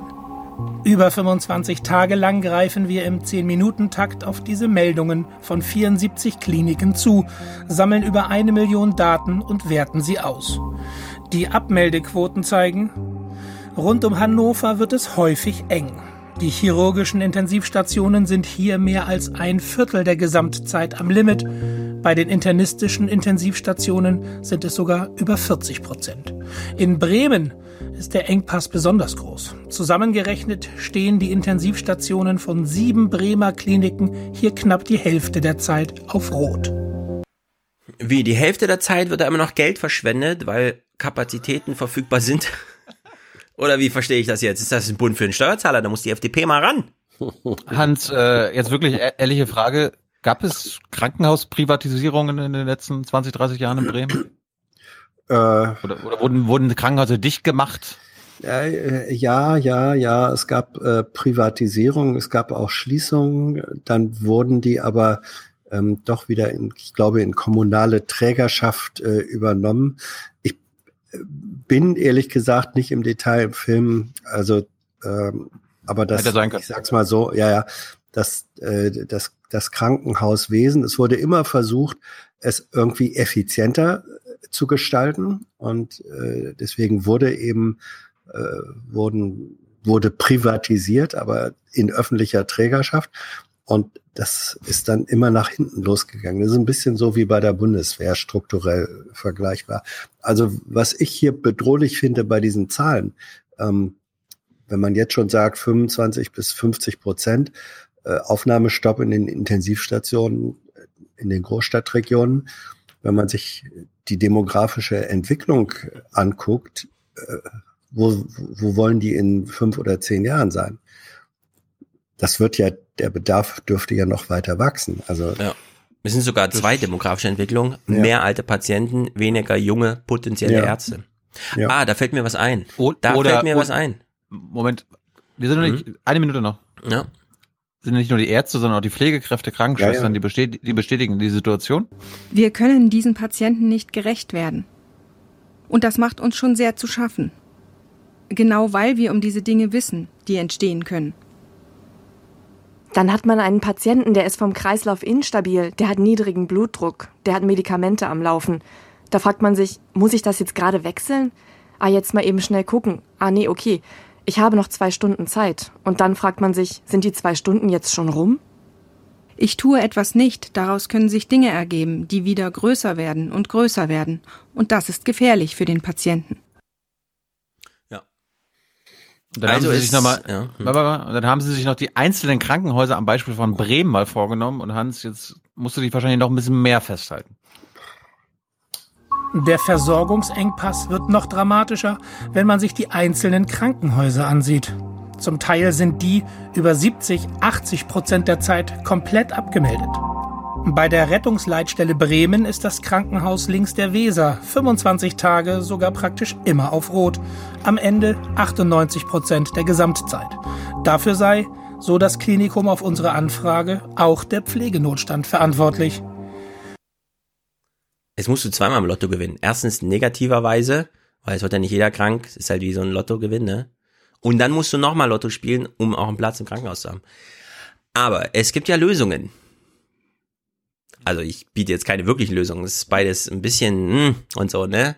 Aber wir wollen hier nicht ganz depressiv aus der Sache rausgehen. Lösungsvorschlag Nummer eins. Hans hat die demografische Entwicklung angesprochen. Man könnte jetzt so Big Data mäßig extrem viel spannendes Zeug machen, wie zum Beispiel das Durchschnittsalter von ärztlichem Personal und das Durchschnittsalter von Patienten, wie hat sich das eigentlich entwickelt und so weiter. Ja, auch die Häufigkeit von Kontakten und so weiter und so fort. Die demografische Entwicklung hätte ja aufgehalten werden können. Ich liefere jetzt nach, was ich beim letzten Mal nur ansprach. Eugen Abler vom CDU-Parteitag. Du sollst nicht töten. Dieses Gebot Gottes ist ewig gültig. Dennoch schweigen wir zur Tötung von 200.000 ungeborenen Kindern jährlich. Das ist eine Geisteshaltung, die in die Barbarei führt. Für eine Partei mit dem C im Namen muss aber der Schutz des menschlichen Lebens von der Zeugung bis zum natürlichen Tod höchste Aufmerksamkeit haben, denn jedes Leben ist ein Geschenk Gottes. Mit unserem Schweigen verraten wir das C und sagen Ja zu weiteren Sargnägeln an unserem christlichen Erbe. Wir töten täglich potenzielle Ärzte, Facharbeiter, Pflegekräfte, Lehrer, Priester und so weiter und steuern damit in die demografische Katastrophe. Ohne die Tötung von sieben bis acht Millionen Kindern seit 1975 hätten wir keinen Fachkräftemangel und bräuchten keine Einwanderung. So, keine Abtreibung erlauben, acht Millionen mehr Ärzte. Ist das, wollen wir so von null bis zehn Sterne? Wie gut finden wir die Idee? Ja, also ich glaube, Herr Abler ist so ein bisschen der Thilo Sarrazin der CDU. Äh, von dem, von dessen Parteitag. Kriegt man nur ausgebuht, meinst du? Ja. Ah, nicht so richtig äh, von, rausgeschmissen. Nee, pass auf. Von dessen Parteitagsauftritt äh, ja. gibt's ein, auf YouTube ein interessantes Video. Das, von Sarrazin? Nee, nee, von, von Abler. Abler, ja. Der ist, ja, den du jetzt hier im, nur im Ton mhm. hattest. Das gibt's auf YouTube als Video und da sind auch relativ viele äh, Zwischenschnitte in den Saal und auf die ja. Tribüne rein.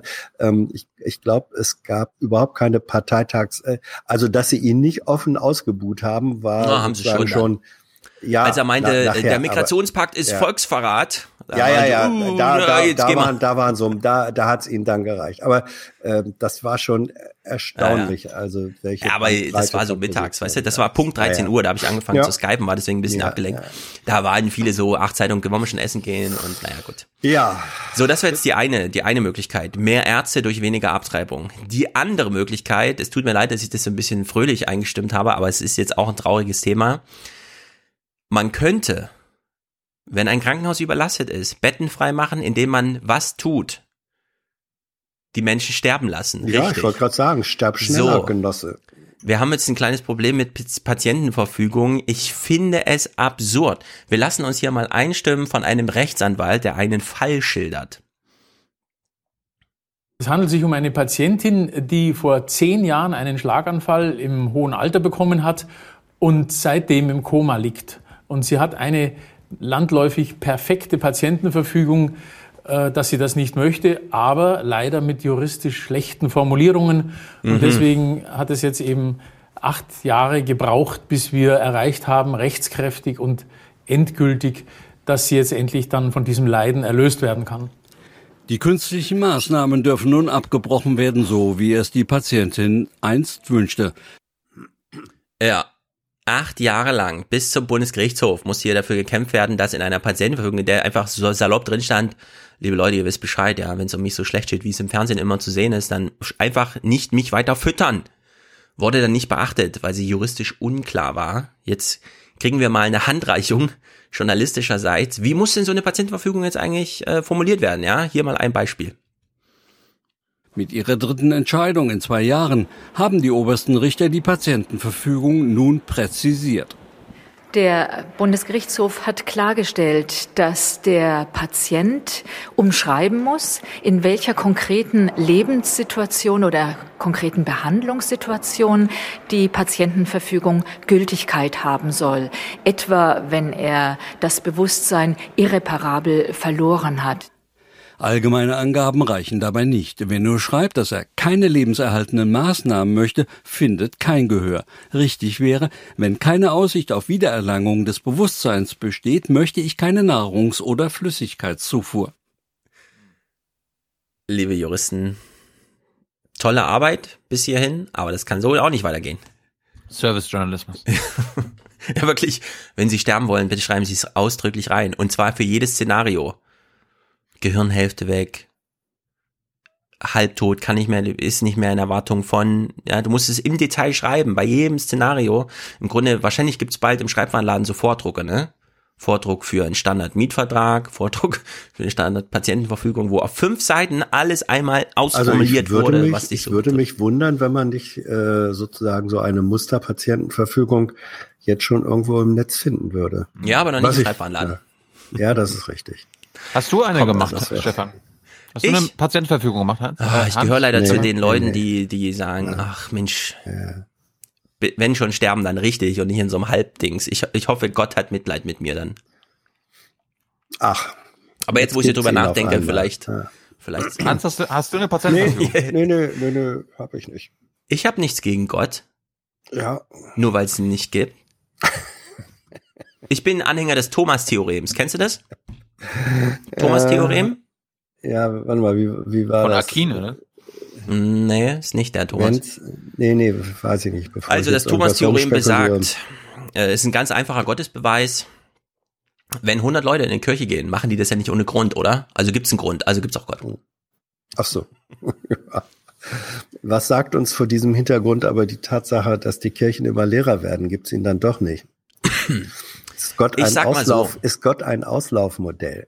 In der Schafft Gott Relig- sich, guck mal, Ja. das wäre ein Mhm. schönes, ein schönes äh, Sarrazin-Buch-Thema. Äh. Gott schafft sich selbst ab.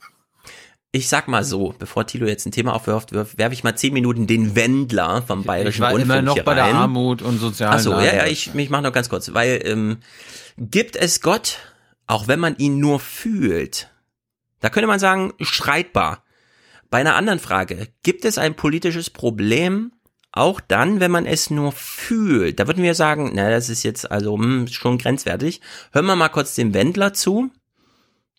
In der Politik ist ein Problem auch dann eines, wenn man es nur fühlt.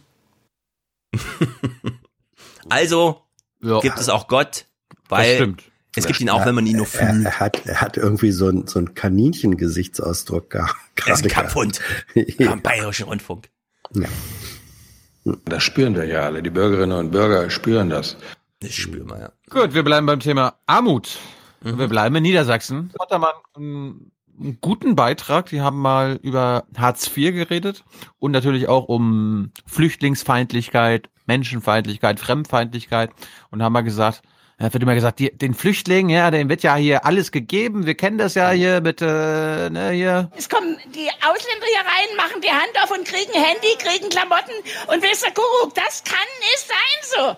Dann gucken wir doch mal, wie, wie das so ist. Wir vergleichen das mal. Eine Hartz-IV-Familie aus Deutschland, eine deutsche und eine syrische. Was bekommen die? Erstes Beispiel, die Hartz-IV-Familie äh, mit drei Kindern. Die Familie muss ihre Ausgaben stets gut im Blick behalten. Beide sind mit Recht stolz, dass sie auch etwas zur Seite legen können. Dosenmilch. Damit man den Kindern mehr ermöglicht. Ich finde es sehr gut, dass die Journalistin mir nochmal sagt, dass sie mit Recht stolz darauf sind, weil sie sich was zur Seite lagern. Ich hätte sonst gedacht, ich hätte mich sonst gefragt, ja, sind sie zu Recht stolz darauf? Ist gut, dass wir Deutsche dazu eine Meinung haben.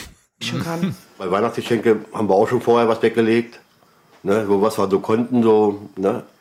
Weil man muss ja bei Weihnachten den Kindern ist klar, die freuen sich darüber. Ne, dann haben wir aber auch, das, es klappt alles. Es geht alles. Aber was bekommt die Familie an Sozialleistungen? Das errechnet sich nach Anzahl der Personen im Haushalt, aber auch nach Alter der Kinder. An Lebensunterhalt sind das für alle 927,99 Euro. Dazu kommen 600 Euro für die Miete. Insgesamt kriegen sie also 1.527,99 Euro vom Jobcenter. Äh, Stefan, du hast auch drei Kinder, ne? Du bist Mhm. auch verheiratet. Könntet ihr von 1500 Euro im Monat leben, plus Kindergeld? Äh, davon könnte ich nicht mal meine Miete bezahlen. Äh, okay. Hinzu kommen 120 Euro Eigenverdienst und etwa 600 Euro Kindergeld. Auch die Leute, die arbeiten, die haben, die haben nicht mehr Geld. Ich meine, wir haben 2000 Euro im Monat und, und mit, mit drei Kindern, das muss reichen. Boah, wenn er das so sagt, also ist das diese deutsche Haltung, ja? Aber gut. Hm. Wir schauen mal, was eine syrische Hartz-IV-Familie, was ihr zusteht, was sie bekommt vom Jobcenter mit fünf Kindern. Ortswechsel. Wir sprechen mit Adnan Mustafa und seiner Frau Adichan. Sie sind vor dem Krieg in Syrien geflohen. Seit 2017 lebt die Familie mit ihren fünf Kindern in Nordstemmen bei Hildesheim. Ja, ist also richtig gut wegen Lernen und wegen Schule. Ja, Leben ist besser. Weil sie in Deutschland Asyl bekommen haben, hat die Familie auch Anspruch auf Hartz IV. Nur sie können wir mit der deutschen Familie vergleichen. Bei nicht anerkannten Asylbewerbern ist fast jeder Fall finanziell anders und durch andere Gesetze geregelt. Auch Familie Mustafa muss gut wirtschaften. Für sieben Personen bekommen sie 1.181 Euro und 7 Cent an Lebensunterhalt. Plus Miete, das sind 814,98 Euro. Insgesamt erhalten sie also 1.996 Euro und 5 Cent vom Jobcenter. Wenn ich etwas brauche, dann mein Vater macht das. Und wenn der kann nicht, dann der sagt, okay, nächsten Monat und so. Äh, ja, aber ich verstehe das. 1000 Euro Kindergeld kommen dazu. Das alles reicht gerade für Schulbedarf, Lebensmittel, Kleidung. Nicht für einen Fernseher. Ja, ähm, was man ja immer dazu sagen muss, ne, dieses Geld geht immer, also das ist sozusagen, das rauscht nur durch diese Familie durch. Das steht dann den Deutschen zur Verfügung. Wenn sie bereit sind, einen Obstladen zu betreiben oder so. Ich habe nur gerade überlegt, also ich käme alleine noch nicht mal mit 1000 Euro äh, zur freien Verfügung im Monat aus. Also wenn die Miete schon bezahlt ist, käme ich trotzdem mit 1000 Euro nicht aus und die müssen quasi mit sieben, also zu siebt mit 2000 Euro auskommen. Ja, es ist, äh, also Leben mit Kindern ist sowieso schon mal ganz anders als so dieses, weil wenn du jetzt sagst, du kommst mit 1000 Euro nicht aus, also ich komme mit 100 Euro im Monat aus, der Rest ist für die Kinder. Und für den Podcast natürlich, weil ihr wollt ja alle gute Audioqualität. Als, als ich, als ich damals Student war, bin ich auch mit viel weniger ausgekommen. Ja, das, da denkt man sich nämlich so, ne? Ich hatte damals BAföG Höchstsatz, weil ich bin ja so ein armes ostdeutsches Arbeiterkind. Und es ging irgendwie, obwohl es nur 680 Euro waren, inklusive Miete und allem. Aber halt WG-Zimmer, 10 Quadratmeter in Bielefeld. Hm. Also, ist eng auch für eine syrische Familie, die Hartz IV bekommt. Was ist das Problem? Wollen die Eltern nicht arbeiten? Was ist das Problem? Ha? In ihrer Heimat hatten sie ausreichend Geld, aber die Flucht zehrte ihre Ersparnisse auf. Adnan Mustafa war in Syrien Vorarbeiter auf dem Bau. Hier in Deutschland hat er noch keinen Job. Deutschland äh, für äh, mein Kind gut, aber für mich, äh, für mir eigentlich äh, ist langweilig, sehr langweilig. Ja. Warum? Keine Arbeit.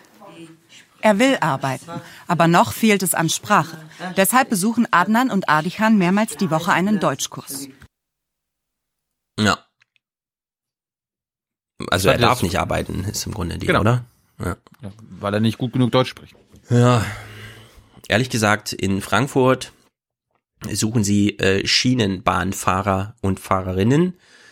Ich habe lange, ich habe jetzt immer darauf geachtet, Busfahrer, also beim Busfahren sieht man ja immer nicht so richtig, ne, so, aber mittlerweile sind die Standards, was die Sprache angeht, so niedrig, dass, dass du dich mit dem Busfahren in Frankfurt nicht mehr verständigen kannst. Also die verstehen einfach kein Deutsch. Das ist schon krass irgendwie, ne?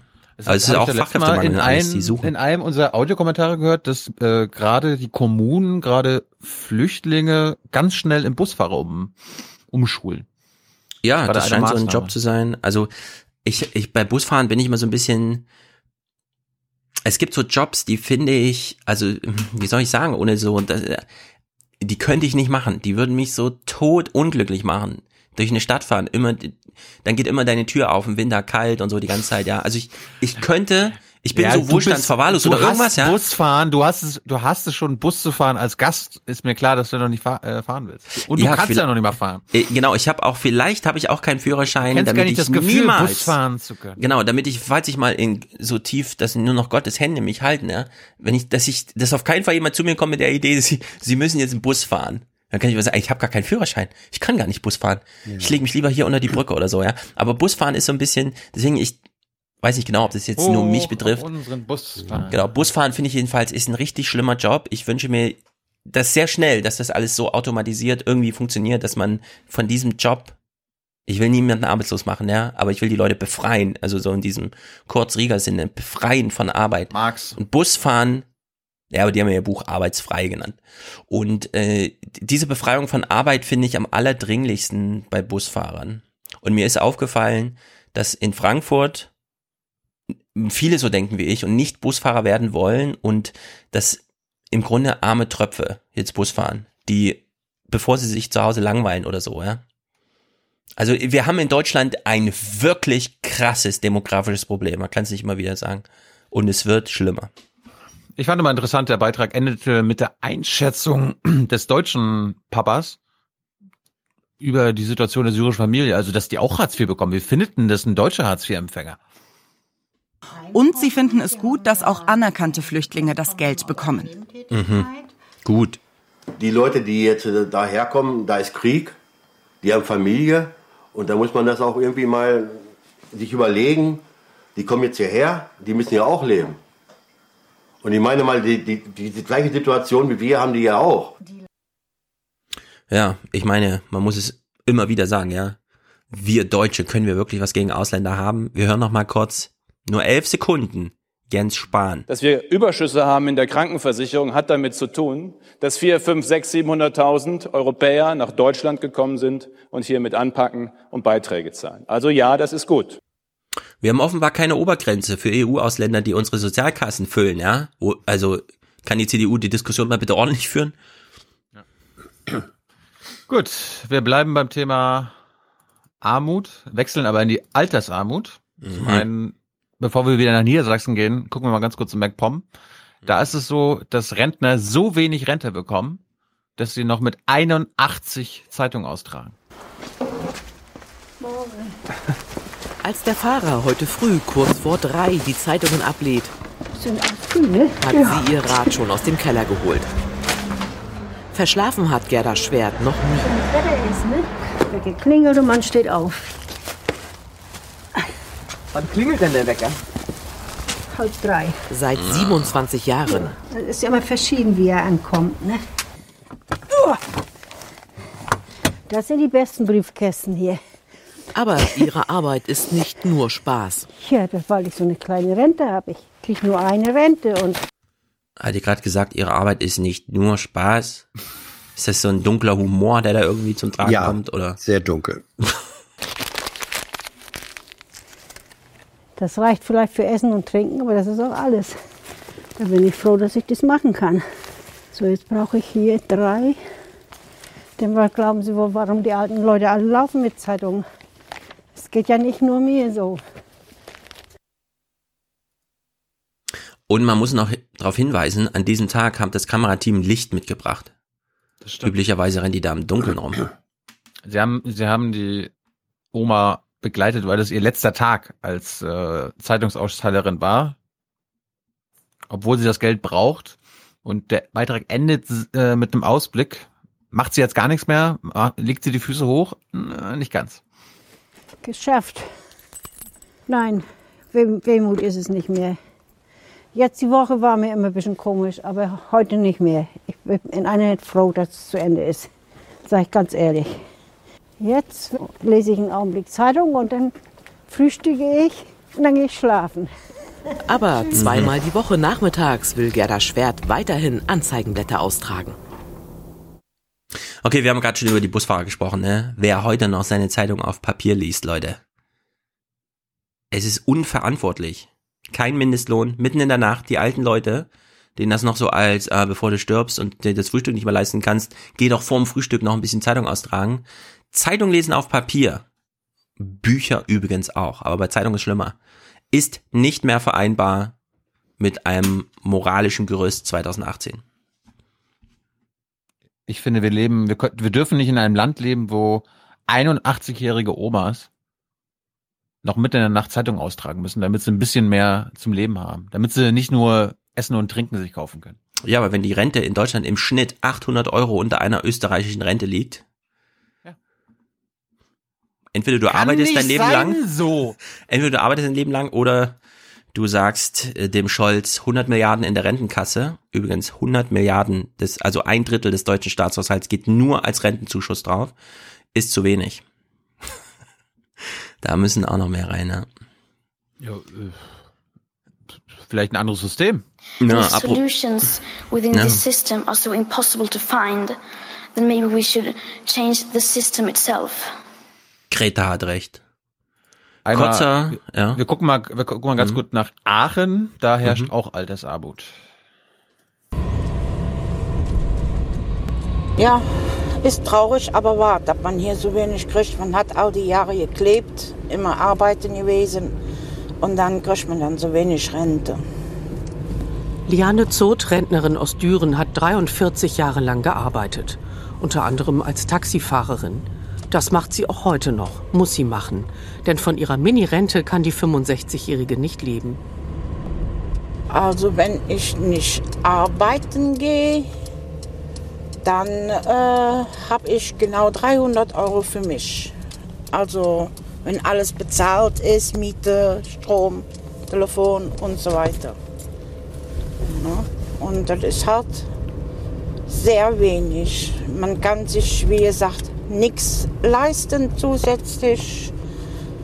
Und dafür ist Arbeiten schon ein bisschen angesagt. Vor allem jetzt, kurz vor Weihnachten, wird es eng. Was die Rentnerin besonders schmerzt, größere Geschenke für ihre Enkel sind nicht drin. 2000 Menschen sind in Düren auf die Tafel angewiesen. Worauf sich die 65-Jährige besonders freut, auf eine Weihnachtskiste, geschenkt von wildfremden Menschen, einfach so. Super. Schön ist das. Weil da auch viele Sachen drin sind, die man sich sonst teilweise auch nicht gönnt. Und ähm, ja, es ist immer schon wie so ein, kleines Überraschungsgeschenk. Ne? Was bekommt man? Es ist auch immer für die Kinder immer dann irgendwie was dabei. Man wird dementsprechend eingeteilt. Puzzle, Malsachen oder sonst irgendwas. Und das ist also schon so ein kleines Vorweihnachtsgeschenk. Und das ist halt einfach schön. Weißt du, was auch schön wäre? Wenn der Business Hansel, der jeden Tag Frankfurt äh, Köln mit dem ICE pendelt und in Frankfurt Flughafen aussteigt, damit er schneller in der Innenstadt ist, also die 20 Euro Taxi noch fährt, von seinem Gehalt so ein bisschen mehr an die Taxifahrerin geben würde, damit das deutsche Ungleichgewicht dann nicht ganz so krass wäre. Ansonsten möchte ich gern sagen, Busfahrer, Papier, Zeitung und jetzt Taxifahrer, also ihr wisst, was ich jetzt sagen wollte, nämlich, dass dieser Job auch sofort durch Technologie ersetzt gehört und wir nicht weiter so eine es muss anders lösbar sein, Menschen Grund zu versorgen, ja. Das kann nicht über das Prinzip, Arbeit, Leute, Arbeit und nicht eine Maßnahme. Arbeit und nicht eine Maßnahme. Arbeit bekommen die Leute, Arbeit. Und Arbeit, das ist Würde. Das ist Würde für diese Leute. nee, ist keine Würde. Also sieht jedenfalls nicht sehr würdig aus, würde ich sagen.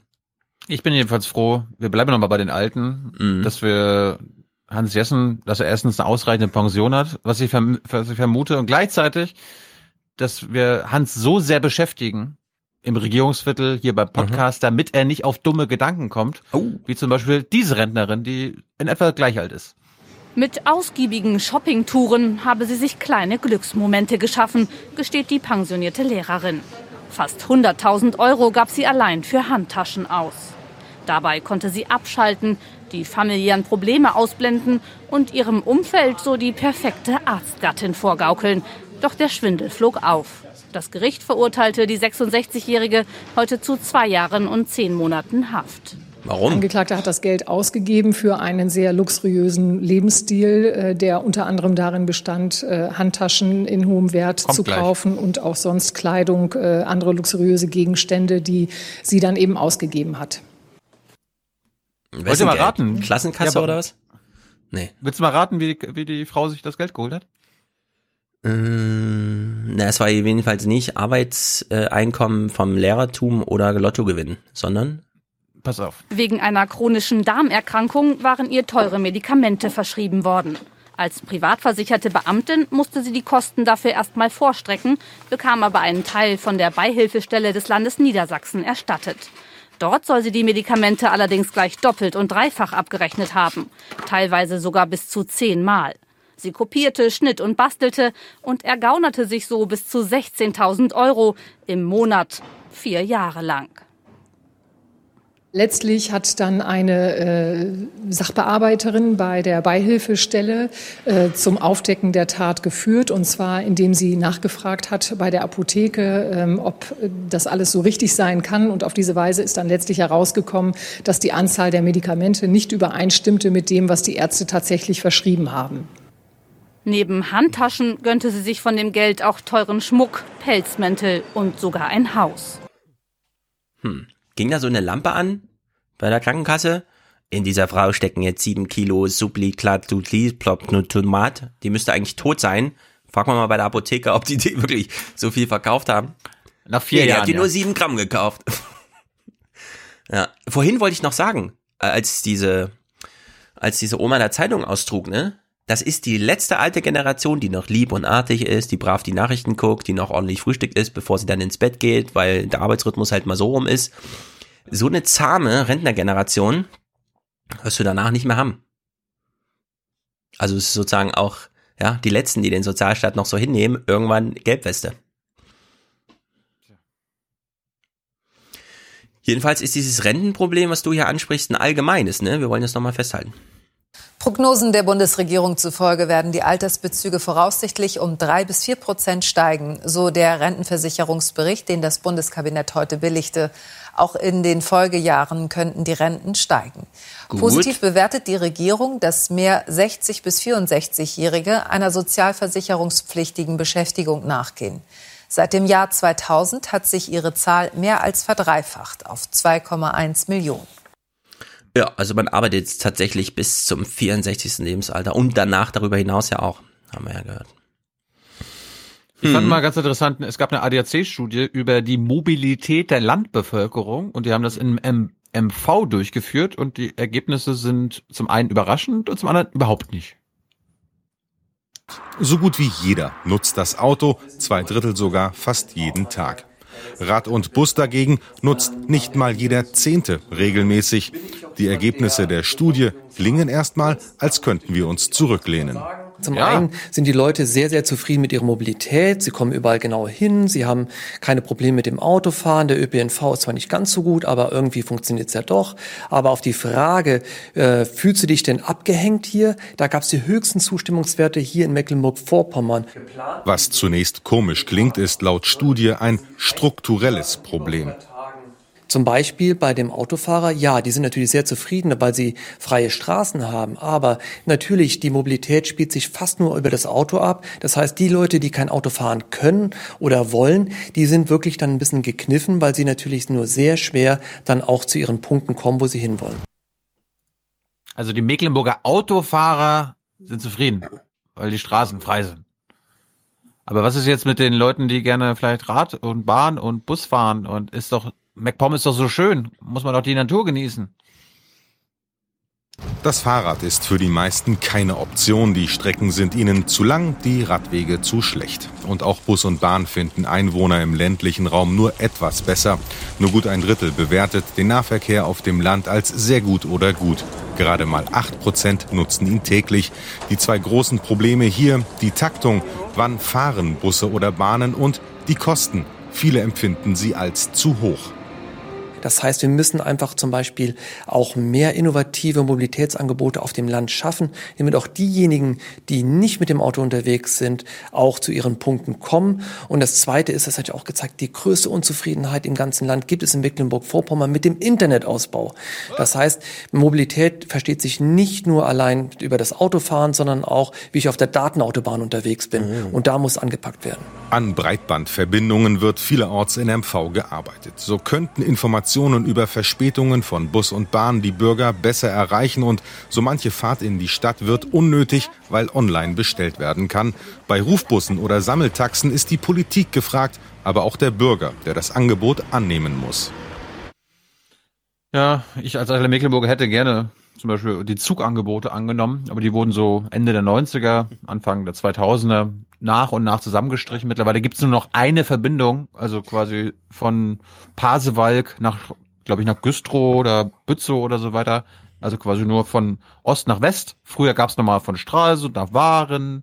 Du konntest von Malchin nach da, nach da, nach da kommen. Also es gab mindestens drei verschiedene Strecken. Mittlerweile kommt einmal die Stunde, wenn du Glück hast, zwischen 8 und 20 Uhr ein Zug. Hm. Das ist ja gar keine Chance, außer mit dem Auto irgendwo hinzukommen. Einfach nach Rostock ziehen. Und dann? Dort leben. Ich bin mittlerweile ein großer Fan von Urbanität. Hm, das hilft jetzt auch nicht weiter, ne? Nicht wirklich. Wir hatten ja letzte Woche DTIP als Thema, ne? Ja, richtig. Und in Niedersachsen. Serdar Munchu auch. Erstaunlich wenig, ja. aber dafür sehr aggressiven Widerspruch natürlich zu meiner Haltung. Vielleicht, ich weiß nicht, ob Hans den kennt, vielleicht äh, ist er ja schon seit Jahren im Amt gewesen. Der DTIP-Chef in Niedersachsen, also der Landeschef, ist mhm. zurückgetreten. Oh. Ich bin jemand, der klipp und klar sagt, es gibt eine Satzung, danach arbeite ich, dann habe ich meine Freiheiten. Das wusste ich vorher, bevor ich Landesvorsitzender wurde. In diesem Rahmen arbeite ich und dann lasse ich auch niemanden reinreden. Und das hat man dann versucht. Reinreden, sagt er. Keine Entscheidung falle ohne die Zustimmung aus der Verbandszentrale in Köln, auch wenn es um Niedersachsen geht. Und in Köln sitzen auch Vertreter aus Ankara, aus der Türkei. Dass Kilic nun weg ist, das dürfte die Landespolitik neu herausfordern. Die DITIB ist der größte Islamverband in Deutschland. Hierzulande unterhält er rund 90 Moscheegemeinden. Die stehen nach eigenen Angaben für etwa 200.000 Muslime. So, Hans, mir fällt jetzt gerade auf, immer wieder, wenn ich äh, bei den Hallo Niedersachsen Berichte was sehe, ist Bremen oft dabei. Hab, hast du oft auch mal für Hallo Niedersachsen produziert? Also, war das ein Geben und Nehmen? Nö. Äh, die haben, ähm, also das, das Hallo Niedersachsen natürlich, Bremen oder das Land Bremen ist ja so eine Art geografischer Insel äh, in Niedersachsen. Und das, das ist Gaza, da, Gaza von Niedersachsen. Ne? so ungefähr.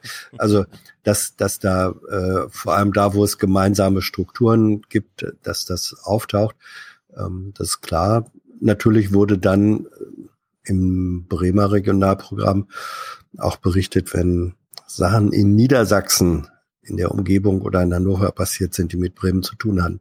Mhm. Das wurde natürlich auch äh, berichtet. Aber es war nicht so, dass man als Reporter heute für Radio Bremen und morgen für Hallo Niedersachsen ähm, berichtet hat, falls hat das deine Frage gewesen Nö, nö, hat mich jetzt aber nur so interessiert. Was ich aber jetzt gelernt... Zu den Zahlen, warte, zu den Zahlen aus dem Clip. 90 Moscheen. 90 Moscheen und 200.000 Muslime. Also das, das hieße, wenn man mal aufrundet auf 100 äh, Moscheen, ne, 2000 pro Gemeinde. Und das ist einfach zu viel. So kann man nicht rechnen. Also man kann nicht so, einer, so einem äh, Gemeindevorstand dann irgendwie unterjubeln, dass er zu 2000 Muslimen Kontakt hätte und irgendwie die unter DTIP-Kontrolle oder sowas stünden, ja. Nein, also da wird, Stefan, anders als die Christen in Deutschland geht jeder Moslem in die Moschee. Ja, also da muss man echt auch nochmal, das muss man sich mal angucken, die Muslime in Deutschland. Ich, ich kenne viele Muslime hier, weil Frankfurt ist nun mal eine Stadt mit, was weiß ich, 30 Prozent Ausländeranteil oder so, ja keiner davon ist irgend so ein überzeugter Muslim, um den sich irgendein Konstantin Schreiber oder sowas Gedanken machen müsste. Oder äh, Serdar Mundschuh ihn gern organisiert sehen würde, damit er mal eine gute Integration im Vergleich zu dieser, was die Tipp halt so macht, ja. Das ist echt nicht der Fall. Und 2000 Muslime pro Gemeinde in den niedersächsischen, also das ist einfach zu, zu, zu hoch. Vielleicht steht das so in den Büchern, aber es ist, das also kann nicht gibt, Realität es sein. Gibt, ähm, es gibt im, im Organisationsumfeld der Islamkonferenz äh, die als Faustformel die Schätzung, dass 90 Prozent der Muslime in Deutschland, die formal Muslime sind, in Wahrheit säkulare Muslime sind. Also ja. nicht zu den, nicht Guck, zu den Bundesliga, Hardliner so wie wir auch. Ja.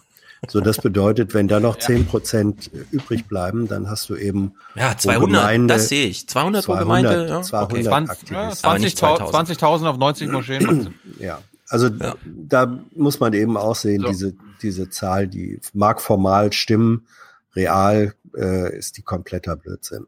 Jetzt ist, jetzt ist speziell erstmal eine Frage an Stefan Schulz. Ich, ich, ich habe jetzt was gelernt, was ich bis dato nicht gewusst habe. Ich möchte, möchte gerne von dir wissen, du hast ja auch die letzten drei Jahre heute schon an Tagesthemen geguckt, ob du das erfahren hast. Okay, vielleicht hast du das, ob, vielleicht hast du es auch so gewusst und dann erklärt uns Hans Jessen mal die historische Konstellation.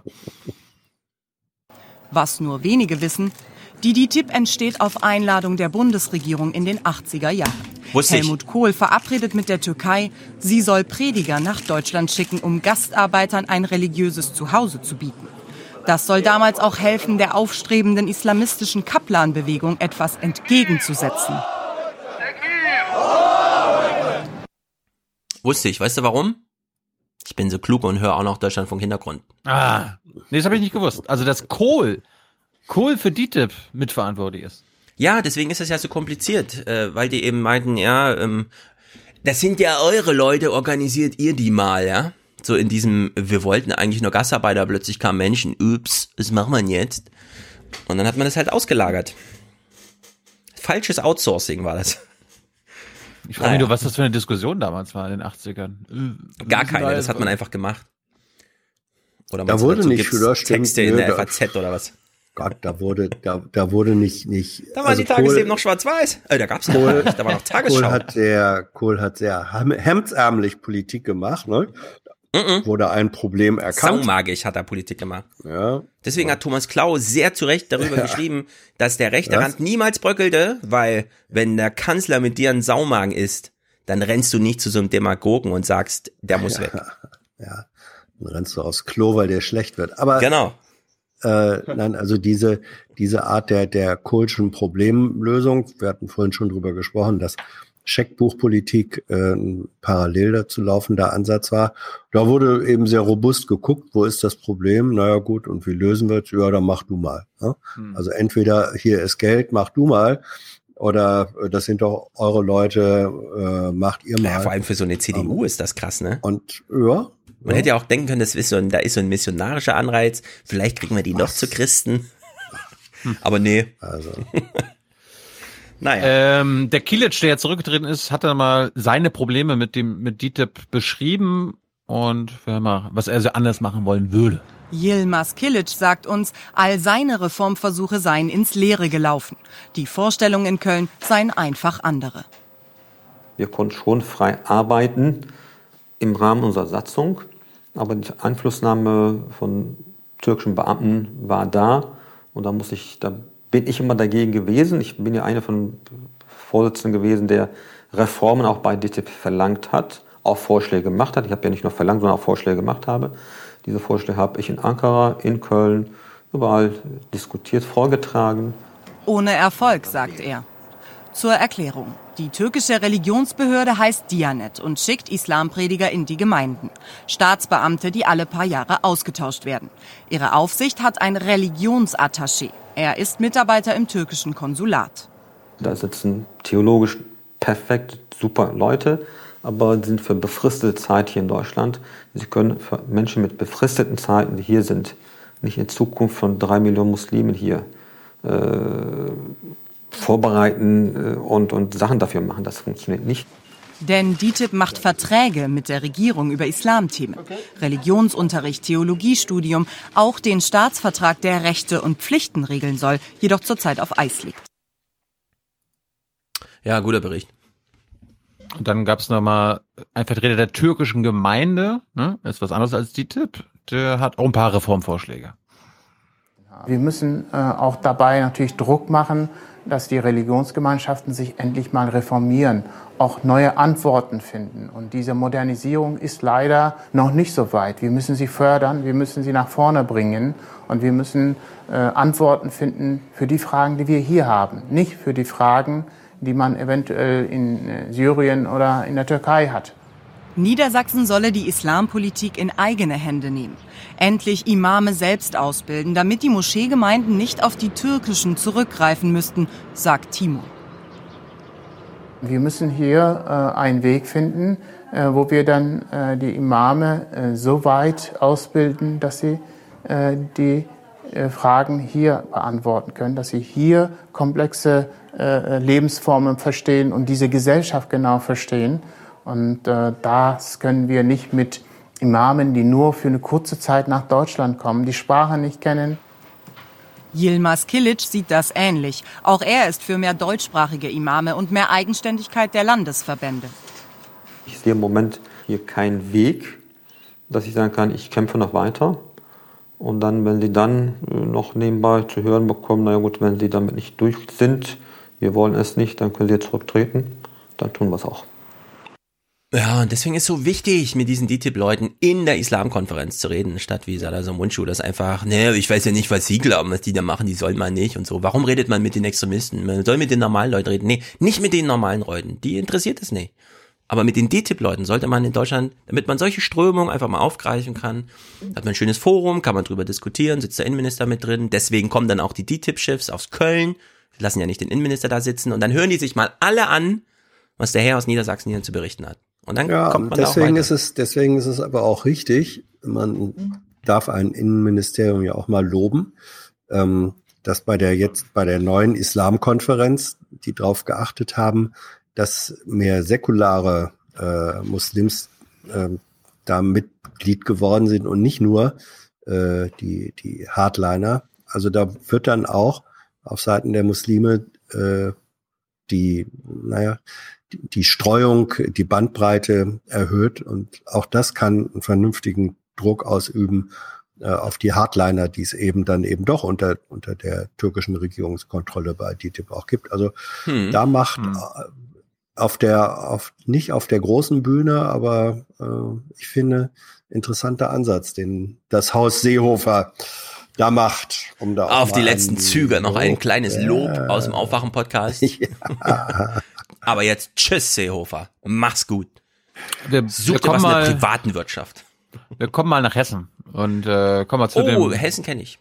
Rechtsextrem Rechtsextremismusproblem in Hessen. Ja, ah, Bevor wir zu krass, den ne? Polizisten kommen, kommen wir mal Wie, zu, gibt noch ein anderes? Äh. zu einer Burschenschaft, die sich nach Hessen verirrt hat Ei, ei, ei. Und sich Okay. mit den neuen Rechten zusammengetan hat. Äh, Ja. Hör mal zu. Um 13 Uhr heute Mittag in der Lutherstraße in Marburg, direkt am Haus der Burschenschaft Germania. Über 300 Demonstranten sind gekommen. Sie wollen die völkische Studentenverbindung bei ihrer Tagung stören. Und tatsächlich kommen einige Burschenschafter raus. Zwar sind sie ruhig, aber an ihrem Zaun prangt dieser Spruch. Die Presse lügt, wir sind noch schlimmer, überzeug dich selbst. Grund der Demo, die Burschenschaft Germania Marburg hat heute prominente Redner der neuen rechten Szene eingeladen. Philipp Stein, selbst Mitglied der Burschenschaft Germania und Sprecher des extrem rechten Dachverbandes der deutschen Burschenschaft. Benedikt Kaiser, Autor rechtsintellektueller Schriften und der Franzose Alain de Benoit, der als erfolgreichster Vordenker der neuen Rechten gilt. Von Philipp Stein finden wir mehrere Videos im Internet, zum Beispiel dieses bei einer Pegida-Veranstaltung 2017. Das Ziel ist also der Auf- und Ausbau einer nie dagewesenen Sammelbewegung aller Patrioten. Die Kanalisierung des berechtigten Zorns in zielführende Bahnen und damit zu verhindern, dass unsere Bewegung wieder verschwindet. Die neue Rechte als auch die Burschenschaft Germania haben personelle Überschneidungen mit der AfD. Das beobachten Rechtsextremismus-Experten mit Sorge. Äh, sag mal, Hans, hätte die HR-Redaktion dieses Antifa-Kram nicht rausschneiden müssen? Das geht Nö. doch gar nicht. Die machen sich ja. Ja, aber ich mein, die Antifa wird hier unterstützt quasi. Ja, wirklich. Schlimm. Ist doch schlimm. Ja, das Besondere äh, an den Personen und äh, an der Bewegung, die sie vertreten, ist, dass man nicht unbedingt den Kampf um die Straße führt, sondern man möchte kulturelle Hegemonie erzeugen, also den Kampf um die Köpfe gewinnen. Und in den vergangenen Jahren ist die Grenze des Sagbarkeit äh, insgesamt in Deutschland doch sehr, sehr teilweise nach rechts verschoben worden. Und sie möchten sozusagen diesen Prozess beschleunigen. Das Bündnis gegen Rechts demonstriert heute mehrere Stunden auf der Straße. Gestern Abend hatte das Marburger Stadtparlament beschlossen, die Demo zu unterstützen. So ist auch Oberbürgermeister Thomas Spieß gekommen. Sehr gut. Hm. Ein Oberbürgermeister darf sich durchaus mal in eine Demo trauen, auch wenn eine kleine Antifa-Flagge mitweht. Da haben wir ja gesehen, dass Polizisten diese Demo geschützt haben. Ich bin mir Hm. nicht sicher, dass da jeder Polizist schützenswert war. Hm. Äh, beziehungsweise äh, schützend die Demonstranten da begleitet hat, sondern ich kann mir vorstellen, dass einige Polizisten auch bei der Burschenschaft selbst waren. Hier auf dem ersten Polizeirevier an der Frankfurter Zeil sollen vier Polizisten und eine Polizistin den Ermittlungen zufolge über ein Jahr lang in einer Chatgruppe gegenseitig rechtsextreme Inhalte ausgetauscht haben. Das sind tatsächlich Hakenkreuze, Hitlerbilder und ähnliches gewesen. Und das andere waren äh, Bilder und Texte äh, volksverhetzerischer Art, die sich gegen Flüchtlinge, gegen Behinderte, gegen äh, sonstige äh, Menschen gerichtet haben. Im September dieses Jahres wurde der Staatsschutz zufällig durch Ermittlungen in einem anderen Strafverfahren darauf aufmerksam. Sozusagen als Zufallsprodukt äh, wurden dann diese Sachverhalte zunächst gesehen und, und festgestellt, dann die entsprechenden Materialien, die Beweismittel dazu sichergestellt und anschließend intensiv bei uns ausgewertet. Die Beamten wurden vorläufig suspendiert. Gegen sie läuft ein Straf- und ein Disziplinarverfahren. Ja. Hm. NSU 2.0 habe ich irgendwo schon gelesen. Mhm. Hessen ist übrigens genau das Bundesland, wo die N hessischen NSU-Akten für 120 Jahre weggesperrt werden. Und man kann doch mal später wiederkommen, wenn man äh, da was nachlesen will. Muss immer alles gleich heute geschehen? Stimmt. naja, es ist wirklich, es ist zu krass, ja. Zeig uns mal noch die Pointe, es gibt ja noch eine Pointe. Das war's zu dem Thema. Ach so, ja, warte, dann. Diese Frankfurter Polizisten äh, haben nicht einfach nur eine Chatgruppe gehabt, sondern das war der Tag vom 16.12. Eine Frankfurter Anwältin türkischer Herkunft hatte beim Münchner Prozess gegen den sogenannten nationalsozialistischen Untergrund, kurz NSU, eines der Opfer vertreten, das aus Hessen stammt. Unterzeichnet mit NSU 2.0 hatte die Anwältin laut Frankfurter Neue Presse im zeitlichen Zusammenhang mit dem Münchner Prozess per Fax anonyme Drohbriefe bekommen, in denen auch ihre zweijährige Tochter mit dem Tod bedroht worden war. Es besteht nun der Verdacht, dass die Frankfurter Polizisten, die im Internet rechtsradikales Gedankengut verbreitet haben sollen, auch den Drohbrief geschrieben haben könnten. Denn auf dem Computer der Polizeiwache, in denen die fünf Beamten in Frankfurt am Main bis zu ihrer Suspendierung Dienst taten, seien die Melderegisterdaten der Anwältin abgerufen worden, ohne dass dies einen dienstlichen Hintergrund hatte. Ja, also ich würde mal sagen, wenn du einen Drohbrief bekommst, auch gegen dein Kind, wo von Mord die Rede ist, und dann rufst du deswegen die Polizei und erfährst später, hm, der Brief kam auch von der Polizei, und man hatte einfach mal das Melderegister illegalerweise abgefragt. Das ist schon. Ich meine, was ist denn los bei uns? Bei der Bundeswehr Ja, rechtsextreme Netzwerke, Ja, ja, ja, jetzt in ja. Hessen NSU 2.0? Ja. Holy shit.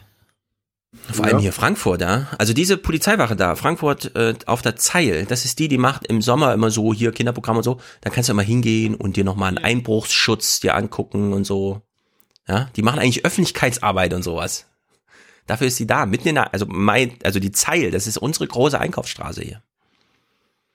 Das ist gruselig. Oh, wir, wir nähern uns dem Schluss dieses Podcasts. Wir müssen, Ja. ein bisschen, wir müssen, wir müssen irgendwie gute Laune bekommen.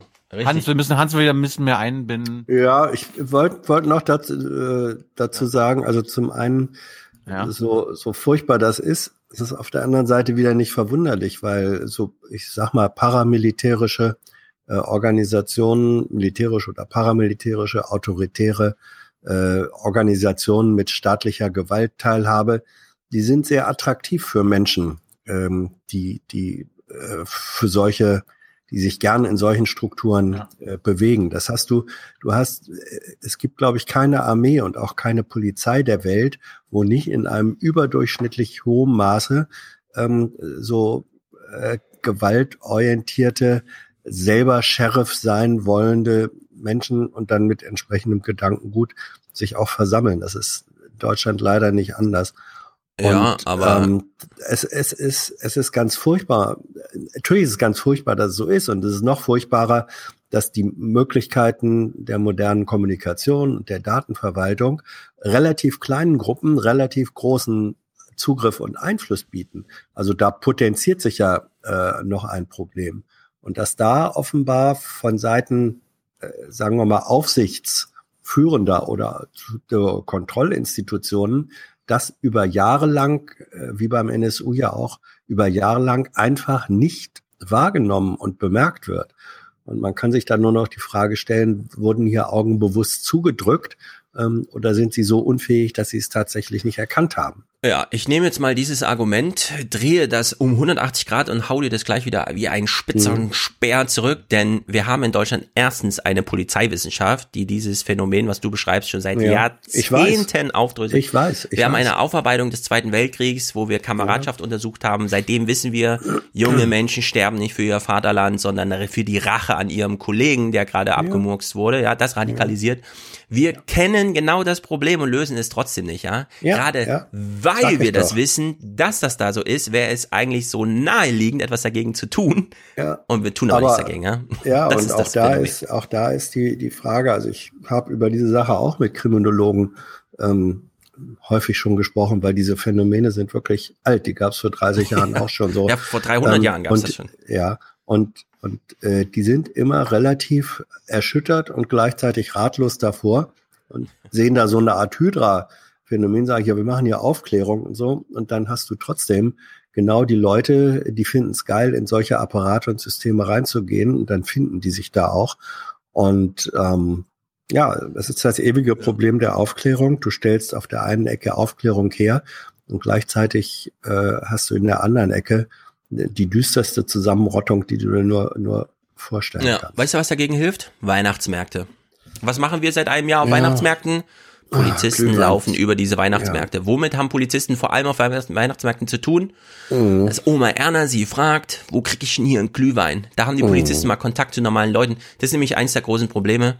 Polizisten sitzen in ihrer Stube und dann heißt es, morgen Einsatz. Brauchen dich in einer Hundertschaft dort brauchen dich an der Unfallstelle da, wir brauchen dich bei einer Schlägerei hier. Wann immer du als Polizist in Gesellschaft bist, ja, kriegst du diesen Rotz, mit dem wir alle nichts zu tun haben wollen, weshalb wir die Polizei rufen, die es dann machen muss. Und die Polizei muss auch zurück in die Gesellschaft integriert werden. Absolut. Durch Arbeitszeiten ja. und Arbeitsorte, die eigentlich nicht so viel mit Polizei zu tun haben. Und das sind vor allem, finde ich, ja, also eine der Sachen, die so Streifengänge auf Weihnachtsmärkten. Die ganze Zeit bist du in guter Laune, gute Stimmung, kriegst nur so Fragen, ja, wo du auch so, so, so kann man nicht das ganze Jahr über, kannst nicht das ganze Jahr über Weihnachtsmärkte Genau, äh, doch, ich will jedes Jahr, ich will in jedem Monat Weihnachtsmärkte. Ja, ich will muss, immer Weihnachtsmarkt. Also, das, was du jetzt Ich bin ja ein Fan von Weihnachtsmarkt, ja. anders als Tino, ich bin ja ein ganz großer Fan. Aber doch nicht, aber doch nicht im Juli. Doch. Das, was du. Was meinst du, wie ich mich, was meinst du, wie ich mich freue, wenn im September Hans, endlich Hans, war, Lebkuchen haben wir, haben wir in Wien? In Wien haben die doch auch. Die haben das ganze Richtig, Jahr der Rummel. Prater. Ich wusste nicht, dass das ein Weihnachtsmarkt ist. Entschuldigung. Es ja und das ist ein Rummel. ja. Ähm, ich will mehr Weihnachtsmärkte, damit Polizisten ja, mal das, rauskommen. Also dieses, ja, guck mal, google mal das Wort Kontaktbereichsbeamter, Stefan. Das ist eine Diskussion Sehr von gutes vor, deutsches Wort. Von, Kontaktbereichsbeamter. Ja, von, ja, von vor 20 oder 30 Jahren. Ist das der Jahren, gute Laune Offizier? Das ähm, war ein Ansatz, der genau das, was du jetzt forderst, äh, als Bestandteil von Polizeiarbeit damals versucht hat äh, zu institutionalisieren, zu reinstitutionalisieren, weil man festgestellt hatte, dass der gute alte Schutzpolizist, der mhm. genau diesen Kontakt ja nicht nur auf dem Weihnachtsmarkt, sondern in seiner alltäglichen Arbeit hatte, der ist verschwunden. Und äh, seit die, die Polizei seit 30 Jahren krepelt die an solchen Sachen rum. Die tatsächlichen Reformen, die gemacht werden, gehen eher in die andere Richtung. Da wird dann auf einmal wieder werden Wachen geschlossen, dann wird mhm. konzentriert, dann kommt der äh, Polizeibeamte eben nicht, nicht, ich nicht eine raus. Idee. Ich habe eine Idee. Ja. Ich sag's dir. Wir haben, letztens war doch hier so eine, Nicola das geteilt. Polizei macht Verkehrskontrolle und dann ein Foto, wie vier Polizisten von einem 93-Jährigen den Reifen wechseln. Freund und Helfer. Ich schlage vor, jeder von uns, der sich für einen normalen Menschen hält, und es sind 100% der Aufwachenhörer, wir halten uns alle für normale Menschen. Hm. So. Wenn ihr einen Polizisten Was zeigt, seht, dass die Selbsteinschätzung nicht stimmen kann. Warum? Aber die anderen hören ja alle anderen Polizisten. Also, jeder, jeder von uns normalen Menschen, die ihr einen Polizist seht, grüßt ihn bitte, ja, nicht nur so vorbeilaufen. Mhm. Danke für deinen Service, ja, hier High Five, irgendwas, grüßt ihn. Falls ihr in einem Monat mal Support kein, genau, falls ihr in einem Monat mal keinen Polizisten seht, ruft euch ein, entschuldigt euch dafür, dass ihr ihn aus Versehen gerufen habt, aber grüßt ihn. Ihr wolltet sie mal rausholen aus der Stube, ja? ja. Man kann auch 110 anrufen und sagen, ich wollte sie eigentlich nur grüßen. Ja, im Grunde, also ich empfehle das nicht, weil es ist falsch, aber ja, es eben. ist eine nicht ganz blöde Idee. Gut, Themenwechsel. Ich kenne ja nur den Kontakt Soldaten. Damit, man, damit wir nicht sagen müssen, das war alles umsonst. Wir greifen jetzt nochmal an. Also, oh, wir hatten ja gerade schon Thema Weihnachtsmärkte, dann bleiben wir mal beim Weihnachtsmann und eurer Verantwortung. Eu und ich meine euch beide jetzt. Hans und Stefan Schulz. Ihr seid beide Väter. Ihr seid beide potenzielle Lügner und darüber müssen wir jetzt reden. Und ihr beantwortet bitte die Frage, nachdem wir diesen Clip gesehen haben. Hans, Stefan, wie lang lügt ihr eigentlich eure Kinder an? Wie lange werden Sie Ihr Kind belügen und ihm erzählen, dass es einen Weihnachtsmann gibt? Ich würde sagen, schon so die ersten paar Jährchen. Der älteste Sohn hat so ungefähr bis sechs, sieben Jahre ge dran geglaubt. Der kleinere, der war schon mit drei, vier Jahren durch. Bis wann haben Sie Ihre Enkelin belogen, dass es den Weihnachtsmann gibt? Also bis zum sechsten Lebensjahr bestimmt. Ja. Also wir, wir, wir, lassen mal, wir lassen mal Hans an, anfangen. Hans hat ja nur ein Kind. Hans, wie lange, wie lange hast du deine Tochter belogen? Äh, äh, ich verstehe ehrlich gesagt die Frage nicht. Ähm, hast du ja vom Weihnachtsmann wieso, Halt, halt, halt. Ich verstehe die Frage deswegen nicht, weil ich nicht weiß, ähm, wieso du daran kommst, äh, von der Nichtexistenz des Weihnachtsmanns zu sprechen. Es gibt natürlich den Weihnachtsmann. Und wenn du jetzt behauptest, das sei nicht mhm. so, dann ist das eine Form von Lüge, die ich dir in deinem jugendlichen Alter ehrlich gesagt übel nehme. Ja, ich finde auch. Also, also wir sind familiär, wir sind familiär. Ähm, äh, Gibt es überhaupt keinen Zweifel daran, äh, dass der Weihnachtsmann existiert, wie er immer existiert hat. Christkind natürlich auch und äh, Knecht Ruprecht auch dabei. Sind es drei und, Personen oder ein? Ähm, Trinity. Das ist Mensch, Tilo. Äh, ja, ne, die die heilige drei, die heilige Dreifaltigkeit. Das ist was anderes als dreifache Einfältigkeit. Gut. Und ähm, Stefan, ja. Stefan, Stefan, belügst du? Also du hast dann noch kleine Kinder unter sechs. Glauben In New Jersey wurde eine Lehrerin gefeuert und zwar zu Recht, wie ich hier pädagogisch neutral anmerke für die Hörer, die sich vielleicht fragen, ist es zu Recht gewesen oder nicht? Zu Recht, weil sie ihre Grundschüler aufgeklärt hat, dass es angeblich keinen Weihnachtsmann gäbe. Propaganda. Das ist Propaganda. Weihnachtsmänner ja. sind mir egal. Bei uns kommt das Christkind. Und ja, meine Achtjährige glaubt immer noch, dass das Deine Achtjährige? Hm. Ja, sie glaubt nicht, sie weiß. Sie, sie weiß, dass weiß, es das gibt. Dass es wo, wo kämen sonst die Geschenke her? Genau. Als meine Frau letztens meinte, das, das, das ist zu teuer. Alle, da, alle drei deiner Kinder glauben noch an den Weihnachtsmann. Also das Christkind. Ja, der Zweijährige kann er nicht so deutlich reden. Der hat so drei Wortsätze jetzt drauf. Aber ich glaube, ja, das war auch schon mal Christkind, danke. Dabei. also, was wollte ich sagen? Ach so, meine Frau meinte letztens, das ist zu teuer. Das können wir jetzt nicht kaufen. Als ich sagte, na, wünsche ich es mir vom Christkind. Ja. Weißt du, das Problem ist, wenn ihr beide eure Kinder nicht aufklärt, dann äh, die Kinder bekommen dann totalitäre Gedanken. Wieso denn? Weil Glaubst du an den Weihnachtsmann? Den Weihnachtsmann? Ja, glaube ich. Was macht der ganz genau? Also, der bringt. Was für eine Frage. Glaubst du an den Weihnachtsmann? Glaubst ja. du an den Klimawandel? Geschenke mm, und guckt immer zu, ob die Kinder artig sind. Ja, das ist Quatsch. Das ich möchte, nein, ich, ich möchte, ich, ich möchte da noch, äh, da gibt es eine eindeutige Klammer zu einem vorherigen Thema. Der wirkliche Skandal besteht darin, dass äh, Weihnachtsmänner und Christkinder, wenn sie in Rente gehen, nicht einfach sich ausruhen können, sondern wegen der geringen Weihnachtsmannrente dann noch ähm, Nachtschicht in der Weihnachtsbäckerei machen müssen. Und äh, dass die, dass diese, dass diese leckeren Sachen aus der Weihnachtsbäckerei, Spekulatius und Kekse, dass die hart erarbeitet worden sind, mhm. weil einfach ähm, Weihnachtsmänner und Frauen sich so etwas dazu verdienen müssen, das ist eine solche erbärmliche soziale Ungerechtigkeit. Das ist ein wirklicher Skandal. Ein ja. Glück haben wir, haben wir den Professor hier. Professor Jessen erläutert. Professor Jessen. Professor Jessen erläutert. Trotzdem für alle außer euch beiden, es sind Lügen. Merkst du, Hans, wie, wie Thilo das Thema ablehnt? Wie er da so Ja. irgendwie rebelliert Ja, der- und die den Kindern aufgetischt werden. Und warum Ja. wird das eigentlich gemacht? Gibt es Ach ist das ja, ein- komm, erzähl Ist das eine Geschichte. Tradition hier in Deutschland? Was Ja, soll ja. Scheiß? Lügen würde ich das nicht nennen. Also es dreht sich ja um die Weihnachtszeit ja alles um den Weihnachtsmann und wir lassen ihr die Illusion offen, dass es ihn geben könnte. Ah. Lüge! Warum erzählt man das als Großmutter, dass es den Weihnachtsmann gibt? Das ist aus Überlieferung. Man hat das selber immer erlebt. Man hat es seinen Kindern erzählt. Und es ist ihm so geblieben. Was ist für Sie als Erwachsene daran spannend, äh, zu sagen, dass es den Weihnachtsmann gibt? Naja, die Freude, wenn man das sieht von den Kindern. Und dieses Geheimnisvolle irgendwie, wenn man sagt, oh, der war gerade hier und Mhm. Am Anfang, äh, wenn die klein sind, ist es schwierig, denen ähm, zu sagen, warum der Weihnachtsmann in Filmen manchen Kindern was gibt und zu Hause nicht. Ich gehe davon aus, Sie wollten Ihr Kind wahrscheinlich zur Ehrlichkeit erziehen. Und dann sind Sie ja als Vorbilder diejenigen gewesen, die, die Ihr Kind angelogen haben. Wie haben Sie das mit sich ausgemacht? Ja, für uns gehörte das dazu. Das war eine ganz knifflige Geschichte. Wir haben den ganzen Januar geweint. Du, vor allem, äh, es gibt da einen weiteren äh, politischen Skandal dahinter. Gender. Oh, Jetzt. Ja, ja, In der doch- dritten Stunde und Gender- 55. Minute. Naja, naja, ab. bitte, Gender, gendermäßig.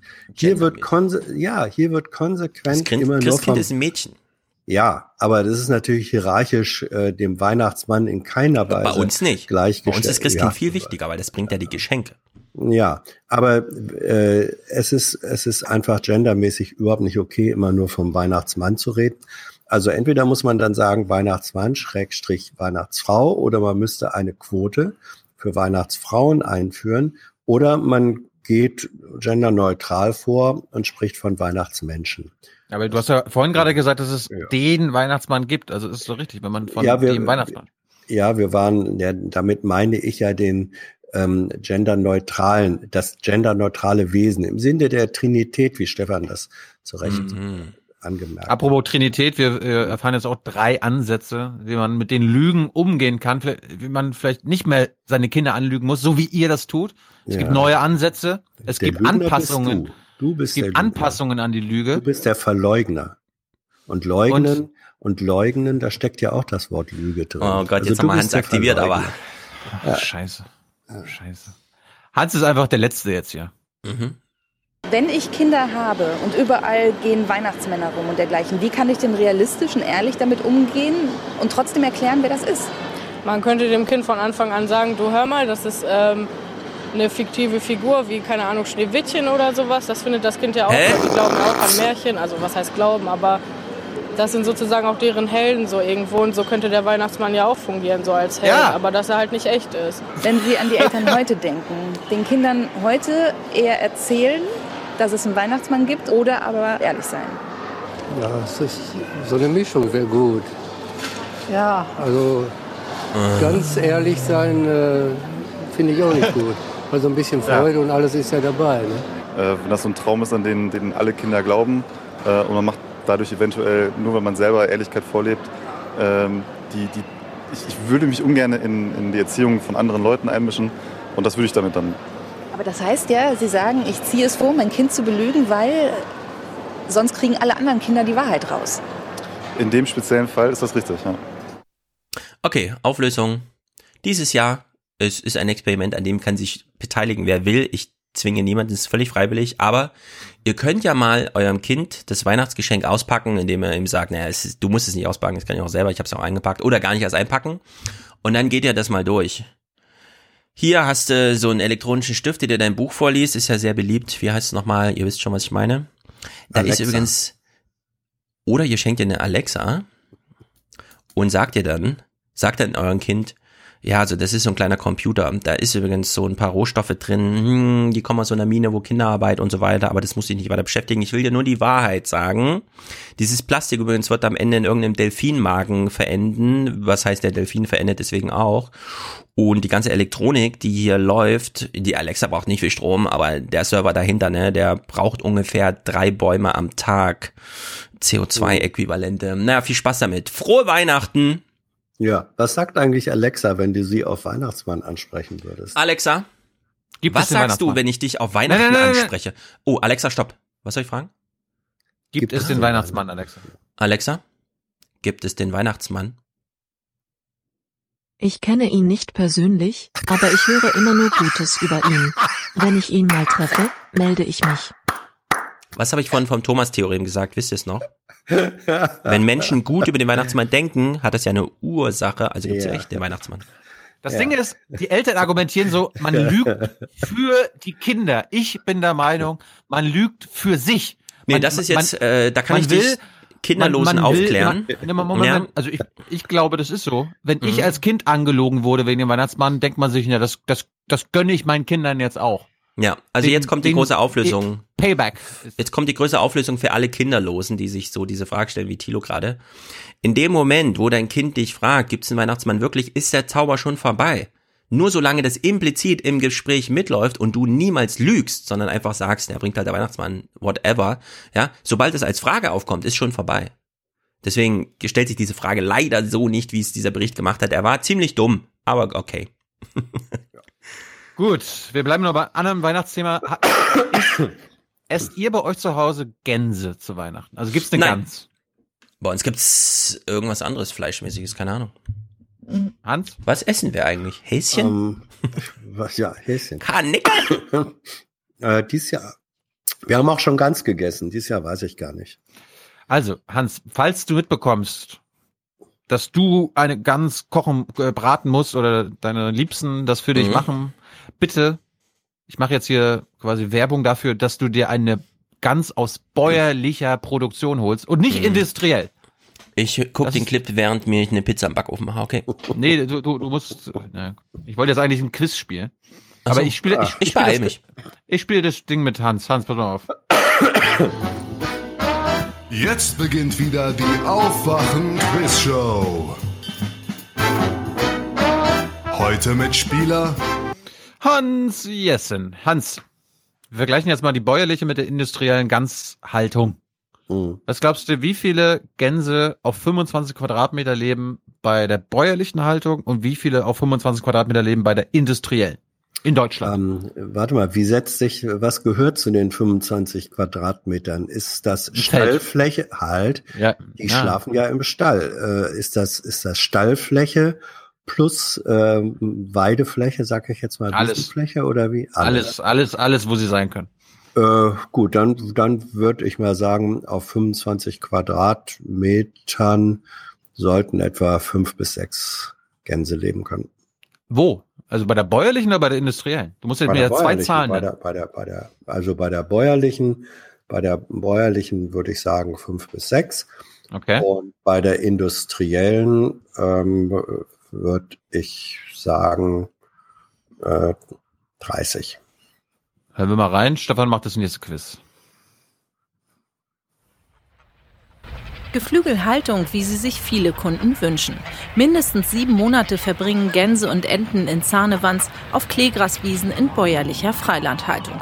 Und sie haben Platz. Eine Gans mehr als 25 Quadratmeter. Zum Vergleich in der industriellen Haltung leben auf der gleichen Fläche 75 Tiere. Ja. Knapp Ja. daneben, Hans. Bitte? Knapp daneben. Ja, aber daneben. naja, ähm, Die Wiese war aber auch sehr, der- sehr groß der- jetzt. Das, ja, da, dazu muss man nur auch sagen, Das war bauliche Haltung so an sich, Hans. Äh, Stefan.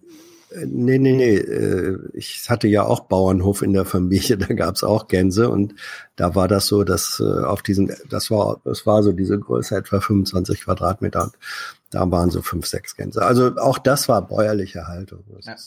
Es hört sich bei, bei euch so an, als ob ihr glaubt, dass es, als ob die da viel zu viel Platz haben, diese Gänse bei der bäuerlichen Haltung.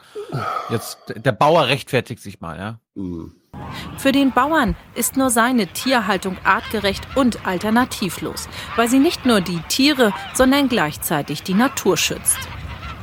Mhm.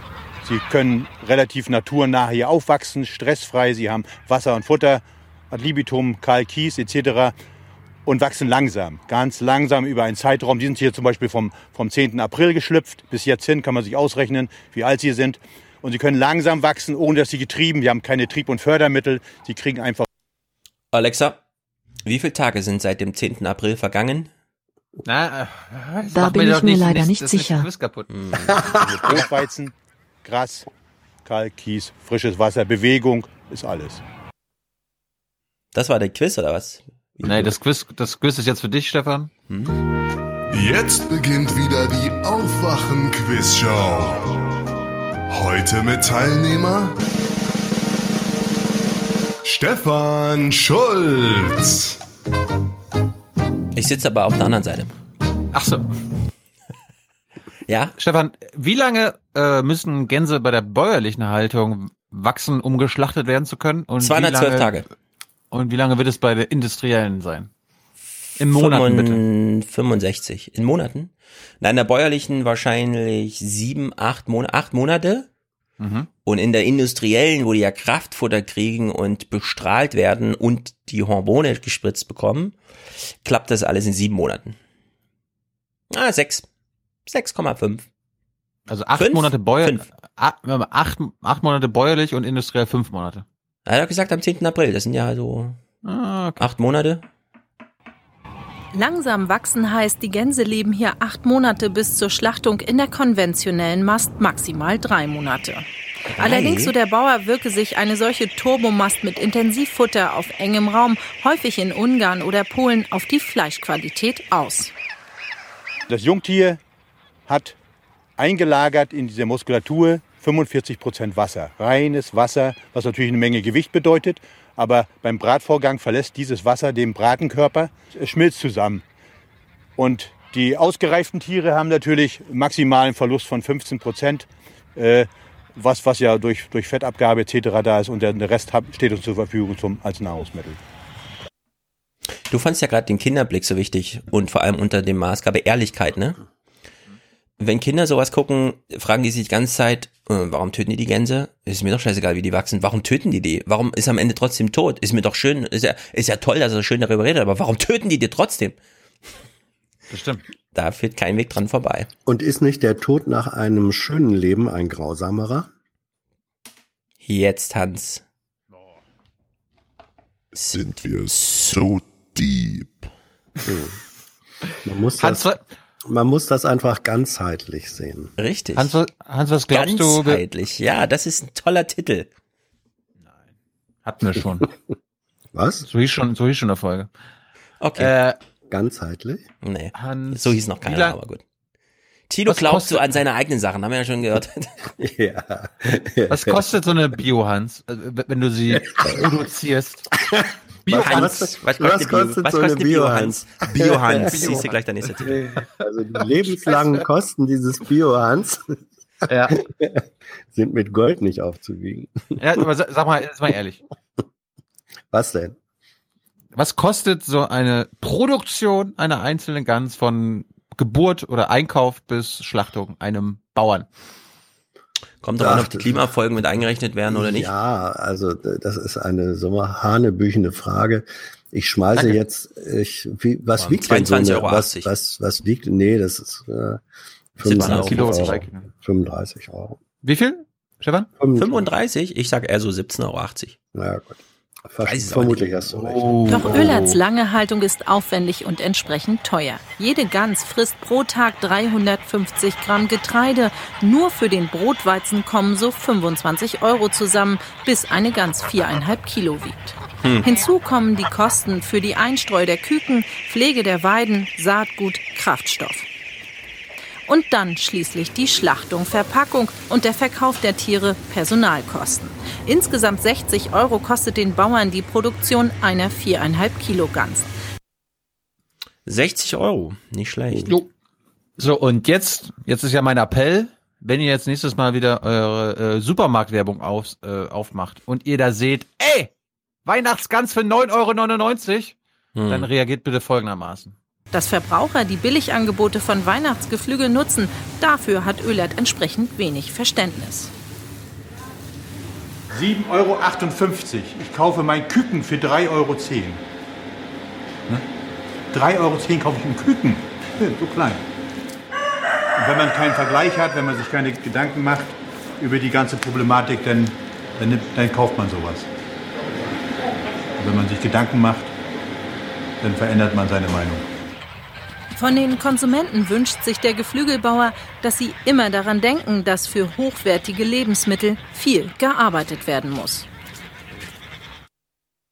Also, liebe Hörer und Hörerinnen, falls ihr wisst, dass eure Mama oder euer Papa Weihnachten wieder eine Gans auf den Tisch packt, erinnert sie daran, bäuerliche Haltung, Mama. Bäuerliche Haltung. Ja. Wie viel Kilo hat die?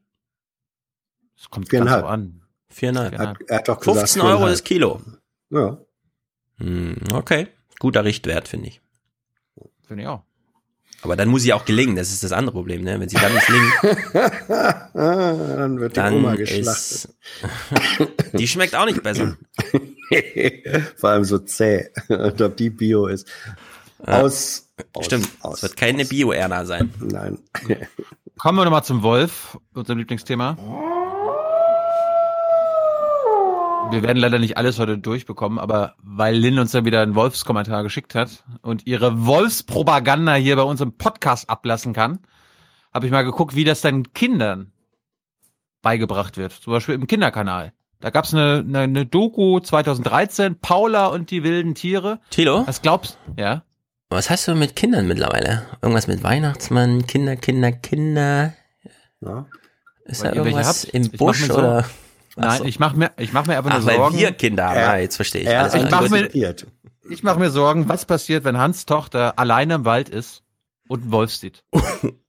Dann bekommt sie, eigentlich müsste sie ja sehr Angst haben, weglaufen und Hans rufen, dass er sie, dass er den Wolf erschießt. Darf ich dazu mal eine, eine, eine sachliche Anmerkung machen? Nein. Sie hat mal als jugendliche Schauspielerin in einem, in einer Märchenverfilmung mitgewirkt. Das war das Märchen Rotkäppchen und der böse Nein. Wolf. Mhm. Mhm, also ist sie dem Wolf schon begegnet. Ja. Ich möchte jetzt jedenfalls anprangern, was der Kinderkanal äh, 2013 schon produziert hat, was für eine schreckliche Pro-Wolfspropaganda dort von den Kindern selbst abgegeben wird. Bestes Beispiel, was ist, wenn eure Kinder einen Wolf sehen? Was sollen die dann machen? Hä? Mm, Naja, und ein Wolf reißt schon mal ein Schaf von einem Bauern. Deshalb gilt er als böse. Aber einen Menschen anzufallen, das würde sich der Wolf nicht trauen. Ein Wolf in der freien Natur, da kann man eigentlich glücklich sein, wenn man den mal sieht. Normalerweise ist sieht der. man den gar nicht. Ja. Und du merkst es ja jetzt auch, obwohl diese Tiere so von uns aufgezogen worden sind und so viel Kontakt mit Menschen eigentlich haben und immer dafür belohnt werden, sind die durchaus etwas vorsichtig und haben Angst. Ja, sie sind echt ein bisschen zurückhaltend und gerade wo sie mich jetzt nicht kennen, sind sie noch vorsichtiger. Mhm. Also das heißt aber, wenn ich jetzt äh, alleine im Wald spazieren gehe, ähm, dann brauche ich keine Angst haben vor einem Wolf. Nein. Der hätte eher Angst vor mir. Der hätte sicherlich Angst vor dir und du könntest dich sehr glücklich schätzen, wenn du mal einen Wolf siehst. Gut. Mhm. Also halten wir fest, Wölfe fressen keine Menschen. Ihnen noch eine gute Nacht, verdauen Sie das erstmal. Noch Ja. nicht mal Kinder. Noch nicht mal Kinder. Mhm. Das und jetzt wollen sie, die wollen jetzt sogar mit ihren Dokus uns den Wolf noch näher bringen und irgendwie uns beibringen, dass er ein schlauer Kerl ist. Ja, dass der Wolf schlauer ist als ein Hund. Also unsere Hunde. Kann ja gar nicht sein. Und dann haben sie so einen Test gemacht und, und, und uns das mal bewiesen, wie schlau eigentlich der Hund ist. Da der Hund vom Wolf abstammt, ist es total spannend, die beiden miteinander zu vergleichen. Wir wollen jetzt herausfinden, wie gut die Tiere lernen können und wie sie sich dabei verhalten. Kasper Also nur zur Info, das ist so ein Hof in Österreich, äh, wo die Wolfswelpen mal von Hand auf groß gezogen haben. Nur so können sie die Wölfe überhaupt irgendwie quasi auf dem Hof. Ist aber nicht die, nicht die sogenannte Wolfsschanze. Nein. Ob du es glaubst oder nicht. darf sich zuerst ein bisschen den Raum ansehen. Er bekommt ein Leckerli und ich gebe ihm die Faust und sage Hallo. Faust Kasper geben. wirkt neugierig und ein bisschen aufgeregt.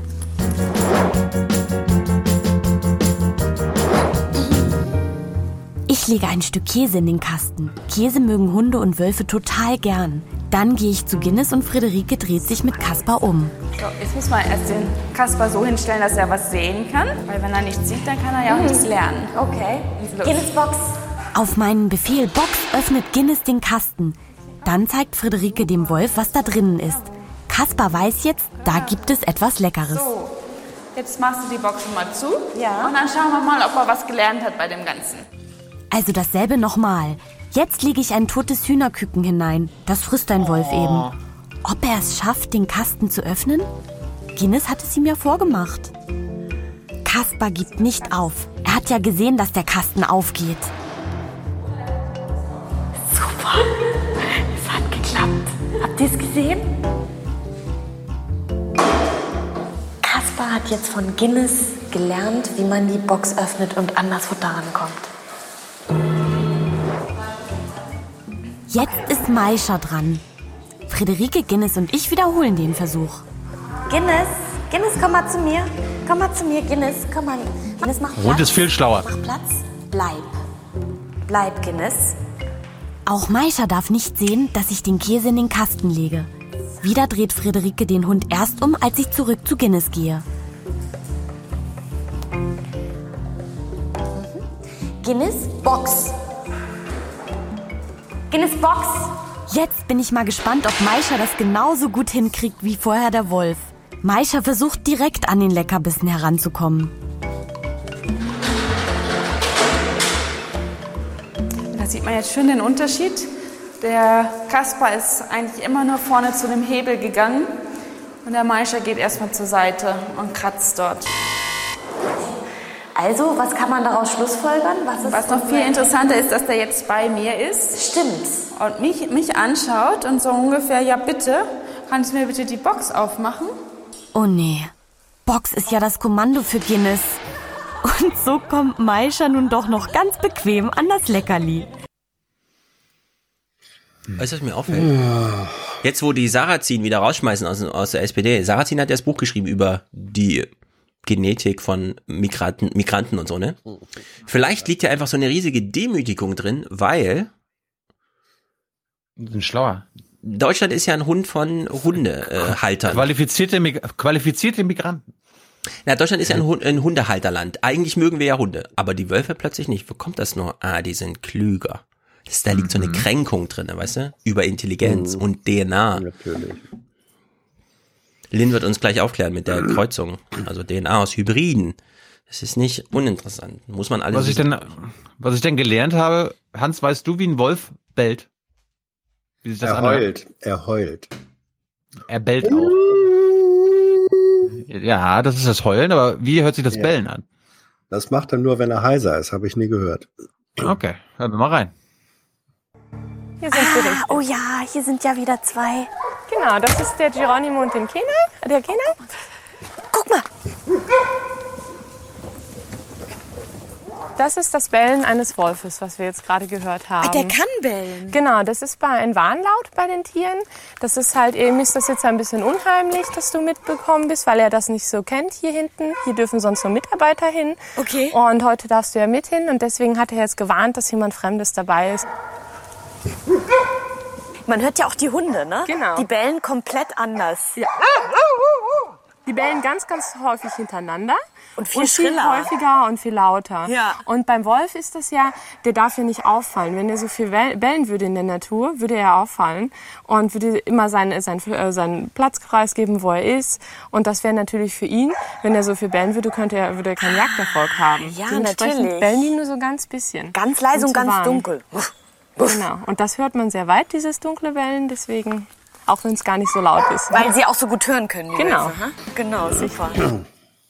Habe ich schon mal gesagt, dass ich Hunde eigentlich hasse? Ja. Ich will kurz begründen, warum. Weil sie so scheiße laut bellen die ganze Zeit. Ja, muss den Wolf Wieder holen. ein Argument für einen Wolf. Und, und, und sie haben nicht so gute Zähne wie die Wölfe. Oh.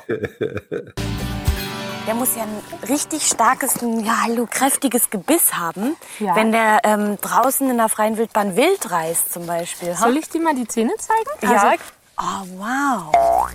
Und gibt es da irgendwas Spezielles an dem Gebiss, was anders ist zum Beispiel als bei dem Hund? Also die Wölfe haben sogenannte Brechzähne, die liegen weiter hinten und die gehen nebeneinander her, so wie eine Schere im Prinzip. Und so können sie die Knochen richtig brechen. Genau. Also das heißt, wenn jetzt mein Arm der Knochen ist, dann bricht er so den Knochen Knack. damit. Ja. Falsches Beispiel. Wir wollen hier nicht gebrochene Arme thematisieren. Jetzt unter Möchtest du auch einen Hunde, Hund Hunde, für deine Kinder anschaffen, Stefan? Nein. Aber Hunde sind gefährlich. Guck mal, machen wir mal weiter, machen wir weiter. Und, Okay. und so kann er halt das Kalzium aus dem Knochen holen, was er braucht. Oh, gut, gut, gut, gut, gut, gut. Kann er nicht einfach eine Milch trinken? Wie jeder normale Mensch. Jeder normale Wir- Wolf. Wir haben ja Lin zur Verfügung. Das haben Mhm. nicht alle, das haben nicht alle Medien. Niemand, Paula, niemand Paula, hat Linz, nur wir, das muss man auch mal festhalten an diesem. Okay, weiter im Text. Also liebe Lin, ich bin mal gespannt, ob was du jetzt zu Paulas Fazit sagst, ob du das auch restlos unterschreiben würdest. Mhm. Ich glaube schon. Danke, Marlene, es war super. Bitteschön. Ciao. Tja, in der freien Wildbahn würde der Wolf auch sein Reh reißen. Und das braucht er auch, um zu überleben. Und im Übrigen reißt der Wolf hauptsächlich krankes und schwaches Wild. Und das ist total wichtig. Damit sorgt er nämlich dafür, dass das Wildtier in den Wäldern gesund bleibt. Ja, und Angst haben muss man vor dem Wolf auch nicht. Und wenn ihr ihn irgendwann mal irgendwo im Wald heulen hört, dann ist das garantiert super, super weit weg. Ja? Oh. Hat Lynn natürlich alles schon erklärt. Sie hat ja noch eine tolle Pointe hinten dran gehangen. Es ist nicht nur so, dass der Wolf das kranke, schwache Tier aus dem Wald, man müsste im Grunde sagen, rausselegiert, ja, aus dem Genpool nimmt, sondern es ist ja auch noch so, wenn wir diese Aufgabe dem Jäger übergeben. Was macht der Jäger? Er schießt den stolzesten Hirsch, den die Natur eigentlich am meisten braucht. Pro Argument für den Wolf. Allerdings, äh, kurze Stilkritik, äh, ich kenne ja mittlerweile alle, Erik, Willi, wie sie alle heißen, Kinderreporter, die sowas machen. Das ist mit Abstand das Schlechteste gewesen. Pur Plus mit Erik und Willi will's wissen. Das ist, also das setzt echt Maßstäbe, muss man sagen. Nur für den Fall, dass äh, vielleicht demnächst Kinderprogramm ansteht oder so Nein, im jetzt- Das, dazu fehlt noch einiges. Okay. Ich hätte jetzt noch mehr Wolf, aber äh, Nee, nee, wir sind jetzt hier ähm, am Ende der Tagesordnung angelangt. Ach, ach so, ja. Damit sind wir dann am Schluss unserer heutigen Tagesordnung. Gut. Denn meine Pizza ist fertig und noch ist sie Oh, wir sind, oh, oh, halt. Wir sind wieder, Ah, wir sind wieder nicht zum Schach halt, gekommen. Halt. Da gerade Petra Pau zu hören war. Ähm, Ich empfehle, auf die, auf die Seite von Bundestagstv zu gehen. Mhm. Wir haben ja die ganzen Plenardebatten da auch ähm, in der Mediathek.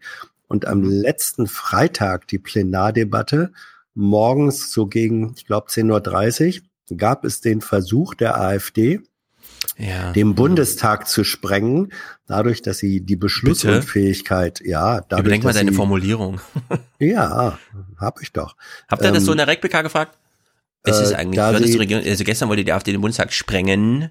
Ja, aber das wäre ja nicht Regierungshandeln gewesen. Ja, eben. Äh, Okay, eben ist ja, so, ne? Also sie hat, sie hat versucht, den, den Bundestag zu sprengen, indem sie die Beschlussunfähigkeit feststellen wollte. Mhm. Vom, vom optischen Anschein her, da waren tatsächlich nicht so arg viele Abgeordnete im Plenum. Ja, da wurden bestimmt auch ein paar dann herbeigerufen, oder? Ja, pass auf, freitags, da denkt man ja Mhm. schon immer, äh, viele auf Reisen. Und da hat die AfD wohl ja, und dann wurde dieser, wurde die Abstimmung über die Feststellung der Beschlussfähigkeit verbunden mit dem Antrag auf äh, Überweisung einer, ähm, eines Tagesordnungspunktes oder von Anträgen in die, ähm, in die Ausschüsse. Und dann äh, wundersamerweise, als dann abgestimmt werden musste, wer beteiligte sich nicht an der Abstimmung? Die Mhm. AfD, obwohl sie eigentlich da war. Sie wollte also aktiv durch ihre Nichtteilnahme unterstützen, dass die Beschlussunfähigkeit gegeben ist. Es waren doch aber über 400 Abgeordnete dann aus ihren Büros, die haben, waren also nicht faul, sondern haben da gearbeitet, haben sich an der Abstimmung beteiligt, sodass der Bundestag dann doch mit großer Mehrheit beschlussfähig war. Ja. Und dann musste hinterher diese AfD mit völlig bedepperten und betröpperten Minen wieder reinkommen.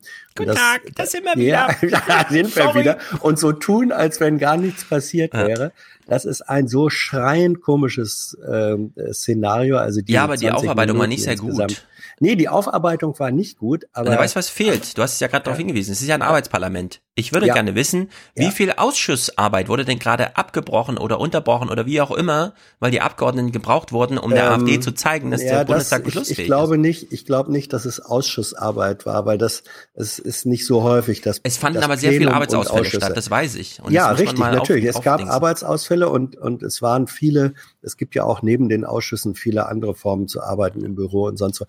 Also äh, die die AfD hat hat äh, sozusagen ihre Parlamentsfeindlichkeit, Mhm. wirklich ihre Parlamentsfeindlichkeit in dieser halben Stunde ähm, aufs Vortrefflichste unter Beweis äh, gestellt. Und Ja. deswegen, ich sage, lohnt sich, man findet es auch leicht. Äh, Parlaments-, äh, Bundestagsfernsehen. Das Hättest du mitbringen können, Hans. Hätte ich mit, ja, ist mir eben erst eingefallen. Naja, Ja, so viel Aufmerksamkeit müssen lustig wir der AfD da auch nicht Ja. schenken. Das ist Ja, halt nö, eine Loser-Gruppe, die da. In dem Fall, ja. Gut. Jo. Mhm. Nächste Folge auf jeden Fall Schach-WM. Ich Mhm. verspreche es. Mhm, mhm, mhm. Und dann. Und auch was fürs Herz. Und wieder was mit Tieren. Aber auch Politik. Darauf könnt ihr euch freuen. Und deshalb brauchen wir eure finanzielle Unterstützung für Folge 348. Ist doch 48, ne? Ja. Äh, ihr könnt Unterstützer werden, ihr könnt Produzenten oder Produzentinnen werden, ihr könnt Präsentatoren oder Präsentatorinnen werden, ihr könnt Intro-Intro-Hersteller werden. Äh, das war ja letztes Mal gerade Zahlen am Freitag, das war ja Jenny und Mandy. Nochmal danke an die beiden. Die, heute war die Lage richtig mies. Ein Glück hatte Paul Hm. und mir noch äh, was fürs Archiv gegeben. Also, liebe Männer, ich war letzte Woche total begeistert von euch. Diese Woche wart ihr nicht gut drauf. Wir brauchen für Folge 349 mm, bessere Intro-Intros. Und liebe Mädels, auch von euch. Nicht nur Jenny und Mandy. Gibt ihr noch ein paar andere, Mhm. die das können. Und ansonsten nochmal der Hinweis, Junge Naiv mit Amira Hass ist schon seit Sonntag draußen, sehr empfehlenswert. Und ja, ich glaube, das war's jetzt soweit. Hans, hast du noch irgendwelche Hinweise auf deinem Radarschirm? Ja, ähm, der Weihnachtsmann existiert, ohne Zweifel. Alle, die ihn leugnen, ähm, Shame! alle, die ihn leugnen, Kriegen nichts. sich so, so- kriegen nichts und sollten sind so naiv, ähm, wie man sich das nur vorstellen kann. Ja. Hat die Alte gerade einen Joint geraucht oder was ist los? ja. Support your local business und geh auf den Weihnachtsmarkt. Geht mal auf den Hm. Weihnachtsmarkt. Nein! Weihnachtsmärkte sind so toll. Der in Frankfurt ist so, spektakulär gut in der Innenstadt. Hm. Ist einfach ey, Wahnsinn. Wahnsinn. Außerdem, außerdem, außerdem sind Weihnachtsmärkte gehören zu den großen legalen Möglichkeiten, minderwertigen Wein zu entsorgen. Glühwein. Mhm. Mhm. Ja, und, und Obst natürlich, ne? Weil du packst es Ja. einfach unter so eine Schokodecke und verkaufst für 1 Euro das Stück. ja. Mit der Banane soll was nicht gut gewesen sein. Die haben wir drei Tage gekühlt. ja. Gut, wir bedanken uns nochmal bei unserem Bio-Hans für die rege Teilnahme Ja. und, unsere, und die Aufklärung, dass es den Weihnachtsmann wirklich, wirklich, wirklich gibt. Das ist eure einzige Show. Keine Fake News, kein Fake Journalismus, einfach nur Ja. die Wahrheit. Schönen Abend. Herzlichen Dank und Ihnen und Ihren Zuschauerinnen und Zuschauern einen schönen Abend. Herzlichen Dank und äh, Deutschland alles Gute. Entschuldigung. So viel heute von uns. Ihnen noch einen schönen Abend bei uns im Ersten. Selbstverständlich werden Sie die Tagesschau und die Tagesthemen auf dem Laufenden halten. Machen Sie es gut. Diese, Politik, äh, diese Kritik äh, ist ja nun nicht neu. Kluge Leute, die vielleicht gar nicht so auf dem Radar von Journalisten sind, das finde ich gut. Wir versuchen, die Leute im Blick zu behalten. Diese Person haben wir auch auf dem Radarschirm, aber wir hoffen, dass wir alle diese Personen auf dem Radarschirm haben und keiner unter dem Radarschirm an uns vorbeigeht. Momentan sind die Fronten ja sehr verhärtet und ich würde gerne einen Beitrag dazu leisten, dass man diesen Krieg beendet und dass wir einfach versuchen, Kompromisse zu finden. Wir brauchen Wölfe, weil sie der Natur dienen. Aber die Wölfe, die dummes Zeug tun, die gehören konsequent erschossen. Es ist schön, dass der Wolf zurück ist. Das ist mit Sicherheit schön, hier wieder so ein Wildtier zu haben.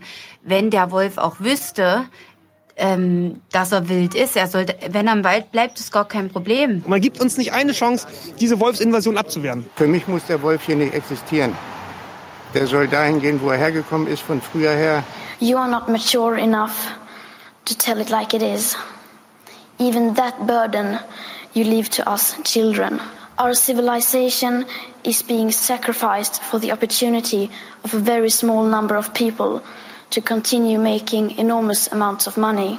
Our biosphere is being sacrificed so that rich people in countries like mine can live in luxury. Ich äh, habe mich nie als Neoliberaler empfunden. Until you start focusing on what needs to be done rather than what is politically possible, there is no hope. And if solutions within this system are so impossible to find, then maybe we should change the system itself. We have come here to let you know that change is coming, whether you like it or not. The real power belongs to the people.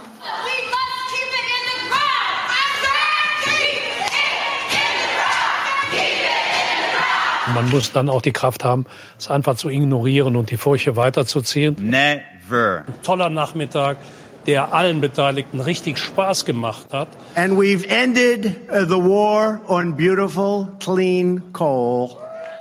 The state does not have your back any longer. You are on your own. Wir sind nach wie vor das Land, äh, das äh, den europäischen Wirtschaftsmotor zieht. Tschüss zusammen. Wiedersehen. Ciao, vielen Dank. Hallo, hier Musik Matthias. Ich hatte ja schon mal erwähnt, dass ich ganz gerne Nationalhymnen be- und verarbeite. Und so ist es auch mit internationaler traditioneller Musik oder auch internationale Instrumentierungen. Indien. Indien hatte ich gerade für einen Weihnachtsclip. Das wird der sein, wo Stefan seine jugendgefährdenden Formulierungen nochmal äh, zu Gehör bringen darf. Und äh, dann lese ich eine Meldung von Sundar Pichai. Das ist der Google CEO und der ist indischer Herkunft. Das passte natürlich super. Der hat nämlich am 11.12. vor dem US-Kongress Butter bei die Fische gepackt. Und der hat den Betrag genannt, den die Russen zur Beeinflussung der Wahl 2016 auf YouTube investiert haben. So, den Titel des folgenden Clips, den sage ich mal nicht, weil der enthält nämlich den Betrag, das ist schön blöd, und zur russischen Regierung. Da muss ich jetzt mal ein ernsthaftes Wort sagen. Also Leute, am Geld liegt es nicht. Now, according to media reports, Google found evidence that Russian agents spent thousands of dollars to purchase ads on its advertising platforms that span multiple Google products as part of the agents, the Russian agents' campaign to interfere in the election two years ago. Additionally, Juniper Downs, head of global policy for YouTube, testified in July that YouTube had identified and shut down multiple and shut down multiple channels containing thousands of videos associated with the Russian misinformation campaign. Does Google now know the full extent to which its online platforms were exploited by Russian actors in the election two years ago? Russian agents spent thousands of dollars. Russian agents spent thousands of dollars. Russian agents spent thousands of dollars. Russian agents spent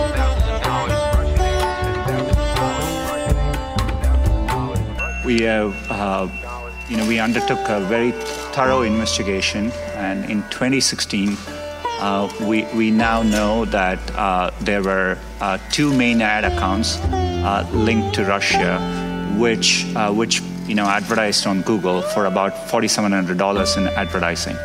We also found other limited Total of forty-seven hundred dollars.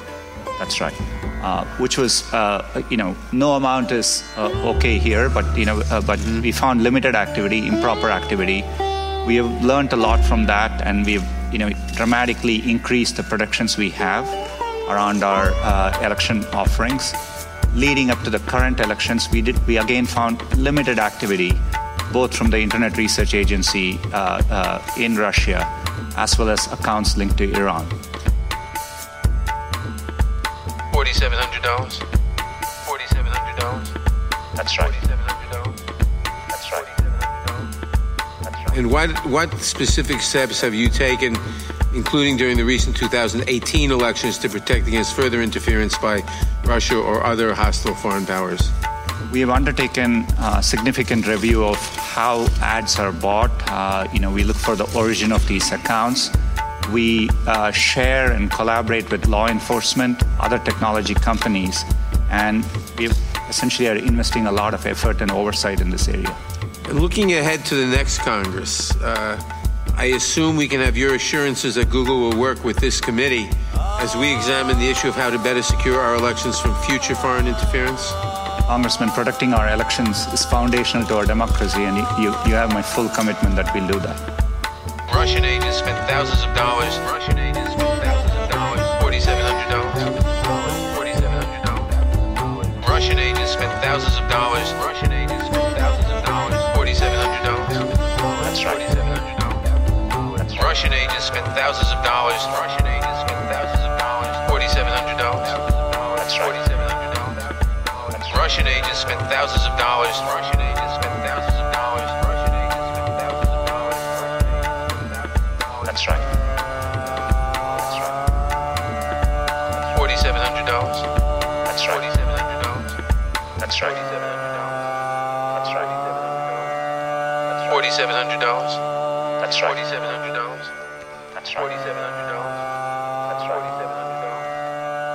Forty-seven hundred dollars.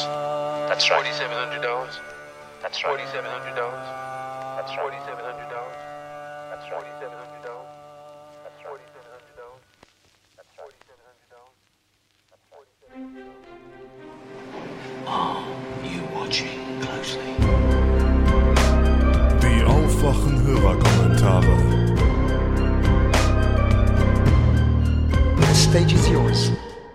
Hallo, aufwachen, hier ist Lynn. Stefan wollte ja was zu Hybriden wissen. Äh, da antworte ich doch natürlich sofort. Nein, Scherz. Ähm, also, erstmal möchte ich nur mal kurz festhalten, dass ich keine Wolfsexpertin bin. Das, was ich hier erzählt habe, sind alles eigentlich Allgemeinterme, die aus Veranstaltungen wie allgemeiner Ökologie und Evolutionary Biology stammen. So, das ist, ich bin da keine Expertin für Wölfe. So, ich habe zwar einiges an Büchern gelesen dazu und, und interessiere mich für so einen Kram, aber wenn ihr da wirklich was drüber wissen wollt, in die Tiefe gehen, dann würde ich euch empfehlen, euch da einen richtigen Wolfsexperten vom NABU zu holen und ähm, nicht eine Studentin der Marinen-Umweltwissenschaften. So, allerdings habe ich äh, auch etwas über Hybride gelernt und darüber kann ich euch ja mal ein bisschen was erzählen. Vielleicht hilft das ja weiter. Also, einmal ähm, ist es so, dass ähm, Hybridisierung ist immer, wenn sich zwei unterschiedliche Arten kreuzen. So, das, das allein ist schon ein Phänomen, weil das nicht immer funktioniert.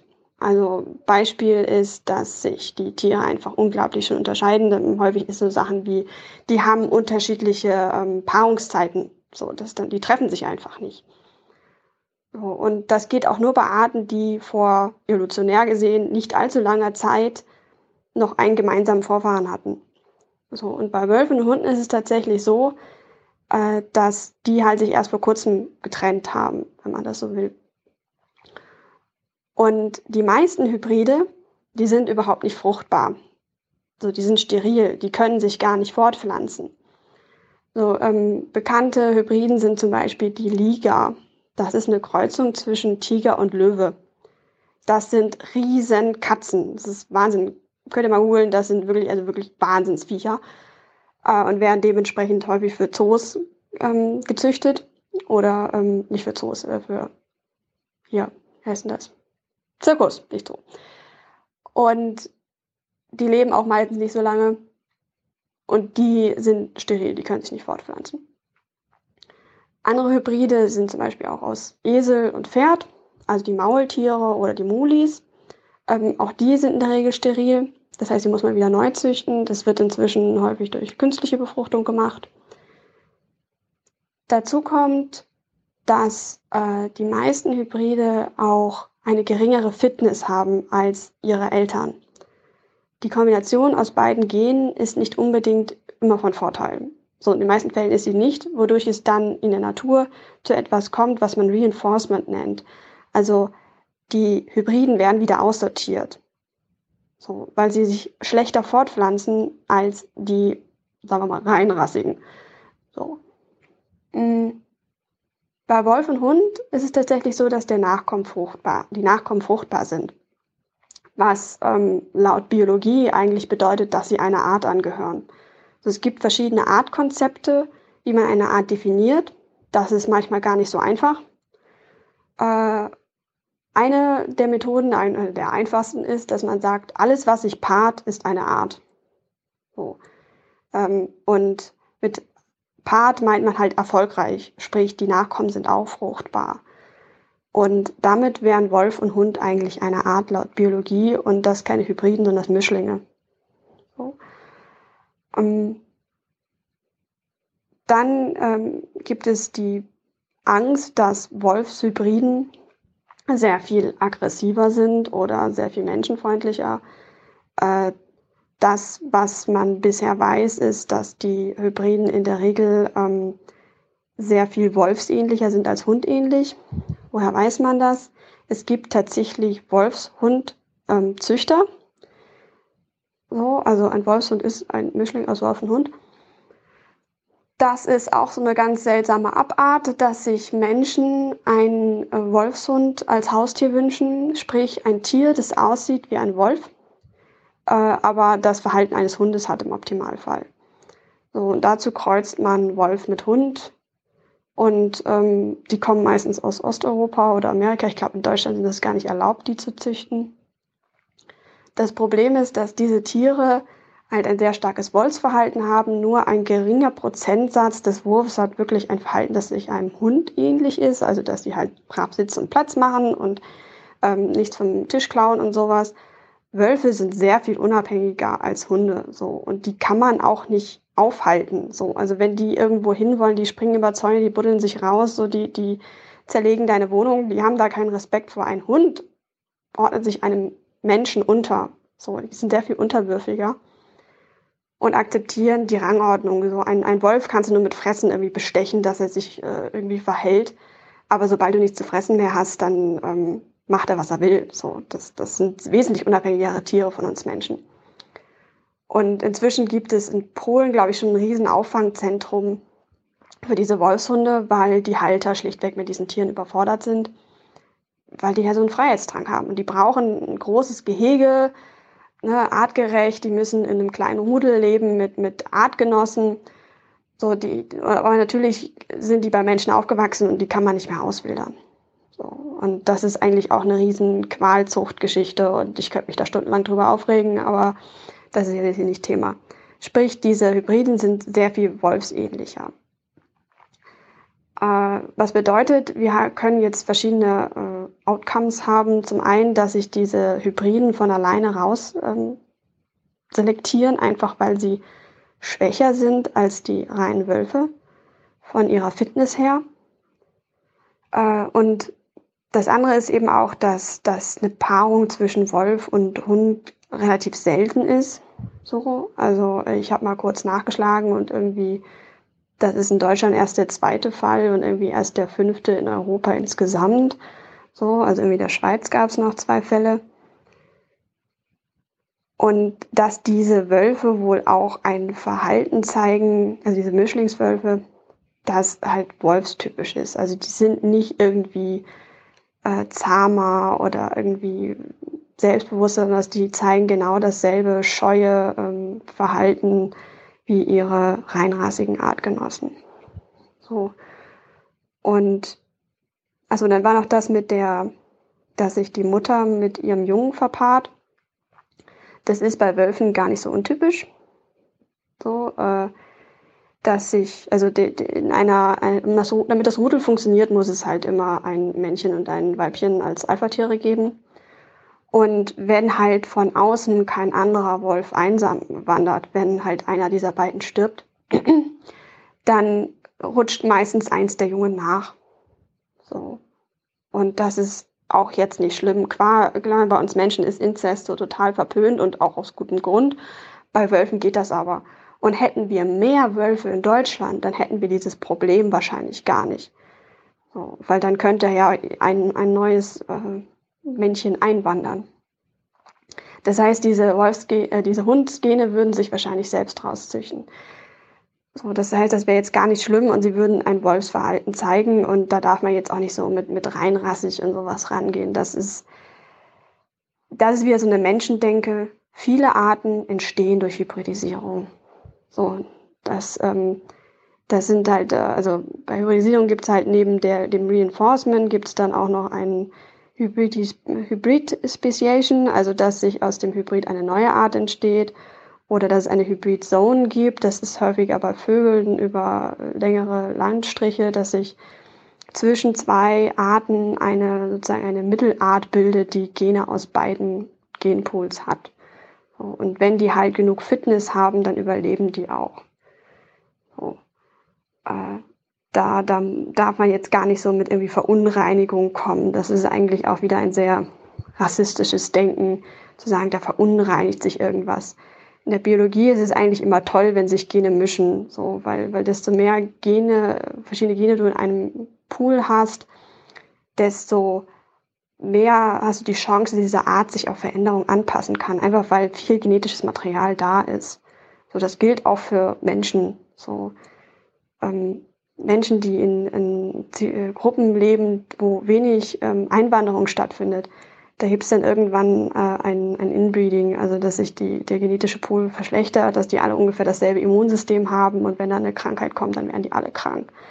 So. Das ist auch sowas, das, das gibt es bei den Ägyptern, wenn man sich diese Königshäuser anguckt. Immer dann, wenn da jemand mal äh, ein, eine ja, Königstochter aus einem anderen Haus geheiratet hat, äh, dann äh, kamen da immer ähm, Könige bei raus, die das Land äh, sehr vorangetrieben haben. Also dann kam immer ein neue, neues goldenes Zeitalter für die Ägypter, weil da wieder frisches genetisches Material reinkam. So. Und eigentlich ist Migration etwas Gutes für unseren Genpool.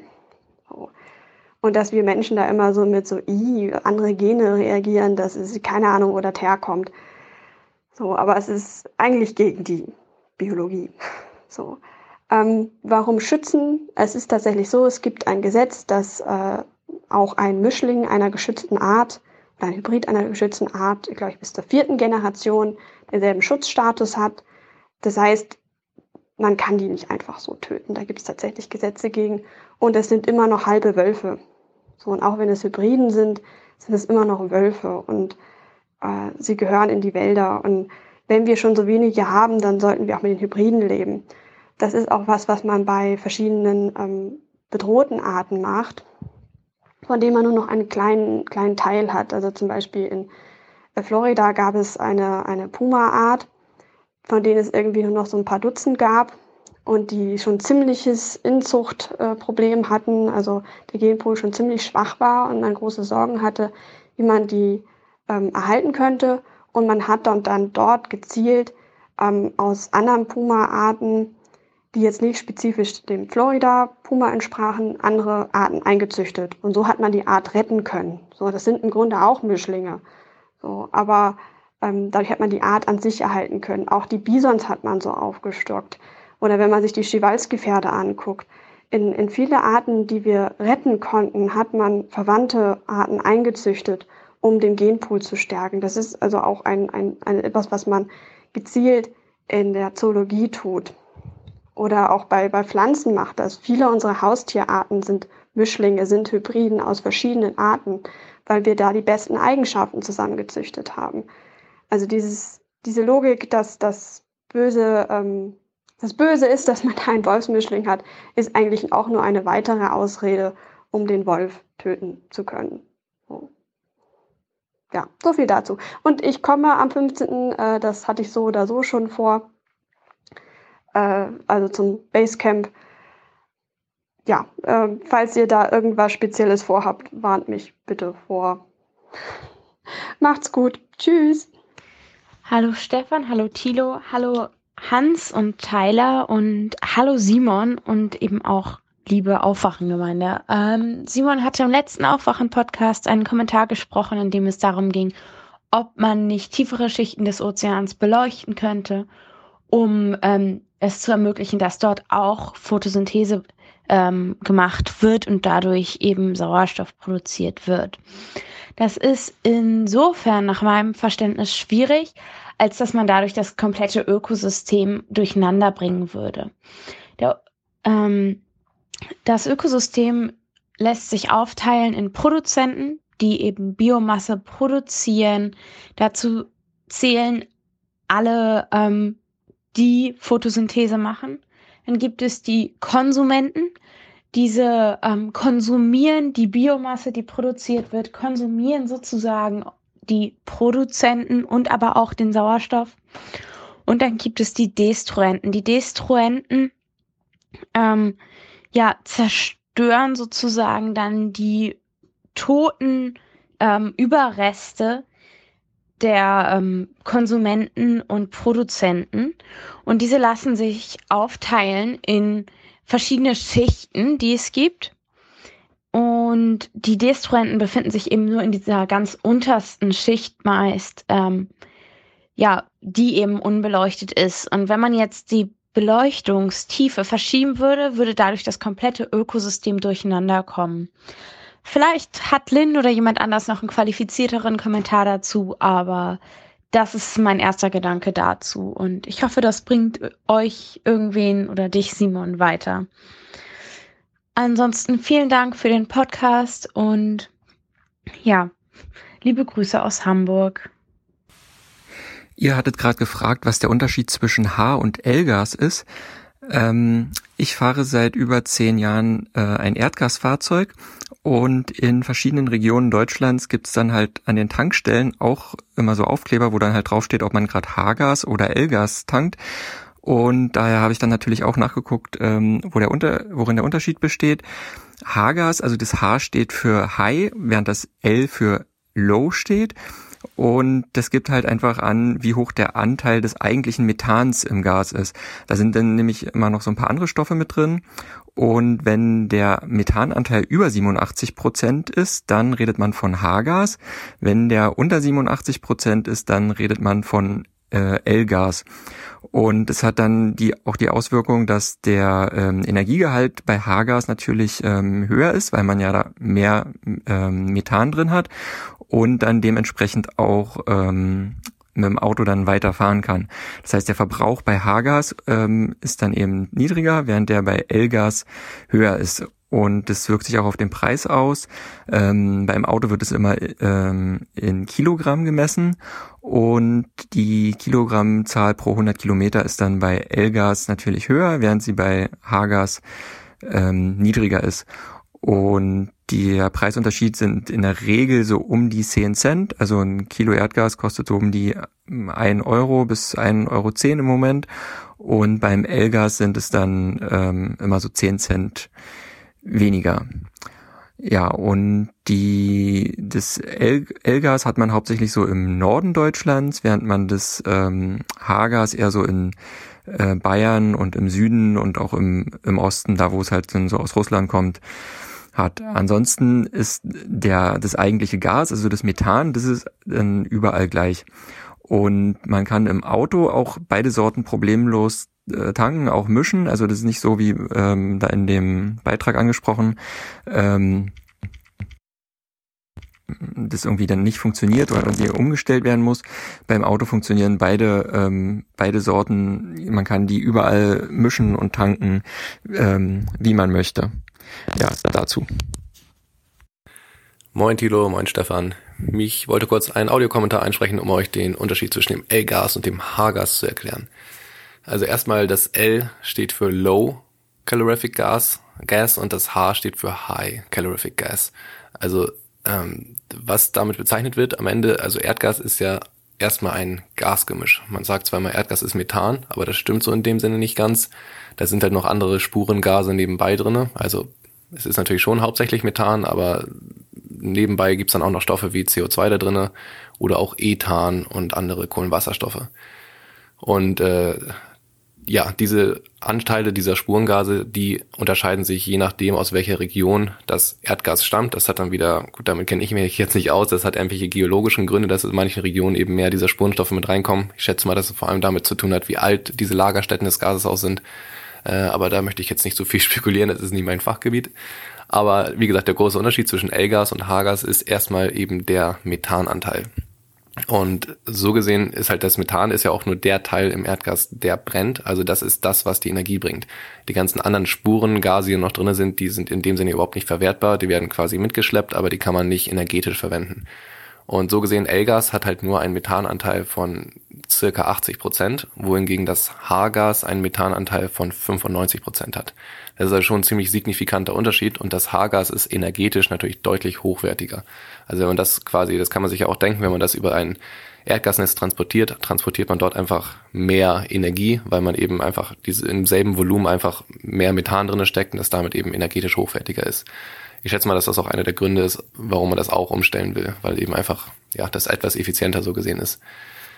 Ähm, wo das jetzt nachher zu Problemen führt oder weshalb das überhaupt einen großen Unterschied macht, ist halt, weil man, wenn man jetzt beispielsweise in Privathaushalte schaut, wenn man dort irgendwelche Brennerdüsen hat, ob jetzt bei der Heizung ist oder ähm, am, am, am Gasherd oder sowas, ähm, diese Brennerdüsen sind natürlich auf bestimmte auf eine bestimmte Gasmessung abgestellt. Das heißt, die sind ähm, wirklich fest definiert, ob die entweder halt für L-Gas oder für H-Gas ist. Da gibt's schon eine grobe Definition, was das immer heißt. Das heißt, wenn du einen äh, Brenner hast, der eine L-Gas-Düse hat und du auf einmal H-Gas dadurch speist, dann hast du natürlich auf einmal viel mehr Energie am Ende. Also nicht viel mehr, aber du hast schon etwas mehr Energie am Ende. Und je nachdem, wie so ein Gerät ausgelegt ist, kann es ja durchaus sein, dass dann dort irgendwie kritisch zu viel Wärme entsteht und dann halt irgendwie Brandgefahr ist oder sonst was. Also so gesehen ist das durchaus entscheidend. Du musst halt in äh, entsprechenden Haushalten dann diese Düsen eventuell austauschen, je nachdem. Ähm, wo das Ganze aber noch viel kritischer ist und wo das eben viel mehr darauf ankommt, ist dann eben nachher bei Industrieprozessen oder eben in Gaskraftwerken. Ähm, denn die reagieren sehr feinfühlig darauf, was du für dein Gas dort einspeist. Ähm, ich weiß nicht genau, was bei den Gaskraftwerken das genau ausmacht, aber man kann sich ja vorstellen, dass das generell sehr, ähm, ja, sehr fein abgestimmte Prozesse sind. Also dementsprechend, wenn man da mal eben anstatt 95 Prozent, äh, äh anstatt 80-prozentigen äh, Erdgas da 95% Methan Erdgas reinhaut, das macht schon doch einen großen Unterschied. Und ja, also so gesehen ähm, gibt es halt auch eine feste Definition im Gasnetz, was denn da jetzt für ähm, Methangehalte vorliegen und was dort auch für Spurenstoffe drin sind, weil es eben nachher für die Prozesse einfach, an denen das verwendet wird, wichtig ist, weil die sich darauf verlassen lassen, verlassen äh, müssen können, ähm, weil die eben sonst in ihren Prozessen nachher Probleme bekommen. Und so gesehen, also rein chemisch ist es schon möglich, die zu mischen. Ähm, das ist halt überhaupt gar kein Problem. Man wird halt einfach, wenn du acht, äh, wenn du ein 80-prozentiges und ein 95-prozentiges einfach Hälfte Hälfte mischt, kann man sich vorstellen, dass am Ende einfach rauskommt mit 87,5 Prozent oder so. Ne? Ähm, das ist an sich kein Problem, aber das wird halt dann zum Problem, wenn am Gasnetz Verbraucher dranhängen, die eben einen bestimmten Methangehalt brauchen, weil sonst die Prozesse zu Beschädigung führen oder so. Also dementsprechend, diese Mischung ist äh, einfach nur deshalb nicht möglich, weil die Abnehmer eine feste Definition brauchen, was für ein äh, Gas sie dort am Ende erhalten und was dort eben für Anteile von Spurengasen und eben ganz wichtig auch, was für ein Anteil von Methan im Gas enthalten ist. Ja, ich hoffe, das Ganze hat das etwas deutlicher gemacht. Vielen Dank. Hallo Thilo, hallo Stefan, hallo Tyler. Ich habe gerade eure Folge 345 angeschaut ja, und ich wollte mich einfach mal bei euch ganz herzlich bedanken. Erstens für den tollen Podcast. Ähm, ich höre fast jede Folge. Und ähm, ganz besonders in dem Fall jetzt beim Stefan für den coolen Tipp mit dem CO2-Ausgleich, mit dem CO2-Kompensieren.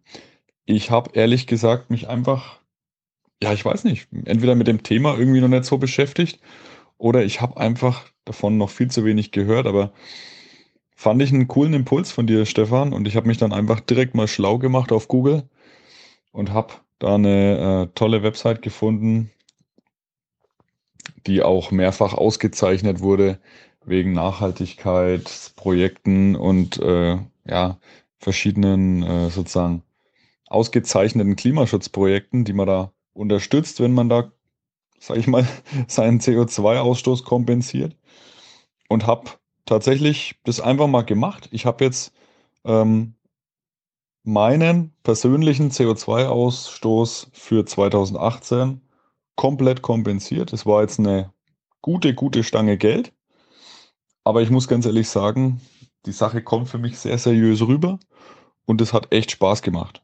Also es ist wirklich ein gutes Gefühl und ich habe das, ähm, ich werde das auch so machen.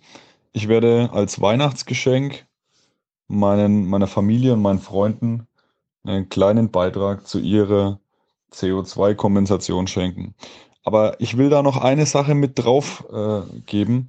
Und zwar auf der Website von dieser Firma, die muss ich jetzt ja nicht nennen, da kann ja jeder mal selber googeln, steht sogar explizit drauf, Achtung Leute, kompensieren ist gut, das hilft, aber das ist nicht das Allheilmittel. Da wird jetzt jeder von euch sagen, naja, natürlich ist das nicht das Allheilmittel. Ist schon klar, dass man auch einen CO2-Ausstoß äh, senken muss. Logisch. Aber ich sage es deswegen, weil ja die Diskussion gerade zwischen Tyler und dir war. Du sagst, hey Leute, passt mal auf, wenn jeder am Jahresende seinen CO2-Ausstoß kompensiert, dann sind wir quasi auf Null, dann ist die Sache super. Also äh, Stefan, deine Worte waren ja, du musst im Endeffekt deinen CO2-Ausstoß jetzt nicht unbedingt versuchen zu reduzieren, wenn du im entsprechenden Maße kompensierst. Tyler hat gesagt, das ist nicht sein Mittel, er will lieber den CO2-Ausstoß senken und die Webseite von den Experten sagt genau das Gleiche. Es funktioniert nicht die Rechnung. Du kannst nicht 100% kompensieren. Warum? Weil diese Klimaschutzprojekte natürlich auch nicht auf der ganzen Welt im gleichen Maße ähm, dann errichtet werden, sondern äh, beispielsweise, weiß ich nicht, gerade bei uns in Deutschland ähm, natürlich weniger Baumpflanzung möglich ist wie in anderen Ländern. Also irgendwie ist es so, dass sich das dann global verschiebt und wir deswegen irgendwo quasi eine Überkompensation haben und irgendwo in unseren Bereichen hier dann eine Unterkompensation und deswegen geht es leider trotzdem nicht auf 100 Prozent aus. Ähm, so viel dazu. Funktioniert also leider nicht komplett, aber ist ein super Beitrag, seinen eigenen kleinen oder auch großen ähm, CO2-Fußabdruck kleiner zu machen. Danke, Stefan, für die coole Idee. Ich habe es gemacht und ich hoffe, ihr Hörer zieht mit. Schenkt doch eurer Liebsten oder eurem Liebsten einfach mal eine CO2-Kompensation über 20 Euro. Das sind 800 Kilogramm CO2. Ich habe es mir gerade ähm, hier angeschaut. Da kriegt ihr ein Zertifikat, das könnt ihr jemandem schenken, da steht dann der Name drauf, für den ihr es schenkt. Und das ist doch mal ein originelles und cooles Weihnachtsgeschenk. Vielen Dank für eure Arbeit. Haut rein. Ciao. Ja, hallo an den Aufwachen-Podcast und die Hörergemeinde. Ich bin der Marcel und ich höre gerade Folge 345 und will etwas zum Thema CO2-Kompensation sagen. Das halte ich grundsätzlich für eine gute Idee, dass man in Höhe seines CO2-Verbrauchs pro Jahr eine Spende für Umweltschutzprojekte abgibt. Und ich finde, dass in eurer Debatte im Podcast zu viel Schwarz-Weiß-Denken dabei war. Denn man kann sowohl etwas für die eigene Klimabilanz tun, als auch sich dafür einsetzen, dass sich in der Politik etwas bewegt für eine bessere Klimapolitik. Und ähm, dann hatte Tyler den Punkt gemacht, äh, dass es vielleicht besser wäre, weniger, sich für weniger Abgase einzusetzen, als ähm, so einen Kompensationsbeitrag zu zahlen. Und meine Erfahrung ist, dass äh, diejenigen Leute, die sich für ihre CO2-Bilanz äh, interessieren, dass die auch eher dazu geneigt sind, ihren Verbrauch zu reduzieren. Und in diesem Zusammenhang würde ich auch ähm, den Begriff Verzicht nicht so gerne verwenden. Ein besseres Framing oder Wording ähm, in diesem Fall wäre klimafreundlicher Leben anstatt verzichten. Trotzdem schafft es ja auch keiner, absolut klimaneutral zu leben. Und ich finde es eine gute Idee für Leute, die sich für ihren CO2-Verbrauch äh, interessieren, so wie mich, dass äh, sie auch für eine entsprechende Kompensation mit einer Spende pro Jahr sorgen. Und es besteht zwar das Risiko, dass sich Leute freikaufen und ihre Lebensweise dann nicht ändern. Und dann würde aber trotzdem so eine Kompensationsabgabe dafür sorgen, dass dieser Verbrauch kompensiert werden kann. auf, zumindest auf mittel- und langfristige Sicht. Denn so ein Baum muss ja erstmal groß werden, bis er entsprechend viel CO2 binden und umwandeln kann. Und äh, diejenigen Leute, die ihre Lebensweise nicht zugunsten des Klimas verändern wollen, obwohl sie es könnten, die kann man eh nur durch Einschränkungen ähm, zu einem Umdenken bewegen. Im Gegensatz dazu, wie Tyler auch äh, richtig sagte, steht natürlich der Familienvater oder auch die Mutter, die täglich pendeln müssen, weil etwa die Bahn als Alternative nicht zuverlässig genug ist. Die haben einen hohen CO2-Verbrauch, aber eventuell am Ende des Monats, des Jahres nicht genug Geld übrig für eine solche Kompensation. Aber auch kleine Spenden können etwas, können etwas bewirken. In meiner Heimatstadt Magdeburg zum Beispiel gibt es eine Baumpflanzaktion, bei der ein Baum zwar 250 Euro kostet, man kann aber auch weniger spenden und äh, jede Spende wird gerne entgegengenommen. Ja, das war's von mir und ähm, macht weiter so. Ich finde es gut, wenn ihr auch mal kontrovers diskutiert. Das ist gut für unser Land. Also, ciao. Hallo liebe Aufwachengemeinde, ich habe eine kleine Anmerkung zu Roberts Kommentar aus Aufwachen 346. Und zwar rechnet er uns hervor, dass CO2 im Vergleich zu Methan oder Stickoxiden nur einen sehr, sehr kleinen Anteil am wirklich wirksamen Treibhauseffekt hat. Und das ist so nicht ganz korrekt, denn ich gehe mal davon aus, Robert hat ähnlich wie ich die Zahlen aus der Wikipedia und die werden dort schon als CO2-Äquivalent gerechnet. Das heißt, die Zahlen mit 72, 18 und 9 Prozent oder was das waren, äh, sind schon richtig. Das beschreibt tatsächlich die Wirkung von Methan, wenn es CO2 wäre. Ähm, also da sind die Faktoren schon mit einberechnet. Von daher ist CO2 tatsächlich ein sehr, sehr großes Problem. Gut. So viel von mir, das wollte ich nur anmerken. Schöne Grüße. Hallo liebe Podcaster, hier ist der Ingmar aus Tirol und ich verfolge euch jetzt schon so seit circa 10 bis 12 Folgen. Ähm, bin sehr beeindruckt von eurer ganzen Drumherum und der Arbeitsweise, das Einbinden von vielen anderen Leuten und so weiter und auch den ja, Hörerkommentaren. Und deswegen wollte ich euch mal einen hier lassen. Ich selber bin Physiker und ähm, habe mich so ein wenig äh, aufgeregt über manche Hörerkommentare und auch teilweise ähm, unter euch selbst. Ähm, genau, die ganze Abgasthematik, der Diesel, der, der ähm, böse, böse Diesel. Das ist vielleicht auch so. Ähm, ich wollte noch mal feststellen, dass vor allem ähm, man unterscheiden muss, was kommt dann eigentlich da hinten raus. Also auch beim Benziner, bei allen Emittenten, die da irgendwas verbrennen. Und ähm, ja, man muss erstmal unterscheiden. Es gibt ähm, Stickoxide, es gibt ähm, das sogenannte ähm, NOx-Gas, was vor allem der Diesel ähm, häufig emittiert. Dann gibt es natürlich die klassische CO2 und es gibt noch den Feinstaub. Und der Diesel hat natürlich das Problem, dass äh, vor allem ähm, der Feinstaubausstoß und das NOx-Gas so gefährlich ist. Und ich erinnere mich an eine ähm, Einbindung von diesem ominösen Professor der mal Vorstand von der Deutschen Lungenvereinigung war, der ja gesagt hat, ja, er kennt keinen äh, Fall, dass mal jemand am NOx-Ausstoß gestorben ist. Das stimmt sicherlich auch, denn es ist einfach nur ein Reizgas, was vielleicht äh, zu Asthma führen kann. Aber das große Dieselproblem ist natürlich der Feinstaubausstoß. Und hierzu könnte ich noch eine ganze ähm, ja, stundenlang referieren, warum das das große Problem ist und da auch wiederum vor allem die Größenverteilung der Partikel das Problem darstellt.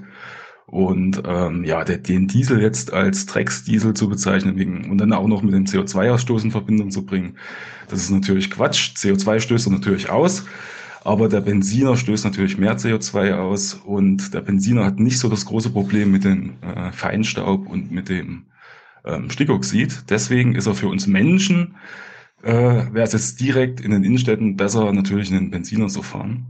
Und das Problem am Feinstaub ist natürlich auch die Größenverteilung der Partikel, habe ich schon, habe ich schon gesagt. Und wie wird er ausgestoßen, wo wird er ausgestoßen und wo verteilt sich dann äh, der Feinstaub. Und das ist natürlich direkt lokal um die Fahrbahn drumherum, ähnlich auch wie der Reifenabrieb, aber da könnte ich auch wieder drüber diskutieren. Das sind natürlich auch Feinstaubpartikel, allerdings auch in anderen Größenordnungen. nicht ganz so gefährlich, ähm, aber auch sehr lokal, ähm, wie der Feinstaub, der ähm, durch die Verbrennung des Diesels entsteht. Genau, also erstmal drei verschiedene, also das ist ein ganzer Chemikalienmix, der da hinten rauskommt. Ähm, die meisten sind Gase, es gibt aber auch Feststoffpartikel. Und man muss schon sehr sauber unterscheiden, was wird wann gefährlich für wen. Und CO2 ist natürlich das globale Treibhausgas. Äh, Feinstaub ist eher lokal für die Leute, die direkt daneben äh, sich befinden oder eben sogar wohnen müssen. Und äh, ja, also so diese sauberen äh, Mechanismen, die muss man dann schon auch in der Diskussion berücksichtigen, wenn man da wirklich inhaltlich über was geht, was darf nicht sein, was muss besser werden, diskutieren muss. Und ja, wie gesagt, inspiriert hatte mich die Lin, die da auch wissenschaftlich kommentiert. Ähm, und auch, ähm, ja, vor allem auch mich sehr zum Nachdenken angeregt hat, zum Nachrecherchieren auch. Und ähm, ja, ich versuche mal so ein paar Sachen, wo, wo ich mich sehr gut auskenne, auch hin und wieder bei euch zu kommentieren. Wie gesagt, ähm, gefährlich, wie gesagt, äh, ist die Größenverteilung äh, auch ein Wert, äh, wie wir ja in unseren Abgasnormen schon seit vielen Jahrzehnten haben, in Gramm pro Volumen, also Gramm pro Kubikmeter, Milligramm pro, pro Kubikmeter, Mikrogramm pro Kubikmeter, ist vielleicht nicht der gängigste Wert, um vor allem diese Größenverteilung der Partikel zu beeinflussen, denn richtig gefährlich, der Feinstaub ist natürlich äh, sorgt für den Krebs, denn ähm, die Mutation der Zellen findet statt, indem der Feinstaub bis in die Zellkerne hineinwandern kann. Und das sind nur die kleinsten Partikel, die dann wiederum ähm, als Gewicht pro Volumen kaum einen Beitrag haben. Also überhaupt einen Grenzwert ähm, zu fixieren, halt, das ist da schon sehr schwierig in irgendeiner Masse pro Volumen. Ich bleibe mal dabei, vielleicht interessiert es euch, vielleicht interessiert es auch den einen oder anderen Zuhörer. Und bis bald, macht einfach weiter so. Hallo, Aufwachen-Podcast.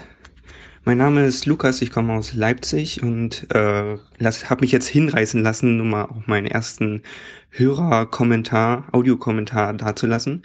Und zwar zur aktuellen Folge 346. Da hat Stefan und dann mit Thilo auch besprochen, äh, das Thema so Kirchenfinanzierung.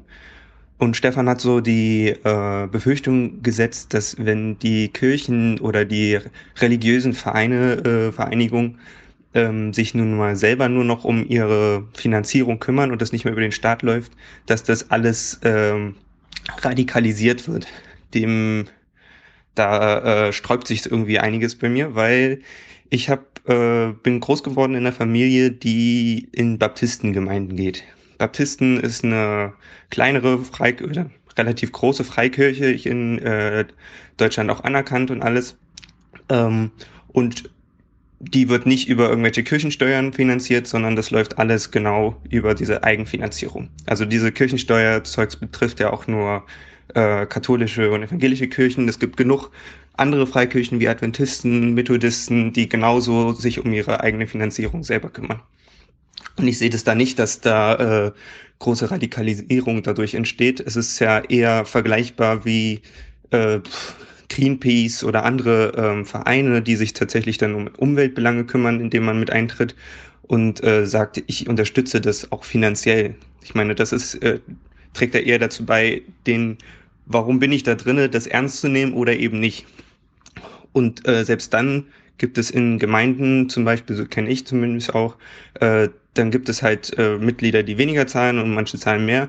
Und man kann halt nur mit dem Haushalt, den man hat, also man hat ja genauso eine Haushaltsrechnung und allem drum und dran, kann man auch nur arbeiten. Wenn man nicht mehr Geld hat, dann hat man eben auch nicht mehr Geld. Man muss natürlich immer spekulieren, wie viel Spenden man hat und man hat natürlich auch Spendenaufrufe und allem drum und dran.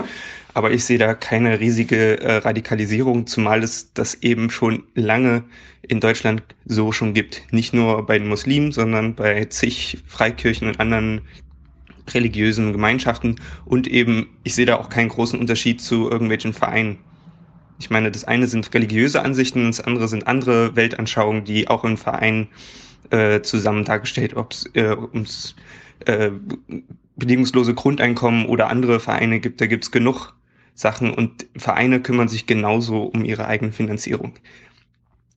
Ich finde es völlig in Ordnung, wenn Vereinigungen oder in, äh, Interessengemeinschaften sich finanziell selber ähm, ja selber um ihre Geschäfte kümmern da sehe ich eigentlich den Staat gar nicht in der Verantwortung, da ich nun mal so auch die, äh, die Erfahrung gemacht habe, dass das wunderbar funktioniert in der Freikirche. Ja, das ist mein kleiner Kommentar oder mein, meine Gedanken dazu. Ähm, Hallo, liebe Hörer und Hörerinnen, Gemeinschaft. Ich bin der Florian und ich habe gerade die Ausgabe 343 gehört, bin gerade ein bisschen nach von den Episoden und ich habe mir die, den Audiokommentar von der Lin angehört, die ich immer sehr, sehr interessant finde und möchte mich da immer auch herzlich bedanken, weil da gibt es so viele Informationen, so viele Dinge, von denen ich noch nie was gehört habe.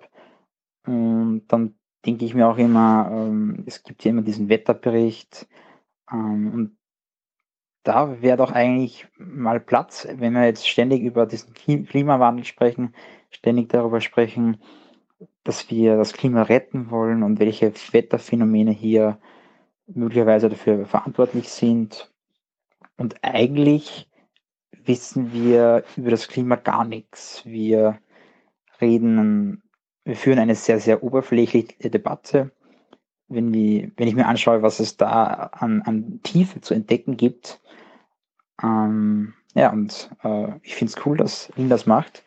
Ich kann sie auch nur ermutigen, vielleicht, vielleicht hat sie schon mal die Idee gehabt von einem Podcast, wo sie sich vielleicht dann auch länger Zeit nehmen kann, ein, ein Thema in, in, der, in, einer, in einer Breite vielleicht auszurollen, in einen größeren Kontext aufzumachen.